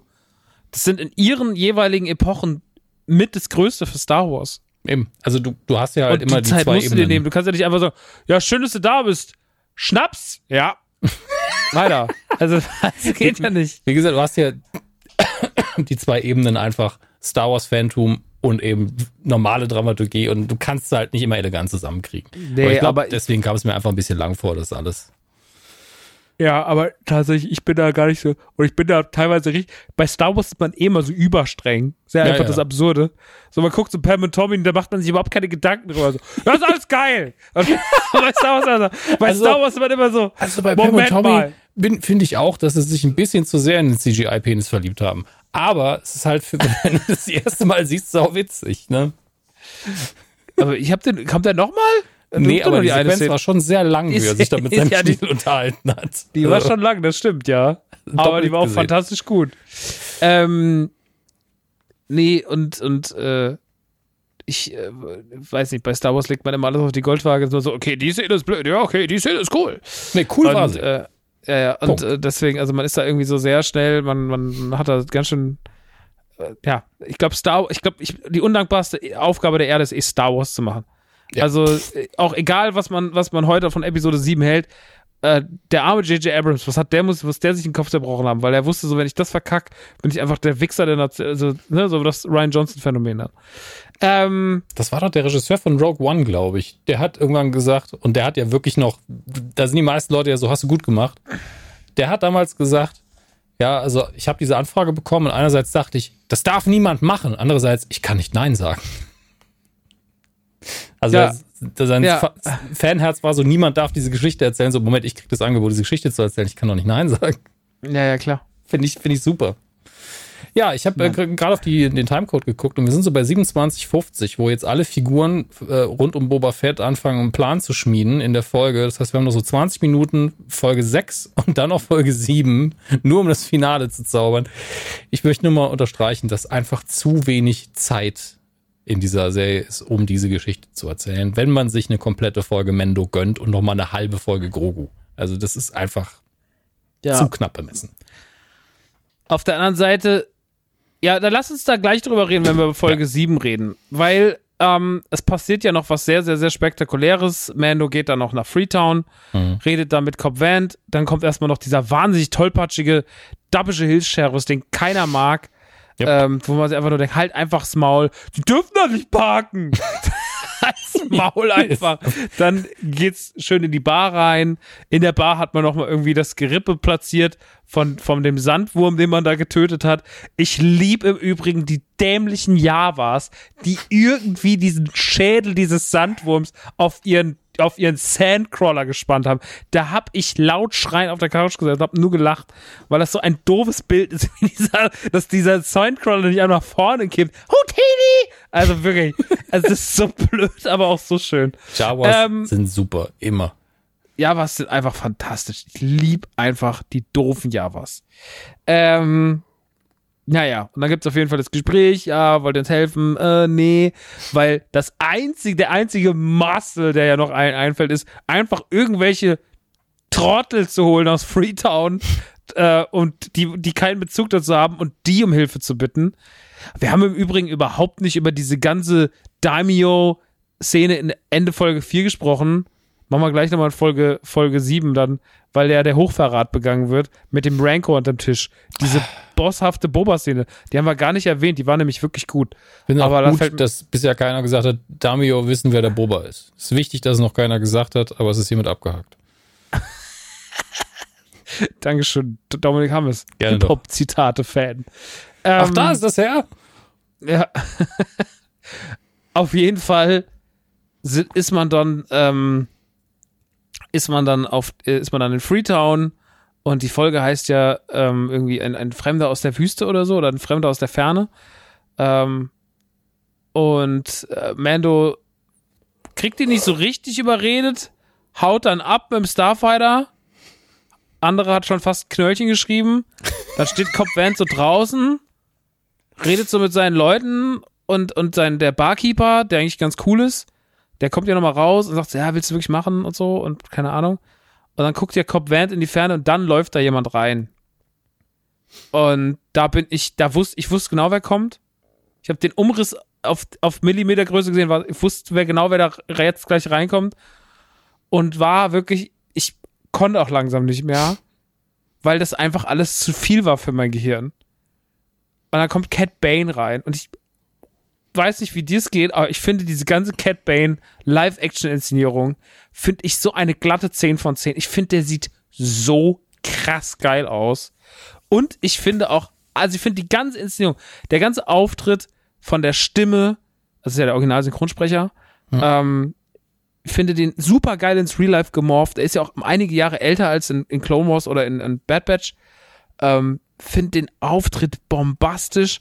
Finde alles, was er sagt, auf den Punkt. Finde eine widerliche Bedrohlichkeit. Eine der besten bedrohlichen Figuren im Live-Action Star Wars Segment, die ich je gesehen habe. Und ich finde das alles so ultra krass. Also, habe auch Liebe für Cat, Cat, Cat Bane schon immer gehabt. Auch wenn ich gar nicht alles von dem gesehen hatte, aber das, was ich gesehen hatte, fand ich alles wahnsinnig gut. Und ähm, den da jetzt zu platzieren, womit sich Filonia nach Ahsoka Tano noch ein Riesending reinhaut, weil sich einfach denkt so, den hole ich auch noch rein, Leute. Kein Problem. Ich bin Dave fucking Filoni. Hier ist mein Schwanz. ähm, so, kommt einfach Cat Bane rein. Und Wenn du ähm, jemals nochmal ein Album machst, ne? ja, dann nur so. Ich fand's wirklich, also ich fand den Cat Bane Moment war vielleicht für mich der krasseste Moment. Naja, Top 3 in der Staffel Boba. Fuck, was war der gut. Wie siehst du das? Ähnlich. Mein Bezug zu Cat Bane ist vorher fast nicht vorhanden. Ich glaube, ich habe ihn irgendwann mal gesehen. Punkt. Okay. Ja, ich habe das Design irgendwann mal gesehen und bestimmt auch als cool abgehakt und innerhalb der Serie absolut bedrohlich, mega cool, Bock auf die Figur und dann war er, war er auch schon wieder weg. Oder auch nicht, man weiß es ja nicht, es ist ja Fernsehen. Ähm, ich habe aber ein Problem in der letzten Folge mit dem Endkampf mit Boba. Ein dramaturgisches und ein Expositionsproblem, aber das ist die Finalkritik dann. Aber gerade der Auftritt hier in der Folge, Ich rede auch nur von dem Auftritt. Okay. Ich rede jetzt nur von der Szene. gut, absolut Sieben perfekt. ist mal ausgeklammert. Ja, okay. Also das ist absolut perfekt, weil der kommt, machst ja in die Hose, weil du siehst es auch, sie machen es ja richtig. Ne? Der Sheriff, der ja absolut mindestens so ein Badass ist wie Mando, nur halt jetzt ohne Rüstung, das heißt halt auch ein bisschen mehr Schiss, macht sich auch ordentlich in die Hose, weil er weiß, okay, der, der Typ meint's ernst. Der bringt auch alt, kaltblütig Leute um. Du weißt halt noch nicht, ob der Sheriff jetzt wirklich tot ist. Am Ende siehst du, wie er sich ein bisschen aufrichtet. Dann in der nächsten Folge heißt es dann zuerst, er ist tot, er ist doch wieder nicht tot. Auch ein Riesenproblem in meinen Augen. Aber Cat Bane hier, Folge 6, mega. Besser geht's nicht. Auch wie er wegtrottet, so ein bisschen, uh, sind schon ein bisschen älter jetzt, ne? Aber keiner von Ist ja denen anscheinend ist in eine seinem Alter in der Serie 80 zu dem Zeitpunkt schon. Ja gut, Also schon guter, schon guter alter Clint Eastwood. Ja gut, ist ja auch eine andere Spezies. Aber Clint Eastwood war ja auch, glaube ich, so ein bisschen Vorbild für den. Also machen wir einfach den Western Clint Eastwood einfach als Bösewicht. Warum nicht? Findest du den Look? Finde den Look auch super. Also es ist halt auf den Punkt gebracht, ich möchte einen Western-Bösewicht in Star Wars. Punkt. Alles richtig gemacht. Das ist auch, ein- ist auch der Klassiker, Bösewichte haben keine Nasen. Ja. Ist auch immer so. Ob das jetzt Voldemort ist oder so, sonst welche anderen Figuren, auch der hat wieder nur so ein Knubbelding da rumhängen. Äh, es ist natürlich sehr stereotyp, aber mein Gott, rote Augen und spitze Zähne machen einem halt Angst. ist eben so. Funktioniert. Ja, es haben sich so viel über den Look aufgeregt. Was, zu blau, zu bunt? Nee, nicht zu sehr Clone Wars. Zu sehr Clone, Wars, Look ist. Fand, dann habe ich mir nochmal den Clone Wars, den Clone Wars Cat Bane angeguckt und finde die ganze Adaption super und finde es, sie haben es genau richtig gemacht. Ich finde absolut den Ton getroffen. Hatte nie darin gezweifelt. Ich habe auch gedacht, das wird jeder krass finden. Aber ja schon ein paar Mal. Das wird jeder lieben. Episode wir, 8. Wir sitzen einfach immer wieder im Auto und, und fahren zu diesem, und zu diesem fahren Kino. immer wieder und sagen, jeder wird den Film lieben. Ja, und dann kriegen wir, kommen die Nachrichten rein auf einmal so, was? Was, was, was ist mit Episode 8 los? Naja. Ihr fandet ihn so gut, dass ihr ihn wieder schlecht fandet? Ja, gut, das ist verständlich. Also ein grandioser Abschluss für diese Folge. Nee, ist ja noch nicht mal der Abschluss. Wir haben ja noch mal, dann nochmal äh, Grogo und Luke. Äh, Grogo wird von der Entscheidung gestellt, ähm, was ja für viele auch so ein bisschen so ein, oder was heißt für ja, viele? und für, naja, es ist ja so ein bisschen so, Luke macht ja eigentlich das, was Luke gar nicht so cool findet. Nämlich so ähm, dieses, du musst jetzt von der Entscheidung stellen. Und davor wird noch das Casino gesprengt, also es wird noch Krieg Stimmt, wir erklärt. haben sogar noch, genau, der Krieg wird auch noch erklärt. Man muss ja auch noch irgendwie das Ende noch mehr rechtfertigen. Ähm, ja, und dann, äh, aber damit will man die Folge nicht enden lassen. Nee, dann gibt's noch Cliffhanger. Ich finde es im Übrigen super interessant, dass man in den, in den Concept äh, Arts, die man danach immer sieht, sieht man, dass das Casino von innen gesprengt wird. Mhm. Aber das war dann wahrscheinlich nichts für Disney Plus. Da hat man dann doch gesagt, wir lassen keine Bombe innerhalb des Gebäudes hochgehen, wir lassen das zeigen, das nur von außen. Ähm, ist eh interessant, da kann man in den Concept Arts kann man immer noch so ein paar Kleinigkeiten beobachten. Da hat der Laschewski auch zum Beispiel die Beobachtung mit dem Lichtschwert gemacht in der letzten Szene, dass da gar nicht das Lichtschwert von Yoda liegt, sondern das von Obi-Wan, hat er, glaube ich, gesagt. So, auf, auf dem Concept Arts und im, in, in der Serie ist es ja das Lichtschwert von Meister Yoda. Ähm, das wird zumindest gesagt und es ist auch kürzer als, das, als die normalen. Aber das da, ich weiß gar nicht, ob das, das von Obi-Wan ist. Also ich habe gerade die Stelle, aber ja. Also es, ähm, man, es, man wird es in den Concept Arts sieht, das hat mir zumindest damals Julian geschrieben. Ja, der an dem Tag, glaube ich, nichts anderes gemacht hat, außer als, das über, als über Star Wars, über diese Folge nachzudenken. Ja. Ähm, ich würde vor Folge 7 nochmal auf, aufs Klo gehen, damit wir da auch wirklich nicht nochmal unterbrechen müssen. okay, alles klar. Weil ich sauf so viel Tee heute. Das ja, kann das auch okay. gern drin bleiben im Schnitt. Grüße an dich, Dominik. Ähm. Dann kommen wir zum Finale dieses Podcasts und auch zum Finale dieser Serie, The Book of Boba Fett. Wir kommen zu Folge 7. Mhm. Wir haben nie im Übrigen die Titel der Folgen gesagt, aber ist, glaube ich, auch scheißegal. Ich kann mir die nicht ähm, merken. Nicht, nicht, nicht dass, einfach dass es entschuldigen würde, aber. Nein, man könnte sich auch einfach in bester Günscher-Tradition Wikipedia aufmachen, aber im Namen der Ehre war im Übrigen der Titel der Finalfolge. Mhm. Ähm, die Folge startet damit, dass wir eigentlich jetzt quasi alle zusammengesammelt in den Trümmern dieser Bar sehen, die man in die Luft gejagt hat. Und ähm, das als Ausgangs, aus, aus Ausgangsort dieses, dieses, dieses, dieses Kampfes sieht. Äh, man trägt so alle zusammen, die man hat. Black Crescent ist da, Boba ist da, Mando ist da, Fennec ist da, die Mod Gang ist da. Ähm, noch jemand? Ich glaube nicht. Man wartet so ein bisschen auf die Leute von Freetown und man sagt, wenn die Leute aus Freetown nicht kommen, dann sind wir verloren. Ich denke so, irgendwelche Bauern mit ja, Heugabeln. Die 20 Amateure, die vielleicht gar keine Waffen haben. Es ist wirklich diese ganze Sache mit We Need Muscle und niemals geht irgendwo einer hin und heuert einfach ein paar Kleinkriminelle an. Also das ist ja wirklich arm da hat man halt wirklich so diese Chance vertan, was ja so ganz viele Leute sich gewünscht haben, so andere Kopfgeldjäger zu sehen. Warum ja. zieht der Daimyo nicht einfach die an? So hat Black Crescent da stehen, hat Mando da stehen, hat Fennec da stehen, das sind alles Kopfgeldjäger. Schick die scheiß Gang nach Hause und hol nicht Leute aus Freetown. Hol da Boss ran, hol da IG-88 dran. Keine Ahnung, IG-88 gibt's glaube ich nicht mehr seit Shadows of the Empire, aber keine Ahnung. Du hast doch den ganzen Kader. Ja. Hol doch keine Ahnung, es gibt doch genug Leute in diesem Universum. Ganz so, ehrlich, also, Episode 4, wenn es für eins gut war in der Hinsicht, in der Mos äh, scheiß Cantina Mos Eisley, hätte du einfach an jeden Tisch gehen können. Hier sind ein paar Credits, komm. Also das, die waren ja alle gefährlich. Das ist, das ist halt das, was ich nicht raffe. Einfach nur alle Kriminellen von äh, einstellen, vielleicht auch die Bevölkerung ein bisschen aktivieren, was hier immer so ganz leicht angedeutet wird, dass man hier vielleicht auch für Tatooine ein bisschen kämpft. Aber immer nur so, ja, das erwähnen wir mal, aber eigentlich sind die alle zerstritten und nein, wir wollen das nicht zu genau irgendwie erklären. Das ist wirklich, ich hasse es, wie schlecht die Exposition dieser Serie ist. Dass ich mhm. wirklich, im Finale realisiert man es halt, vorher ist man so, ja, vielleicht passiert noch das und das, aber hier so, was, wie sind hier eigentlich die Fronten? Was, was, was für Leute gibt es eigentlich noch außer denen? Ich meine, hier leben ja auch noch Leute.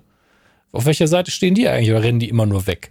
Äh, mir fehlt hier einfach sau, sau viel und hinterher bist du auch so, wa warum zieht sich die Gruppe auseinander? Warum passen hier zwei Leute auf? Da passt einer auf. Warum macht ihr euch so angreifbar, wenn ihr wisst, dass die Gegenseite so viele Soldaten hat? Was ist hier eigentlich los?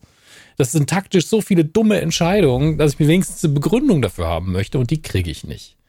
Mhm. Na, es ist ja auch ein riesengroßes Problem an der Folge, dass, ähm, also Boba Fett hat ein Problem, weil Boba Fett überhaupt kein Durchsetzungsvermögen hat. So, der sagt so, wir gehen zurück in den Palast und dann sagt die von der Biker Gang, Dash sagt, nee, wir bleiben hier, weil wir kämpfen ja fürs Volk. Das und dann sagt Boba so, ah, okay, dann bleiben wir da. So, du bist doch der fucking Daimyo, sei doch mal der Daimyo. Also, die letzte Folge, genau, dieses, dieses ganze Storytelling, was du kritisierst, das ist auch mein größter Kritikpunkt, neben der Inszenierung von, von, von, von Rodriguez. Ja. Das, das, das, ähm, ich verstehe es nicht so ganz. Das ist der Punkt. Weil es ne? wirkt so, ich verstehe nicht so ganz, warum man sich für so viele dumme, also manchmal, Star Wars ist doch nicht kompliziert. ja? Star Wars ist nicht besonders kompliziert. Nö, Star Wars ist sehr, sehr verständlich, einfach geschrieben für dumme Leute wie mich. Und ich finde es toll. Aber ich finde wirklich, dass das ähm, teilweise so fahrlässig sich da irgendwie so vor sich hin plätschert, was, was der Folge angeht. Und vieles hätte irgendwie nicht sein müssen, wäre vermeidbar gewesen. Ich verstehe nicht so richtig, warum man es macht. Ähm, weil dadurch wirklich ganz viel komische Lücken entstehen und ein wahnsinnig fahrlässiges Storytelling in der, der Folge. Also das Finale, ich sag's jetzt, wie es ist, ich hab's geguckt und hatte Game of Thrones Staffel 8 Vibes. Und das ist das Versteh Schlechteste, ich. was passieren kann. Und tatsächlich ist der dachte, Vergleich so, auch gut. Ja, weil einfach Mann, ich, ich habe den, ich zitiere mich jetzt selber, weil ich, weil ich den Satz schlau fand, habe ich gedacht, Rodriguez hat hier eigentlich auf dem, auf der, also, oder nicht mal jetzt nur Rodriguez, alle, die hier dran mitarbeiten, haben doch zu dem Zeitpunkt alle Zutaten auf dem Tisch. Du hast einen fucking Rancor, du hast Fennec Shand, du hast Boba Fett, du hast Black Chrysanthemum, du hast Mandalorian, du hast noch Grogu als Option und du hast eigentlich noch, wenn du willst, noch 500 Zutaten, die einfach im Schrank stehen. Stichwort Bosk, Stichwort die Hut, keine Ahnung, Mann.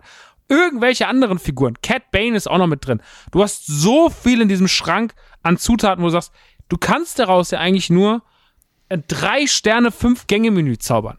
Also das kannst, kannst es nicht anders machen. Und die machen daraus maximal einen ganz guten Cheeseburger. Und das nervt mich daran. Weil du einfach, du hast alle Zutaten, die krass sind, auf dem Tisch und du verkackst es eins nach dem anderen. Und das verstehe ich nicht. Mir haben Leute nachgeschrieben, es war das Beste, was ich je gesehen habe. War ich so, Blödsinn. Das war doch nicht das Beste, was du je gesehen hast. Das ist einfach nur, das ist dieses, okay, da ist alles drin, was ich sehen wollte. Ja, aber es war alles drin, was ich sehen wollte, aber irgendwie nicht richtig angeordnet. Und zu viel Quatschelemente, zu viel komische Szenen, zu viel lange. Kam Wieso schießen die 500 Mal auf den Scheiß?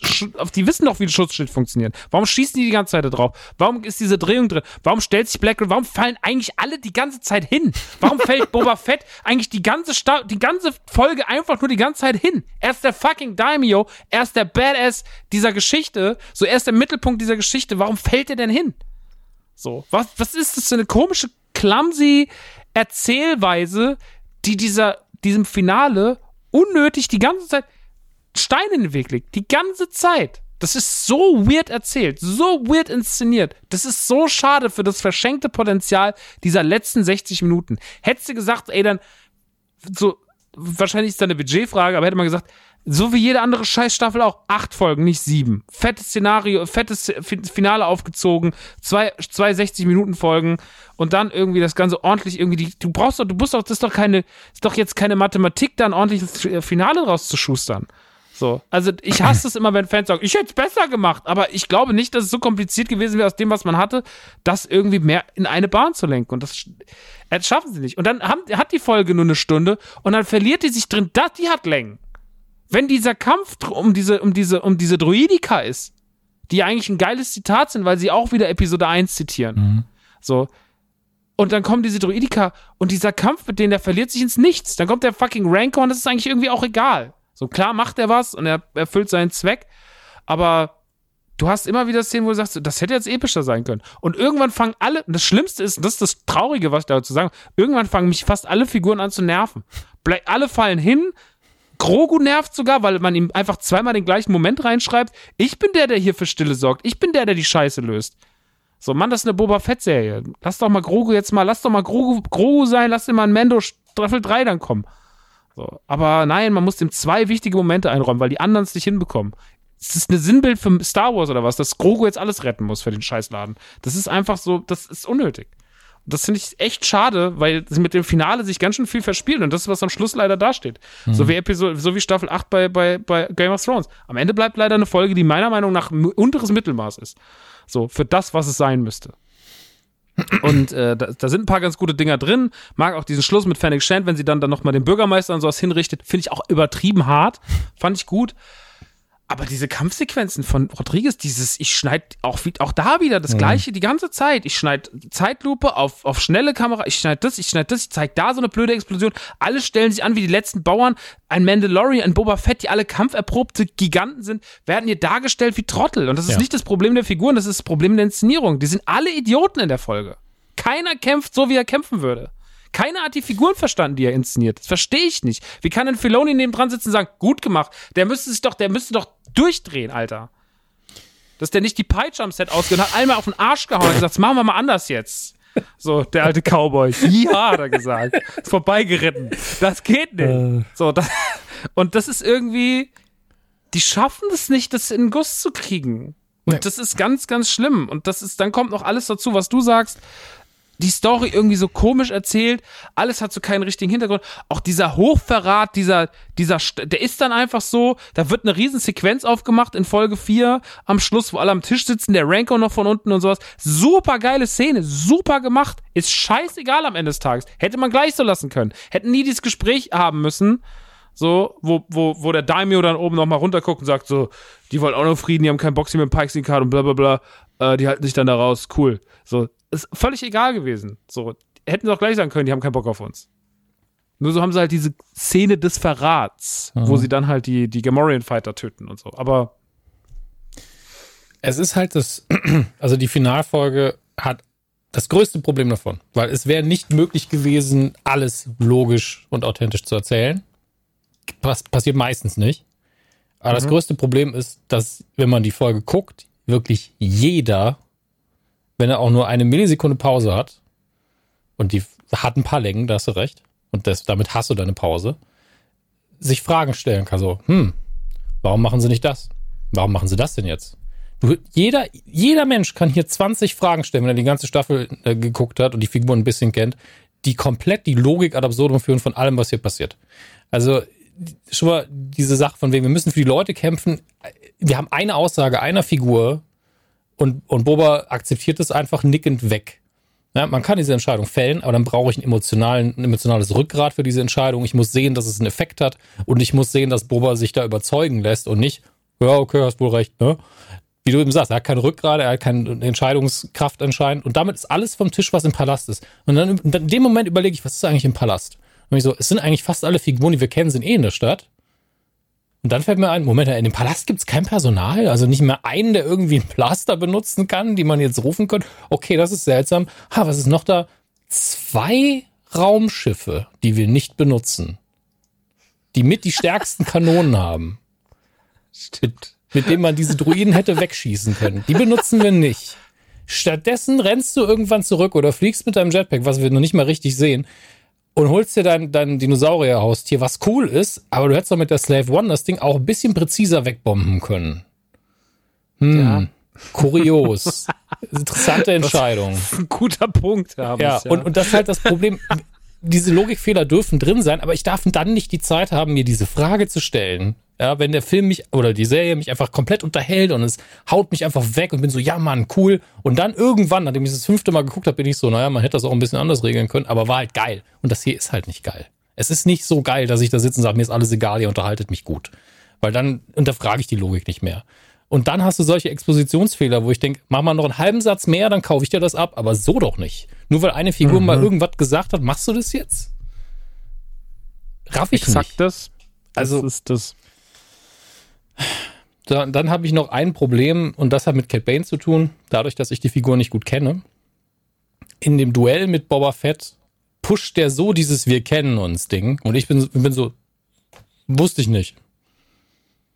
Also einfach zu wenig Infos. Da hätte ich eine Rückblende gebraucht. Ein Gespräch von Boba Fett vorher, wo er sagt, der ist echt gefährlich, weil so bin ich. Vor allem, wenn es diese Szene gibt, von der ich vorhin gesprochen habe, die ja nie wirklich ein Clone Wars war. Warum, also das wäre doch mal ein geiles Ding gewesen, die nochmal irgendwie in real aufzugreifen, ja. zu sagen, wir bringen die in Live-Action wir bringen den jungen Boba Fett in, einem, in einer geilen Rückblende.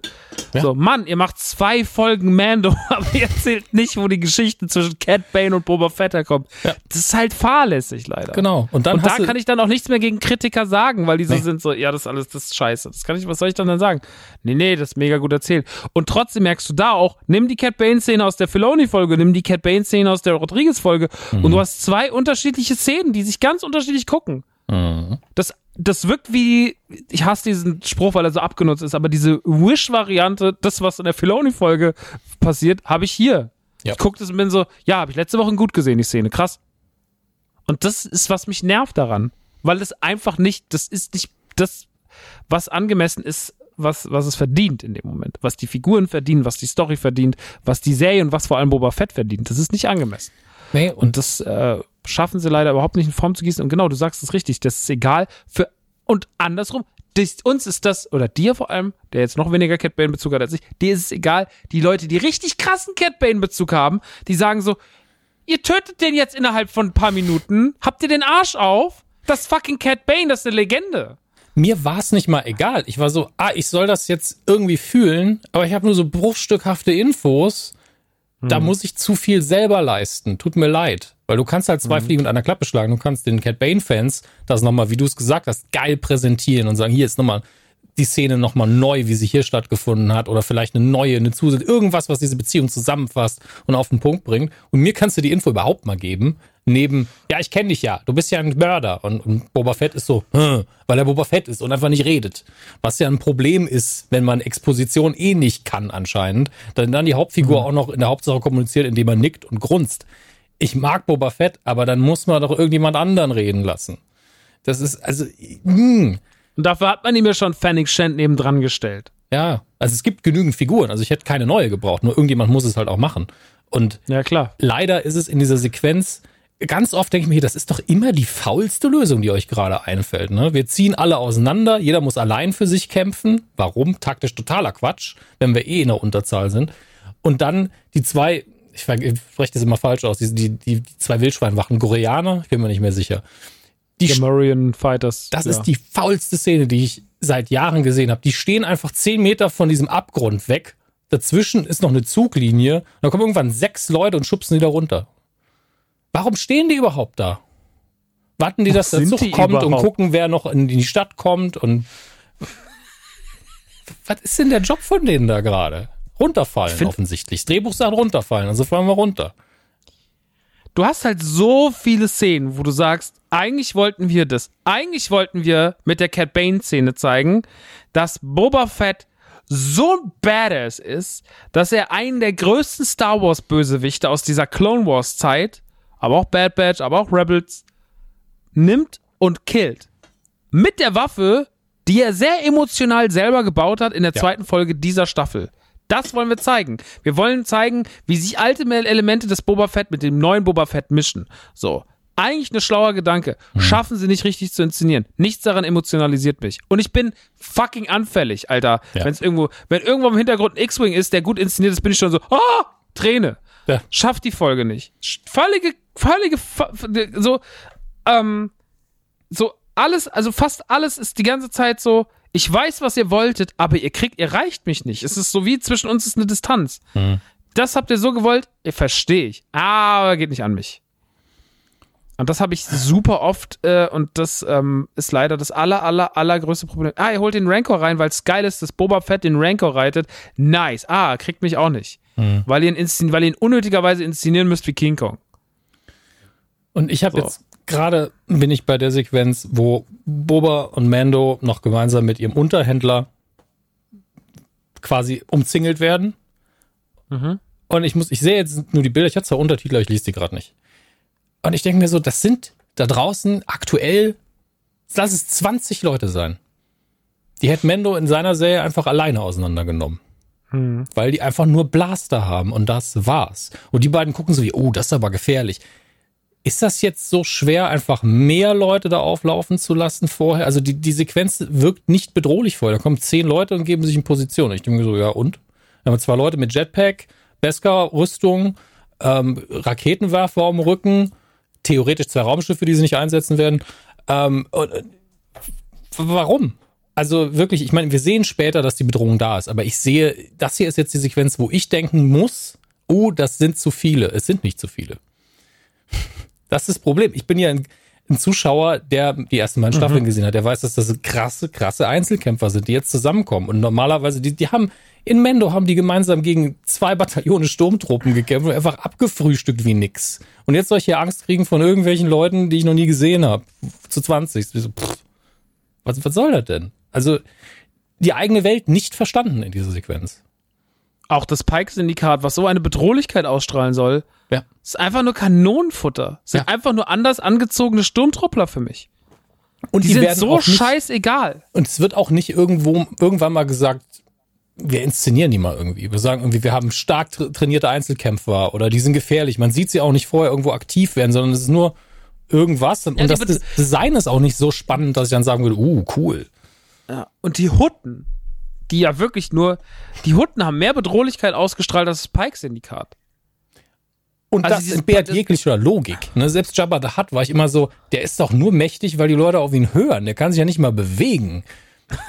Das ist einfach ein Wurm. Ja, Also ein fetter Wurm. Und bei denen war es genauso. Da war man so, okay, die, irgendjemand muss auf die hören und deswegen sind die mächtig, weil dieser, dieser Wookie macht ja auch das, was sie sagen. Aber die an sich, ja gut, laufe ich halt mal weg, mal gucken, wann sie mich kriegen. Also ich meine, Ja, das Pike-Syndikat fährt ja auch jetzt nicht sowas wie Black Crescenten oder sowas auf. Also, ne, man denkt Nee. ja irgendwie so, okay, weil diese Typen, die zum Beispiel der Bürgermeister engagiert, um den Daimyo anzugreifen in der ersten Folge, die sind ja wesentlich krasser. So, wo sie den einen Typen dann runter noch in den Kerker schmeißen. das allerdings ist ein schlimmer Vorbote gewesen fürs Finale. Weil ich habe die Sequenz vorher nochmal gehabt, wo sie mit ihren Schutzschilden um, umzingeln und die beiden offensichtlich dagegen keine Idee haben, was sie tun soll. Der eine hat einen scheiß Jetpack auf dem Rücken. Benutzt er auch nicht. Das ist so im Kleinen das, was hier in Folge 7 fast die ganze Folge ist. Und das ist einfach, je häufiger man es guckt, umso schlimmer wird's. Wenn man das das erste Mal guckt und man ist vielleicht nicht so ganz aufmerksam, so, ja, ist ja alles drin, was man braucht für ein Finale, viel Piu-Piu, ähm, ein Druide, schöner Callback, also ein Kampfdruide, schöner Callback auf die Prequel-Trilogie, noch ein paar lustige Momente, oh geil, der Rancor. Ja, aber es Ja, ist halt, wie du glaube, gesagt hast, nicht, nicht sinnvoll zusammengebaut einfach. Du hast einfach recht. Es ist wie wenn Nee, es, ist Lego einfach- wäre, wäre es einfach, uh, hier, habe ich die Hälfte vergessen. Naja, hm, passiert. Ja, das ist halt so einfach. Also wir kriegen halt immer wieder in dieser Staffel und auch im Mandalorian vorgeführt, wie es einfach zu funktionieren hat. So, ja, also, also es ist jetzt nicht so, dass ich sagen kann, die können keine Staffelfinale inszenieren. Taika Waititi hat ein extrem krasses Staffelfinale in der ersten Staffel hingezaubert, was perfekt war. Mit emotionalen Momenten, die lassen Quill sterben, IG-11, der blöder Droide ist, so mit Care and Protect, Alter, der die dann da irgendwie auf diesem Boot noch rausschippert und sowas, wo du echt denkst, nein, bring dich nicht um, du bist ein Droide. Die Moff Gideon-Sequenz, da wurde aus dem kleinsten Budget das meiste gemacht, Alter. Ja. So, das Finale in Staffel 2 mit Luke Skywalker erhebt, das ist gegen jegliche, jegliches Naturgesetz, was da passiert. Da bin ich einfach durchgedreht. Das kann ich bis heute nicht verkraften, was da passiert. Und da ist es einfach nur so, ja, er kann's halt. Er kann nicht damit umgehen, was man ihm hingestellt hat. Und das ist oberschade und macht mich wirklich, es macht mich wirklich betroffen, weil das natürlich so eh diesen, das macht mich immer aus zwei Gründen betroffen. Natürlich, weil ich mir immer denke, es wäre besser gegangen, aber weil ich auch denke, so, ja, jetzt haben wir die, die haben die, das, das hat dieses ganze, diese, diese schlechte Stimmung gegen Star Wars, die hat wieder jetzt Futter. Und das will ich nicht. Ich will das nicht. Ich möchte nicht, ich möchte den ganzen Leuten da keinen Triumph ähm, irgendwie, das, also den möchte ich, gönne ich den Keim, weil ich mir immer denke, so, das hat die Serie auch nicht verdient, weil die Serie hat extrem viel Gutes und Mhm. ähm, am Ende des Tages bleibt uns aber allen einfach nur hängen, oh, da waren richtig zwei gute Mando-Folgen drin. Und das ist auch den guten Boba-Folgen nicht gerecht, weil wir eine Absolut. sehr gute zweite Folge oder vierte Folge haben, die ganz toll sind. Mhm. Und auch die erste ist auch, die erste kommt immer so schlechter, schlechter weg, als sie ist. Die ist wirklich gut. Ähm, Als Einstieg ist die wunderbar. Und eigentlich haben wir nur Folge 3 und 7, die Kranken. Und Mhm. 3 kann man ignorieren, weil sie nicht so wichtig ist. Fällt halt so ein paar komische Story-Entscheidungen. Aber die siebte steht dann am Schluss. Und das, was am Schluss steht, das bleibt einem immer in Erinnerung. Ja. Und ähm, das ist wirklich irgendwie so, ich habe wirklich, ich hab nie gedacht, dass ich mal Game of Thrones Vibes bei Star Wars hab so. Die hatte ich bei Episode 9 nicht, so, also bei weit nicht. Und das muss wirklich, das hat mich wirklich ein bisschen enttäuscht, was da passiert. Ja, Ein bisschen, also- eigentlich Dollar. Der, ich habe vorher gesagt, der Vergleich ist gut. Okay, jetzt benutzen sie wenigstens ihre Jetpacks. Ähm, ähm, der Vergleich, habe ich am Anfang gesagt, passt, aber er passt in einer Hinsicht nicht, weil bei, bei Game of Thrones war es so, dass die ganze letzte Staffel ein Problem hatte. Und das Finale war halt der Höhepunkt dieses Problems. Unsinnig, äh, nicht, aufge ähm, nicht zu Ende gedachte Motivation, beziehungsweise wir haben nie den Wandel von Daenerys gesehen und auf einmal brennt sie alles nieder. Innerhalb von fünf Sekunden macht sie quasi den Wandel von eigentlich normal zu Psychopathin. Ähm, und ist einfach nur noch der Action will. Und das ist das, was gepasst hat. Also auch hier ist so, wir wissen, es muss Pew Pew geben, es muss ein Finale mit viel Action geben, die kämpfen gegen die, wir wollen auf jeden Fall den Rancor haben, das und das muss passieren. Das war klar. Aber das Drehbuch arbeitet halt nicht sauber darauf hin. Die Sequenzen ergeben sich nicht so schlüssig und die Action ist auch für jemanden wie, wie Rodriguez, der geile Action inszenieren kann, ist das einfach arm inszeniert. Ähm, sehr verliebt in diese Sch- Kameraschwenks drumherum, gegen die ich eigentlich nichts hab, aber die hier einfach nichts machen. Also die machen es nicht cooler, die sind einfach nur da. Ähm, und das ist einfach, einfach, wir, wir haben Besseres erwartet auf jeden Fall und es funktioniert auch einfach nicht so gut.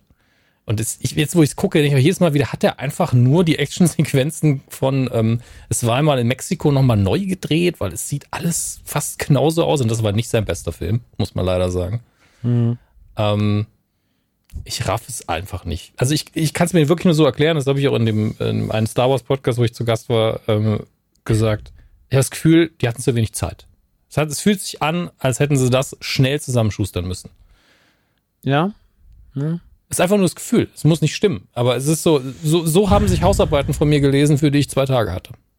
Da habe ich das gleiche Gefühl. Ich meine so, ja, wir wissen alle, ich muss am Schluss nochmal eine Zusammenfassung hinkriegen vom Thema. Es müssen ein paar Standardinfos rein, aber hier sind noch 500 Tippfehler und hier die, die Quelle habe ich nicht sauber angegeben und äh, ja, ich habe vielleicht auch den Originaltext nicht ganz gelesen, aber hier ist es.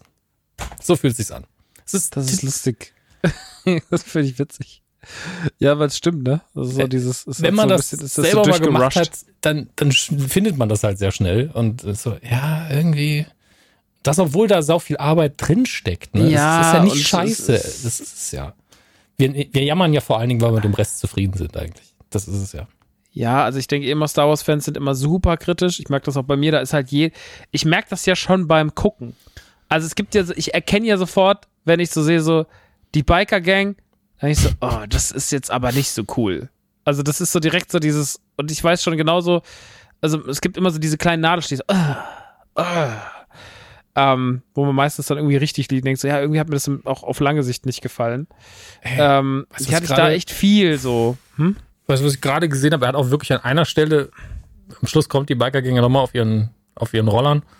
Da hat wirklich eine Szene, wo er die nochmal in Zeitlupe, ich, die sind doch eh schon so langsam. Da hat er die nochmal Zeitlupe gefilmt. Warum? Er liebt Zeitlupen. Er Robert Rodriguez liebt Zeitlupen und er liebt die vor allem dumm zu schneiden. Guck mal drauf in der Fol dritten Folge, wie Black Crescent in dieser Dunkelheit auf diesen Bagdad, um diesen Bagdad-Tand läuft. Das ist peinlich, Alter. Das ist echt scheiße gemacht. So, das ist Studentenarbeit, sorry, aber das sieht aus wie ein Studentenfilm teilweise. Und das ist da. Und auch, und ich muss auch sagen, wie gesagt, also das größte Problem ist, dass am Ende ich rausgehe, alle haben mich genervt. Mich nervt dann auch die ganze Zeit noch dieses, wenn dann eh schon alles irgendwie so komisch ist und nervt, dann kommt noch die Mechanikerin und muss noch alles kommentieren, so, und ist immer so, immer so der, der zynische Kommentar des Zuschauers, der da noch in die Serie reinspielt, was mich so in der Folge auch ein bisschen abgefuckt hat. Dann hat Grogu meiner Meinung nach, die müssen halt aufpassen, dass sie mit diesem ganzen Grogu schläft beim Rancor, Grogu Mhm. äh, macht also das, ey, ich lieb Grogu. Grogu ist eine Gelddruckmaschine. Grogu ist großartig. Grogu hat in allen Hinsichten meiner Meinung nach eine ganz wichtige Rolle in Star Wars eingenommen. So Mhm. in allen Hinsichten. Aber man muss trotzdem aufpassen, dass man den nicht überreizt. Und ich habe so ein bisschen Schiss, dass man dieses ganze, weil wir haben dieses ganze Grogu taps süß, Grogu ist äh, trotzdem bewendet die Macht an, Grogu kann irgendwie gefährliche Situationen besser handeln. Das habe ich jetzt schon ein paar Mal gesehen. So, ne? Man darf das nicht überreizen und man darf das vor allem in so einer Folge, wo Boba Fett draufsteht, dem nicht zwei Endkampfszenen irgendwie überlassen. Dass er einen der Druidika auseinandernimmt und dass er den Rancor zähmt, Digga, das ist zu viel. So. Bei aller Liebe zu Grogu Ja. und ich liebe den wirklich abgöttisch, den Fratz. Aber das ist zu viel Grogu. Ja, vor allen Dingen, wenn ich mir denke, mir fallen ein, zwei Möglichkeiten ein, wie ein Boba Fett mit seinen Tools und seiner Coolness einen von diesen Droiden-Dingern einfach wegsprengen kann. Er muss nur in das scheiß Schutzschild reinkommen. Das ist wirklich das Einzige. Und die haben wirklich so getan wie, ja, wir haben jetzt diese Schutzschilde, die aus der Prequel-Trilogie. Mir fällt nicht ein, Das wie man die umgehen kann. Wo ich dann halt denke, Da gab also, es doch noch nie eine Lösung für in der Vergangenheit. Nee, also vor allen Dingen, die wisst ja eigentlich, wie alt die sind. Und wir haben es ja mit erfahrenen Kämpfern zu tun. Vielleicht sagen, ja, also ganz ehrlich, klingt jetzt doof. Man soll die Universen nicht vergleichen. Aber in Star Trek hätten sie einfach Technobabble rausgeschmissen und gesagt, ich mache jetzt XYZ. Hier, ich, ich passe irgendwie meine, meine Phasenmodulation an und dann gleite ich einfach da durch. Und Star Wars hat auch solche Optionen. Ja, also das ist vielleicht dann kein Tech-Babble, sondern keine Ahnung, ich buddel mich unter die Erde und gehe dann da rein und dann hau ich einen, einen Thermaldetonator unten an den Bauch und fertig. Ist mir egal wie, aber es ist, ein, ist eure Welt. Ihr könnt euch eine Lösung einfallen lassen. Es ist nicht so, dass dieses Schutzschild existiert und George Lucas sagt, nein, ihr dürft es nicht. Also das kann mir keiner erzählen. Ihr müsst da jetzt eine halbe Stunde lang drauf schießen, bis irgendwas Besseres passiert. Was? Und wenn euch das zu schwer ist, dann holt bitte eins von den eigentlich sogar drei Raumschiffen, wenn man den, den X-Wing mit R2 nochmal dazu nimmt und ballert das einfach weg.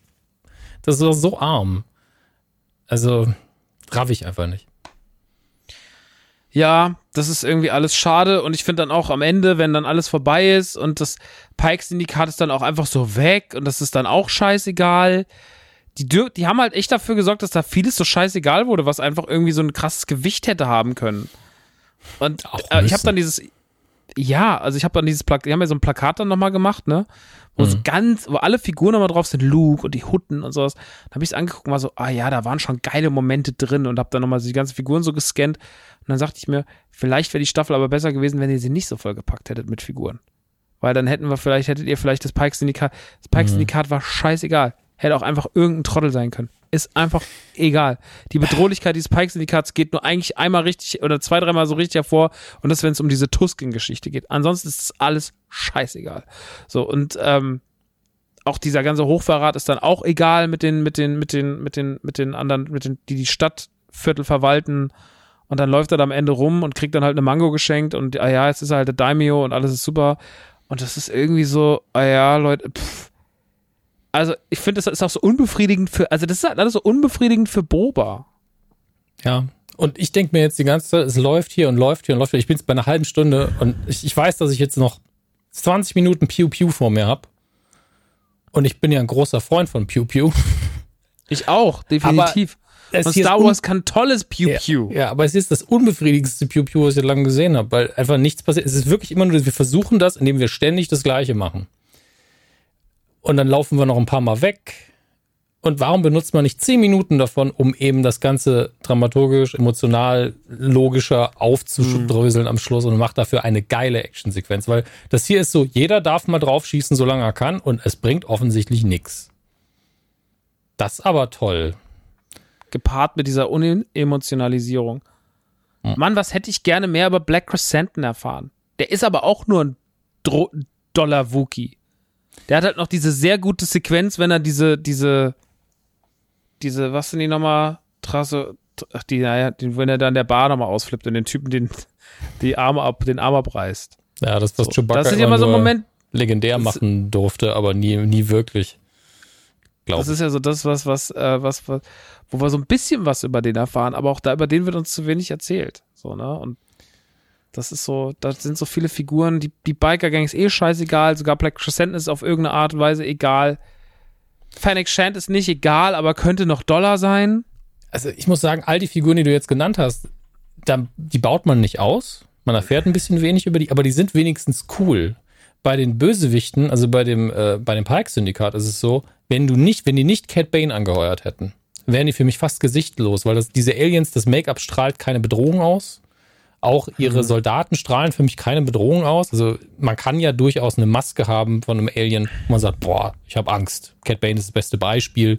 Darth Vader hat sogar nur einen Helm und es hat auch immer gut funktioniert durch Stimme, Soundeffekte und weil das Design krass war. Und bei dem Pikes-Syndikat, die sehen einfach aus wie die harmlosesten Viecher, die ich je gesehen habe. Die haben nicht mal Fische. viele. Ja, die haben nicht mal viele boah. Soldaten. Und also nichts davon ist eine den Bedrohung. Muppets, Alter, sorry. Ja. So, das Und war scheißegal. gibt, äh, deren, die Bedrohung wird immer durch Umwege ausgestrahlt. Nämlich die, die Hutten sind so, ah, wir überlassen es denen. Und bist du, oh, die Hutten sagen, wir überlassen es das lieber denen.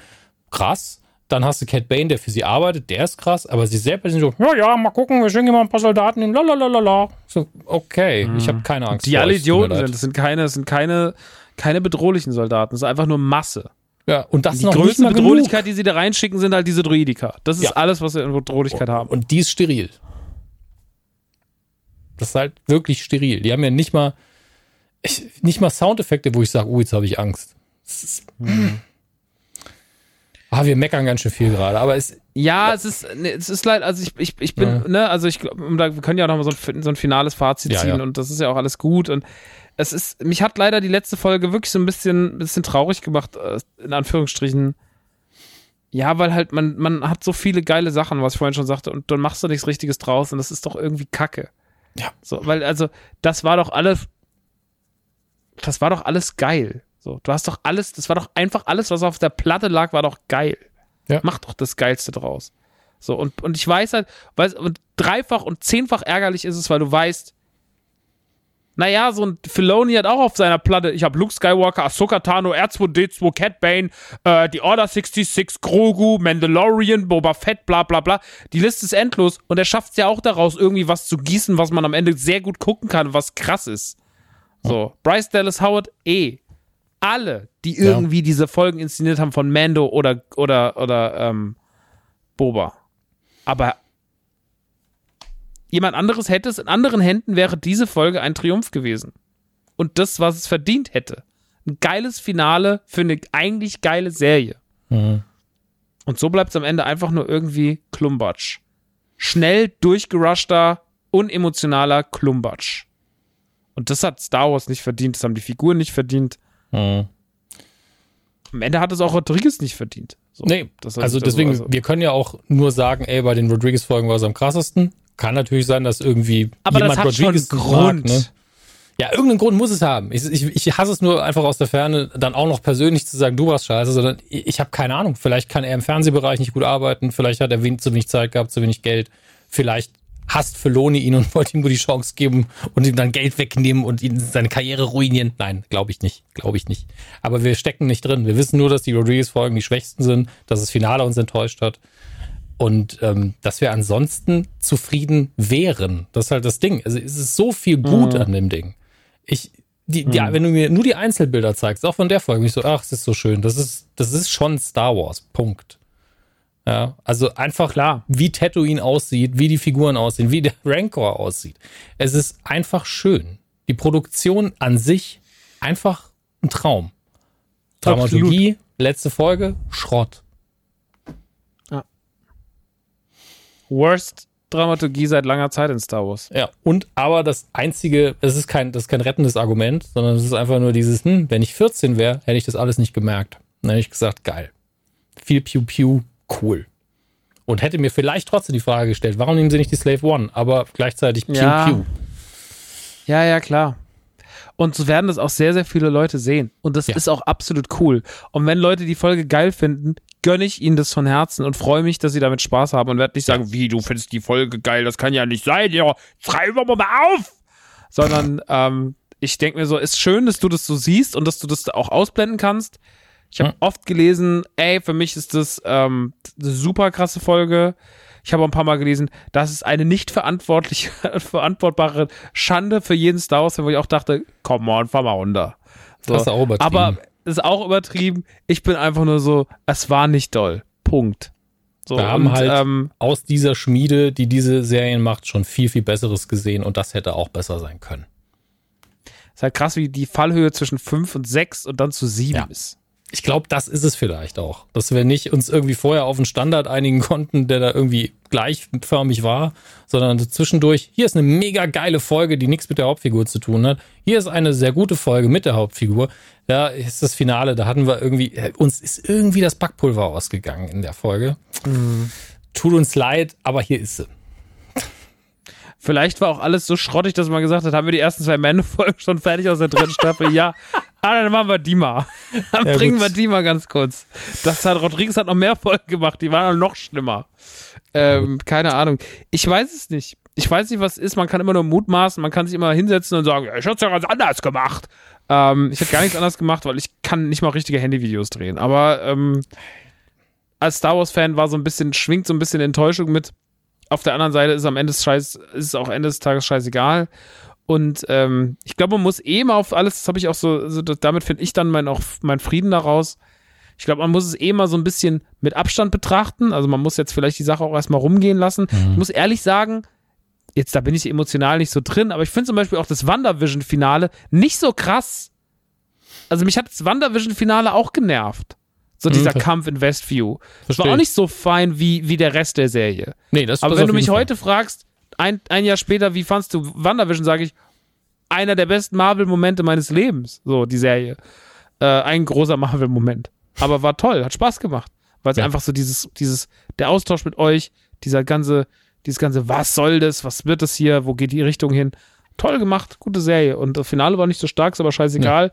Vielleicht ist bei Boba am Ende auch egal. Und vielleicht wird es auch egaler, wenn Boba dann in, in Mandalorian Staffel 3 oder in irgendwelchen anderen Star Wars Produktionen zu einem anderen Zeitpunkt ähm, eine Rolle spielt und einfach jetzt der Daimyo ist, der immer wieder, auf den man immer wieder zurückgreift, der sein Syndikat hat da und der irgendwie mit, äh, nicht mit Schrecken, sondern mit irgendwie äh, Verstand herrscht und äh, der trotzdem noch ein Badass ist auf, in seiner Patenposition als Mafia-Chef von Tatooine. Vielleicht ist das alles genauso richtig. So, vielleicht, wir werden das in zwei, drei Jahren sehen, wenn sich dieses Mandoverse, von dem wir vorhin gesprochen haben, weiter noch ausgebaut hat und da neue Elemente dran gedockt sind. Was nach Obi-Wan ist, gut, Obi-Wan wird vielleicht, da wird jetzt keine große Rolle spielen. Aber ähm, ich sag dir ganz ehrlich, ich bin am meisten gespannt auf Endor. Weil Endor wird, Endor muss einen anderen Weg gehen als der ganze Kram. Weil das ist auch, und da kommt meine größte Kritik, wenn ich jetzt auf die ganze Staffel drauf gucke, es war ganz schön viel Fanservice. Da war wenig Neues drin. Bei Mando ist auch viel Fanservice drin, aber wir haben Mando und Grogu, die als zwei neue und Cobb Vant und und auch Figuren, die dann im, im, im, im Live-Action-Star Wars-Sektor jetzt endlich eine Rolle spielen. Fennec Shand und so weiter und so fort. Das ist geil, Mann. Das ist richtig, richtig gut gemacht und du hast sehr, sehr viel Neues. Und ich muss sagen, diese Staffel, da ist ja keine Figur hinzugekommen, wo du sagst, boah, krass. Habt ihr euch mal darüber Gedanken gemacht, wie geil der Typ ist? Oder wie geil die ist? Oder wie geil das ist? Black Crescent ist aus den Comics, der ist aber relativ äh, mau erzählt. Die Hutten sind sofort wieder weg. Sind auch nur Hutten. Die faszinieren uns auch nur, weil sie uns an Jabba erinnern.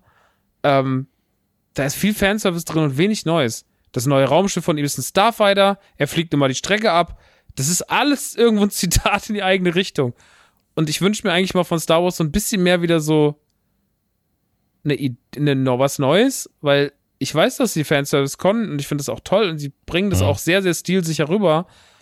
Aber die müssen sich doch nicht vor neuen Ideen verstecken. Die haben so viele tolle Ideen in ihren blöden Animationsserien. Das, deswegen gucke ich Bad Batch gerade so gerne, weil, oder hab's so gerne geguckt, weil ich die ganze Bad Batch an sich, diese fünf Jungs und auch Omega, die da noch dazu kommt, das sind neue Star Wars Figuren. Die erweitern meinen Star Wars Kosmos neu. Und die sind interessant und spannend und schön und dann hast du mal ein Zitat, dann kommt mal Cat Bane, dann kommt mal Fennec Shand und dann bringt man das wieder alles ein bisschen zusammen. bei Rebels auch so, ja, taucht mal Prinzessin Leia auf und dann taucht mal Hondo Onaka auf und sowas. Man bringt so ein bisschen diesen ganzen Kram Klumbatsch zusammen, aber im Endeffekt hast du neue Figuren an der Front und kommen immer neue Figuren hinzu, neue Bösewichte und diese ganzen, äh, diese ganzen hier, die dritte Schwester und so, diese ganzen, äh, wie heißen sie, ähm, nicht Ambassador, diese ganzen, die halt so diese äh, Order 66 doch ausführen und so. Und das ist spannend und schön erzählt, Gesundheit. Ähm, und das habe ich so ein bisschen am Boba vermisst. Am meisten habe ich vermisst, dass da einfach mal was Frisches passiert. Ja, das ist nicht schlimm, weil ich das ja auch alles geil finde und genieße, aber ich wünsche mir wirklich für Star Wars mehr Selbstbewusstsein, weil das können die. Die haben mir tausende von guten Geschichten erzählt. Sollen sie mir die nächsten tausend Geschichten erzählen? Ja, ich meine, das Besonderste, was wir erzählen, ist eine Figur, die es vorher schon gab und die stirbt dann auch noch. Also wie gesagt, Cat Bane, wer weiß, vielleicht stirbt er doch nicht. Ist ja immer so eine Sache. Man sieht es ja nicht bis zum Ende und möchte ich nicht Was passiert jetzt eigentlich mit Cobb Vant? Der Cobb Vant, der, der liegt doch hinter einem Bagdad-Tank. Und dann ja, steht der, steht der Modder jetzt, neben ihm. Jetzt, genau, der Modder steht neben ihm, Thundercatch neben ihm und sagt so, so, mein Freund, einmal wird der Lötkolben angeschmissen. Jetzt gibt's ähm, Chip-Tuning, mehr Hubraum. jetzt gibt's Chip-Tuning. Aber Kommt er zurück als Robocop eigentlich? Was wird da passieren? Ach, das, keine Ahnung. Kriegt also, Cobb Vance ein Spin-off? Ich würde es Tom, äh, Timothy Oliphant gönnen. Ich finde die Figur cool. Er wird nochmal auftreten, wahrscheinlich im Mendo. Also ich denke, dass sie das vorsichtig testen. Ich denke, um, ähm, dass er auch ma maximale Mendo dabei ist, ja. Ja. Und Aber was, du, was du vorher cool gesagt hast, ähm, muss ich nochmal ganz zurückspulen in meinem Kopf. Deswegen genau, wo du gesagt hast, das ist ja auch alles nicht so schlimm und im Großen und Ganzen würde es Sinn ergeben. War die Kurzfassung von dem. Ähm, es gibt einfach Folgen oder, Staff oder Staffeln, die so schlecht sind, dass sie eine Serie oder ein Universum killen können, aber so schlecht war das hier bei weitem nicht. Ja, das war jetzt ein Finale, was uns enttäuscht hat. Ein paar schwache und ein paar sehr gute Folgen. Ähm, und das wird, wie du gesagt hast, wenn jetzt die nächste Mando-Staffel kommt, die hoffentlich natürlich, ich glaube, Volz, ne, mindestens so gut ist wie die letzten, ähm, und was auch immer dann noch kommt und Obi-Wan, das wird einfach im Gesamtwerk aufgehen irgendwie. Und damit hat sich's. Vor allen Dingen, weil Disney jetzt nicht morgen aufhören wird, Star Wars zu machen. Das darf man auch nicht vergessen. Ähm, und wenn du, wenn man dann irgendwann noch mal einen Rerun macht und sich das alles anguckt, dann wird das Finale halt immer noch so ein bisschen dröge sein, glaube ich, weil ich jetzt, wo ich es nochmal geguckt habe, war ich so, boah, es ist einfach so lang, piu, piu, ey. Ähm, aber man wird es einfach weggucken und sagen, ja, so ist es halt. Und man wird sich auf die Highlights freuen, die dann doch drin vorkommen, wie die letzten zwei Sekunden im Kampf ähm, Boba gegen Cat Bane hier und ähm, den Rest wird man einfach gedanklich skippen und aufs Handy gucken. Ich sage das ungern, aber das ist einfach so. Mhm. Und dann ist das auch nicht mehr so schlimm. Ähm, trotzdem hätten wir es uns alle besser gewünscht, aber ich, ich kann das nicht kacke finden. Trotz dem ganzen Meckerkram, den wir jetzt rausgelassen haben, der in meinen Augen berechtigt war, weil es besser gegangen wäre, ähm, es ist immer noch, immer noch geiler Star Wars. Es, es gibt Star Wars, der mir weniger gegeben hat als das. Das muss ich auch Safe. sagen. Safe. Und weil es ja auch davor so gut war, ist man ja dann vielleicht auch ein bisschen da enttäuscht. Mhm. Also um den Vergleich mit Game of Thrones zu ziehen, man ist ja am Ende einfach von einer Game of Thrones ist ja auch einfach meiner Meinung nach sieben Staffeln gut und eine Staffel schlecht. Andere Leute haben sich auch schon aus Staffel sechs oder sieben verabschiedet. Ähm, aber so ging es mir da nicht. Aber so für mich ist ja so sieben Staffeln alles nice und dann halt in der achten Staffel alles so, hm. Bei einer Serie, die, die so lang läuft wie Game of Thrones, wo ich Staffel 2 und 3 sind für mich so der Höhepunkt gewesen von der Qualität her. Absolut, ja. Staffel 1 immer noch für die erste Staffel sehr stark, aber 2 und 3 war, war ich so, uh, das ist richtig gut. Red Wedding war dritte Staffel, ne? Bitte? Red Wedding war dritte Staffel. Kann sein, ja. Weiß ich auswendig nicht. Ähm, aber da bin ich durchaus gewillt, ein paar Staffeln hinzunehmen, die einfach ein bisschen schlechter sind, die aber immer noch eine gute Qualität haben, die Story einfach weiter erzählen. Und das war ja das, was das Ding immer getragen hat. Es hat eine starke Story gehabt. Und dann ist die letzte Staffel halt einfach ein Unfall. Das kann man nicht anders beschreiben. Insbesondere das Finale. Ähm, ich bin gewillt, wirklich, ich, ich bin Supernatural-Fan. Ja, ich bin gewillt, sechs Staffeln Durchschnitt zu akzeptieren, solange es ein vernünftiger ist und in jeder Staffel sind drei, vier geile Folgen. Aber mhm. so ein Unfall wie das Finale von Game of Thrones, das ist halt, mhm. hätten die noch eine achte gemacht, ich hätte das nicht mehr geguckt, glaube ich. Und das will was heißen. Deswegen ist ja diese Prequel-Serie, die sie angekündigt haben, bin ich so, Leute, ich habe den Trailer gesehen und es hat mich alles kalt gelassen und nur weil ihr jetzt sagt, das ist Game of Thrones Universum, holt mich davon nix ab. Tut mir leid. Das, das ist so unfair, weil das könnte die beste Serie der Welt sein. Aber, Aber so geht es gerade ganz vielen, deswegen ist der Trailer auch so schlecht geklickt. ja, aber Nobody cares nach dem Ende. Ja, das ist das leider so. Die Leute sind gekickt. enttäuscht da rausgegangen. Und das ist das hier nicht. Das ist der Punkt, den wir Nee. machen wollen. Also dieses Finale ist, oh Mann, Leute, warum denn so? Aber es ist auf gar keinen Fall das Level. Es ist Ach Quatsch, ähnliche nicht. Probleme, aber nicht das Level. Also du kannst dich bei Folge 5 und Folge 6 noch so ausflippen und Folge, wegen Folge 7 wegen ein paar dummen Kämpfen. Mhm. Ist ja eine Frage, ist der Inhalt scheiße oder ist die Inszenierung scheiße? Hier ist die Inszenierung scheiße, darüber kann man besser hinwechseln, als wenn der Inhalt scheiße ist. Nee, Inhalt ist nicht immer schlau, so, das wäre auch besser gegangen, aber die Inszenierung krankt halt. Und das ähm, habe ich, hab ich relativ schnell für mich so festgemacht, ich, so, ist ein Inszenier der, ich mag die Folge nicht, weil die ein Inszenierungsproblem hat. Und das ist Ja. dann. Und die Dramaturgie im Drehbuch ist auch nicht gut angelegt, aber de facto ist halt das, was passiert, ist okay, aber die Reihenfolge und die Logik stimmt nicht. Und dann hast du einfach noch eine visuelle Gestaltung, die irgendwie sehr weird ist. Und die Verhältnisse Ganz stimmen auch komisch. nicht. Also, Naja, das ist. Ich glaube trotzdem, dass es besser ist, Rodriguez kein Star Wars mehr machen zu lassen. Weil einfach andere es besser können und weil ich glaube, es ist gerade trotzdem super viel. Nach wie vor ist im Star Wars-Universum.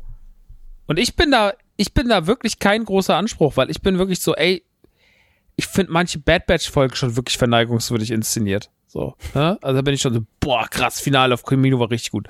Und ähm, hab auch bei meine, hab ja ne, bei weitem kein Problem mit den, mit den Sequels und so, alles gut. Oder mit Solo oder so. Ähm, und da, aber ich glaube so, man braucht jetzt trotzdem, um so wieder. Mando hat die Leute zusammen, Mando hat die Star Wars Fans wieder zusammengebracht. Ich habe das echt die jeden Tag mit Star Wars Fans in einem Raum und die erzählen mir was von Star Wars. hm. Jeden Tag kommt jemand rein und der Einsatz ist der, der sich am häufigsten wiederholt. Die hatten mich verloren mit ihrem mit ihren Sequel-Scheiß und sie hatten mich wieder mit Mando. Und deswegen, weil das trotzdem am Ende des Tages eine weit gefächerte Meinung ist, die ich nicht teile, die ich auch nicht teilweise nicht verstehe, ähm, ist es trotzdem so, dass ich sagen muss, das ist eine weit gefächerte Meinung, die bei den Leuten anscheinend was ausgelöst hat und deswegen bedarf es Fingerspitzengefühl, Mhm. und irgendwie ein, ein, ein, eine Schleue, aber auch nicht nur so dieses plumpe J.J. Abrams, ich mache wieder alles wie früher, damit es wie früher ist, sondern auch so ein bisschen mit, bisschen mit Verstand. Und ich glaube, das braucht es gerade sehr. Und ähm, ich glaube, dass jemand wie Rodriguez da einfach nicht der Richtige am Hebel ist. Ich glaube, dass das Leute wie Bryce Dallas Howard und, und, und Filoni und, und, und John Favreau und, und auch Steph Green und wie sie alle heißen, Taika Waititi. Taika Waititi Mhm. sehe ich ganz großes Potenzial, weil der wird eine ganz andere Note, eine ganz andere Farbe in Star Wars bringen. Das hat man schon in diesen 50 Minuten oder 45 Minuten der letzten äh, Staffel, äh, der letzten Folge der ersten Staffel gemerkt, was der da, wie der es schafft, so Humor, Action, Dramat, äh, äh, dramatische Elemente, alles irgendwie so zueinander zu weben und was Tolles draus zu machen. Noch einen Stand-up-Moment, zu, schon, also fast schon einen Stand-up-Comedy-Moment mit, mit Jason Sudeikis da reinzuschreiben und sowas. Und du hast so viele Leute, die das, die das Franchise gut bedienen können, die die Fäden irgendwie gut in der Hand haben und die was Frisches reinbringen können. Und dann ist so jemand wie er einfach, bringt da nicht das Fingerspitzengefühl. Das treibt nur die Leute wieder auseinander. Und das ist dumm. Und das kann sich Star Wars momentan trotzdem nicht leisten, weil alle gucken eh kritisch drauf, weil es fucking Star Wars ist. Mhm. Und ähm, Leute sagen immer noch so, seitdem Disney das in der Hand hat, ist alles kaputt. So, und das ist natürlich Bullshit, aber ich fänd's halt schön, wenn man den Leuten diese Flausen aus dem Kopf treibt. Und Mando war da der erste Schritt und äh, ja, Boba hat da jetzt wieder so, glaube ich, ein paar Leute wieder so ein bisschen. Die Stimmung ist halt so filigran, Alter. So, Das du stimmt. kannst zehn Folgen haben, die krass sind und dann ist eine Scheiße und dann kommt gleich wieder eine. Und deswegen hat Disney Star Wars kaputt gemacht. Man, halt doch einfach die Schnauze, Alter. Aber das ist einfach, es ist trotzdem anstrengend. Auch wenn man Star Wars-Fan ist, ich weiß, ich habe ich hab dich irgendwann mal ermahnt und hab gesagt, so, müssen wir immer über die negativen Kritiken reden. Aber es ist ja leider Teil des, also Star Wars ist ja auch sich mit negativer Kritik auseinandersetzen und darüber sich den Scheiß anhören und auch sich damit irgendwie befassen. Das ist leider für mich leider part of the Star Wars Universe. Ich wünschte mir, ich könnte alles ausblenden und schwärzen, aber es ist leider nicht so, weil die Leute mich auch voll labern. So und ähm, Ich möchte ihn einfach, ich möchte, das ist so dumm, aber ich möchte diesem Franchise nicht so viel Angriffsfläche geben. Und wenn ich dann so sehe, dass sie sowas machen, dann macht es mich fast, mich macht es natürlich schade, dass ich nicht das Finale bekommen habe, aber es ist auch so, so, müsst ihr diesen Wichsern jetzt eigentlich hier noch irgendwie die Scheiße auf dem Silbertablett präsentieren? Könnt ihr das nicht so machen, dass die die Fresse halten? Mann, Alter. Und das ist, ähm, eine komische Ansicht, aber vielleicht kann man sie nachvollziehen, weil es mich nervt und weil ich eigentlich nur das Beste für mein Star Wars will. Und ähm, ja, ich glaube trotzdem, dass das alles gut. Ich bin sehr, sehr gespannt auf Obi-Wan. Damit fassen sie was an, was noch viel heiliger ist als Boba Fett. Und auch ja. vielleicht heiliger als Boba, äh, als Solo, Entschuldigung. Das ist eine interessante These. Das weiß ich nicht, weil das sind zwei komplett Für eine Generation Figuren. auf jeden Fall viel für eine Generation, ja. Also für die Prequel-Generation. Die Prequel-Generation viel wichtiger. Für ja. die, für die, für die Main nicht ganz so aber ähm, ähnliches Level. Aber Und sie reden nicht halt, von sie nehmen halt auch die Figur besetzt mit dem Schauspieler, wo es für jeden funktioniert hat. Niemand hat je gesagt, Hugh McGregor war ein schlechter Obi-Wan. Habe ich noch nie gehört. Nein, das hat noch niemand gesagt, jemals. Bin ich mir Vielleicht recht. sein Bruder, um ihn zu ärgern. Ne? Also ja. ansonsten. ähm, bin echt gespannt. Das ist äh, und dann auch den den sehr sehr sehr kritisch beäugten Hayden Christensen als Anakin beziehungsweise Vader zurückzubringen. Ich bin sehr gespannt, was da passiert. Ich bin wahnsinnig, also in freudiger Erwartung. Hab keine hm. negativen Feelings, hab nur positive Feelings. Bin sehr gespannt auf den ersten Trailer, den wir wahrscheinlich irgendwann März, April sehen werden, vermute ich. Release hm. ist 25. Mai, wenn ich mich nicht täusche. Zwei Tage vor Stranger Things. Heieieiei, was eine Woche. Was machen wir ähm, mit Stranger Things, ey? Es hm? kommt ja wieder alles an einem Tag bei Stranger. Oh, also, meine, es sind zwei Volumes diesmal für die Staffel, ja, aber ja. trotzdem ist ja an einem Tag wieder, setzen wir uns da wieder hin morgens und sind so. Ich bin zu dem Zeitpunkt auf Tour. Ich bin in dieser Woche auf Comedy-Tour und muss irgendwie dann Obi-Wan gucken Scheiße. und muss auch noch, muss auch noch Stranger Things gucken. Das wird eine richtig beschissen. Da war auch noch irgendein krasses Gaming-Release in der Woche. Ich war so, ah, ich glaube, ich verschiebe die Tour nochmal auf 2023. Ich bin zu doll. Gottes Willen. Ja. Ich, da kann man dir nicht mal helfen. Das ist einfach so auf der Bühne so, Leute, halbe Stunde brauche ich noch. Wir gucken jetzt ja. zusammen Stranger Things. Ich würde es ein bisschen feiern. Ja, aber ist eine gute Eröffnungsnummer jeden Abend. Ne? Wisst ihr eigentlich, wie wichtig ihr mir seid, worauf ich gerade verzichte? Ja. Ihr Wichser. Kauft euch Tickets im Übrigen. Gibt noch ein paar. Ähm, ja, wird oh. auf jeden Fall spaßig. Sag ruhig, wo man sie kaufen kann. Bei Eventim. Einfach Max nach seinem Tour eingeben. Dann kommt Google ist, ist mega cool zu euch. Da gibt's halt alles. Na gut. Ja. Ähm, ich glaube, wir haben alles gesagt zu dem Thema. Aber ich habe sehr viel geredet. Möchtest du noch irgendwie abschließende Worte sagen, Dominik Hammes? Mein kleiner Sci-Fi-Freund. Was die Leute im Übrigen nicht sehen, dass du gerade wieder deine, deine Han Solo-Rüstung trägst und mit dem Blaster in die Luft schießt. Was? war für eine Sekunde wirklich verwirrt, weil hinten noch die Wasserpistole liegt. Ähm, weil ich immer noch nicht alles eingeräumt habe nach dem Umzug. Ähm, ist schwierig, noch mal was tatsächlich zum Thema zu sagen. Wir haben heute so lange drauf rumgeritten. Ähm, ich denke, dass ich sehr viel. Wann, wann kommt? Wissen wir schon, wann die nächste Staffel Mando kommt? Na, ich vermute, der Plan ist. Also, der Plan ist ja offensichtlich, dass Obi am 25. startet. Mhm.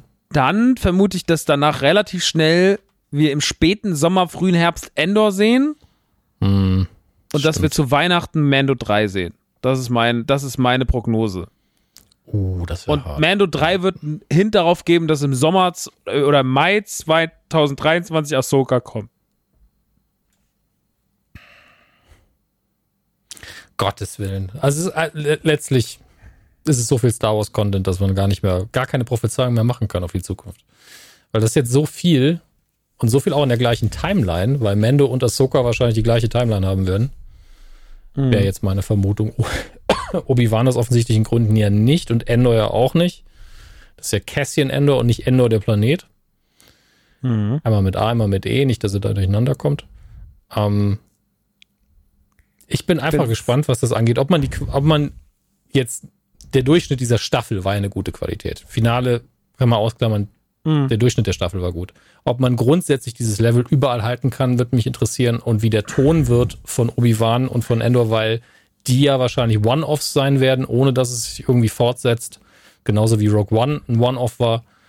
Ähm, bin ich sehr, sehr gespannt, was da die Tonalität sein wird. Weil Endor stelle ich mir sehr düster vor für Star Wars.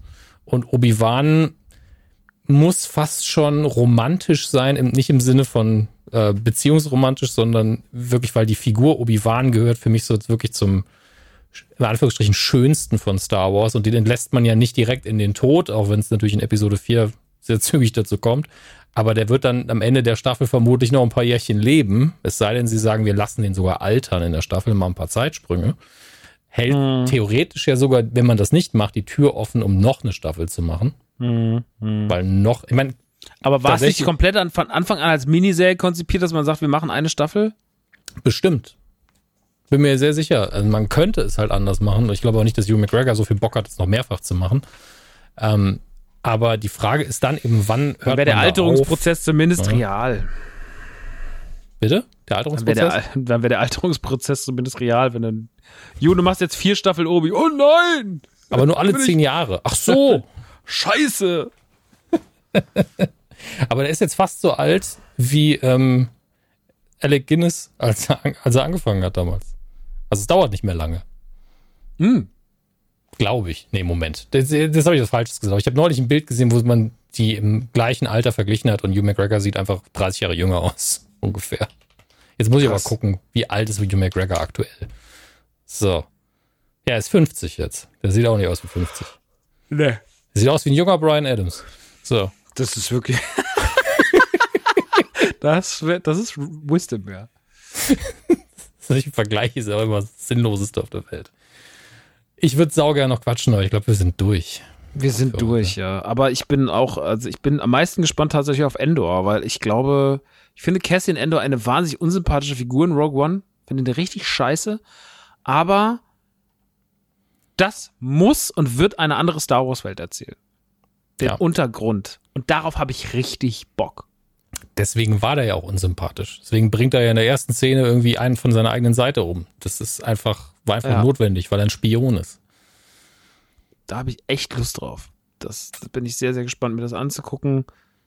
Weil Ahsoka wird in eine sehr richtig ähnliche Richtung gehen wie Mando. Mhm. wenn sie, wenn sie smart sind, vielleicht auch nicht, aber mal gucken, ich bin gespannt, was sie da machen. Und Mando wird Mando. So. Ähm. Und dann wird ja noch ein bisschen was anderes passieren. Es werden ja noch Animations, ich glaube, es ist eine zweite Staffel Bad Batch angekündigt. Mhm. Da geht's ja auch weiter. Mann, ey. Wenn man mal überlegt, ne, seit der Disney-Übernahme sind vier Staffeln Rebels rausgekommen, eine Staffel Bad Batch, eine Staffel Visions, drei Kinofilme aus der Skywalker-Saga, zwei Spin-off-Kinofilme, zwei Staffeln Mando, zwei Staffeln Resistance, Boba. Ja, das ist, glaube ich, das, was wir zum aktuellen Stand haben. Irre. Wie viel Star Wars-Output? Das stimmt. Ich will nur kurz die Zahlen korrigieren. Alec Guinness war 63, als er das gedreht hat.